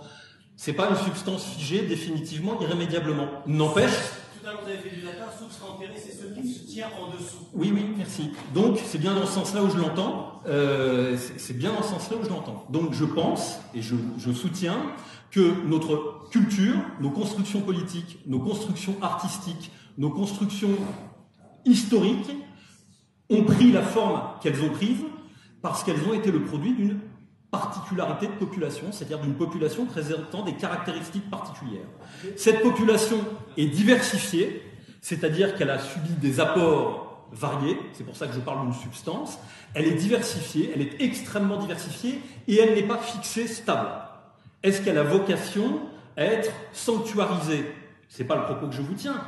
Mais entre la sanctuarisation et la conscience claire de ce que nous sommes et la volonté de la faire perdurer dans l'histoire, vous ne pouvez pas me reprocher de constater que les Européens existent bien, qu'ils existent bien. Vous ne, pouvez pas, vous, ne pouvez pas me, vous, ne pouvez pas me reprocher de constater que les Berbères existent bien malgré leur immense diversité. On a dit que les Berbères n'étaient jamais vaincus parce que leur diversité et leur conflit interne étaient tels qu'ils ne pouvaient jamais être vaincus précisément. Mais euh, c'est pas pour autant, malgré cette immense diversité de la berbéritude, en quelque sorte, et son, histoire ancienne, c'est pas pour autant que les berbères n'existent pas non plus. Donc les sophismes, si vous voulez, euh, ou la rhétorique, euh, euh, je dirais simpliste, visant à dire, puisqu'il n'y a pas absolue homogénéité ou absolue origine commune, alors ce que vous décrivez n'est qu'une, je dirais qu'une une subjectivité susceptible de changer et d'être redéfinie demain matin si moi je décide de le faire, eh bien, c'est précisément à ça que nous, contre ça que nous nous battons. C'est sur notre possibilité. Oui, oui, mais je suis désolé aussi, mais je vous réponds. Et eh oui. La chrétienté, c'était fait de syncrétisme, hein, de digestion. Enfin, je, préfère parler de syncrétisme. Ça n'a été qu'une histoire de, syncrétisme et vous voudriez empêcher. Comme le schisme.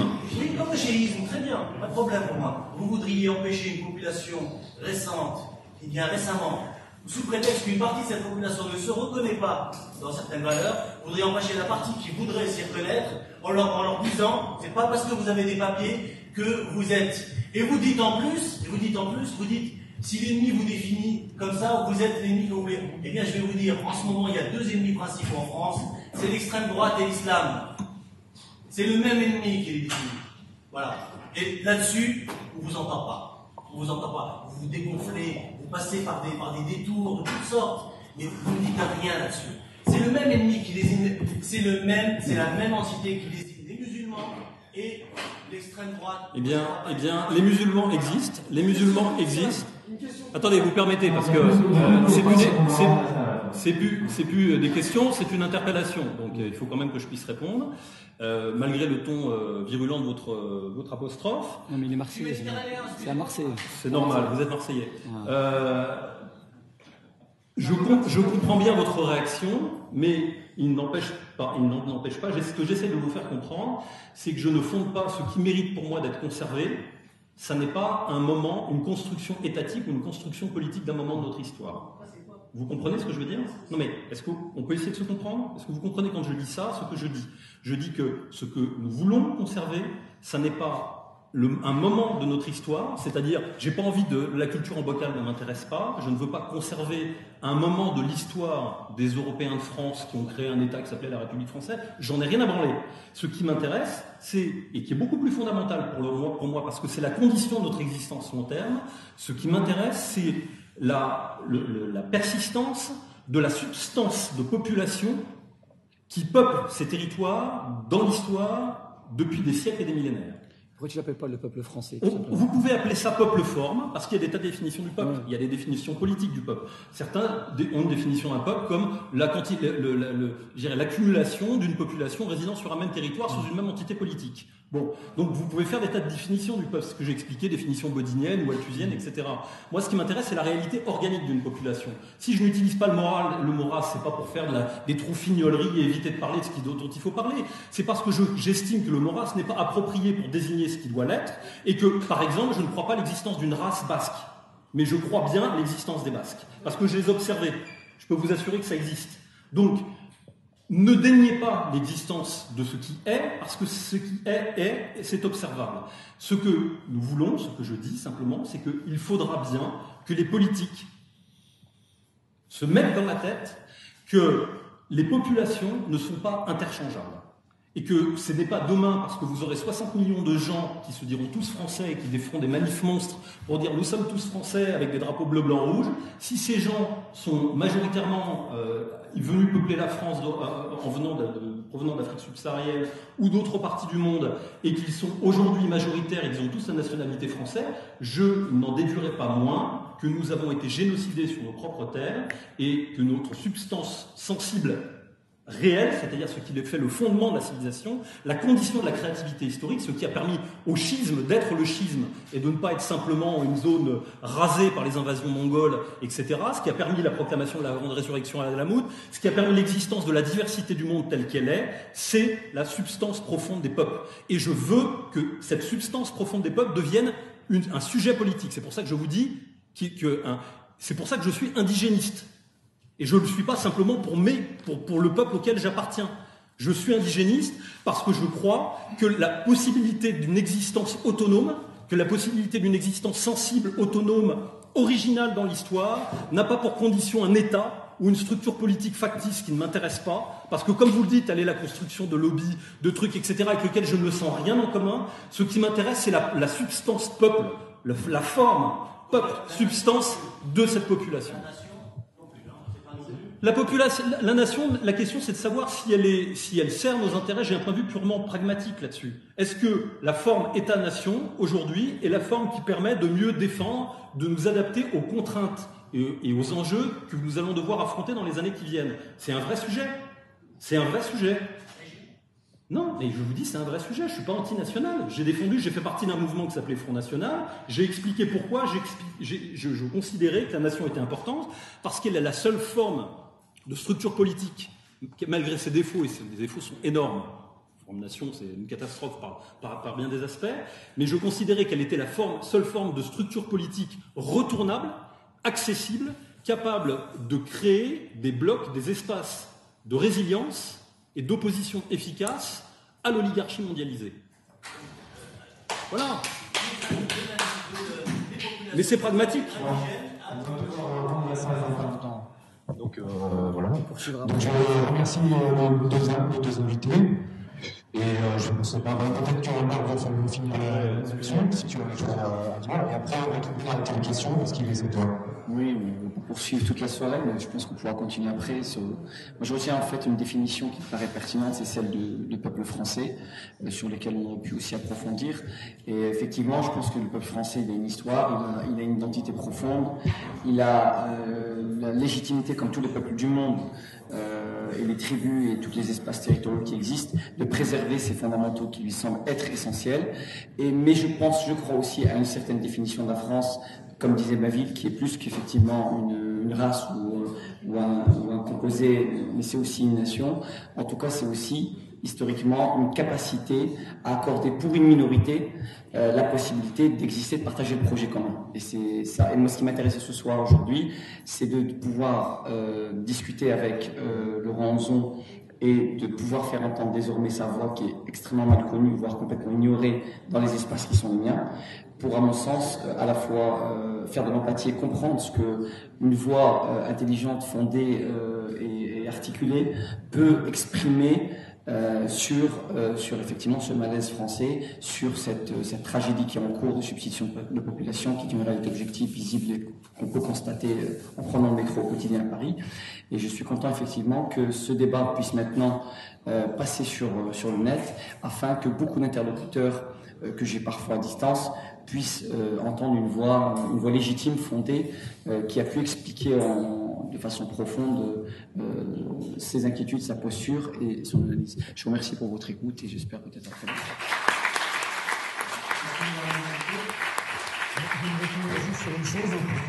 Pour que les intentions de, cette euh, conférence soient claires. Enfin, nous, euh, on est pour le débat d'idées et on, ne quitte pas un conformisme pour en rejoindre un autre. L'intérêt, c'est de, de gérer qu'on en frottant deux filets qu'on fait une flamme. C'est pas en étant chacun dans ses convictions. Et mon objectif à moi, comme je vous l'ai dit au début ce, de cet échange, c'est au-delà du plaisir d'échanger, c'est de vous faire comprendre euh, à quel point l'époque que nous allons, euh, les époques que nous allons affronter, qui affronteront nos enfants dans les années qui viennent, vont nécessiter un renouvellement complet de notre, de nos visions des choses et un, un abandon, je dirais, des conformismes idéologiques. Je ne suis pas, je ne verse pas dans l'angélisme euh, euh, en aucun point. J'essaie d'être réaliste euh, à, tout point de vue. J'essaie simplement, l'objet de cette conférence euh, peut-être permettra de le faire. J'essaie de faire entendre un point de vue qui soit un point de vue substantialiste, c'est-à-dire un point de vue sensible sur la question de la substitution de population, un point de vue culturel, un point de vue sensible, un point de vue écologiste, un point de vue presque artistique, j'entends sensible du terme au sens large, de face, et, non pas un, point de vue euh, souveraino-étatiste qui n'est pas ni ma chapelle, ni ma sensibilité, ni la façon de voir les choses. Je m'intéresse à la persistance de la réalité de la vie plus que la persistance de concepts d'idéologie, même si les concepts d'idéologie et les idéologies m'intéressent. J'espère que j'ai été clair au moins de ce point de vue-là. Je vous remercie.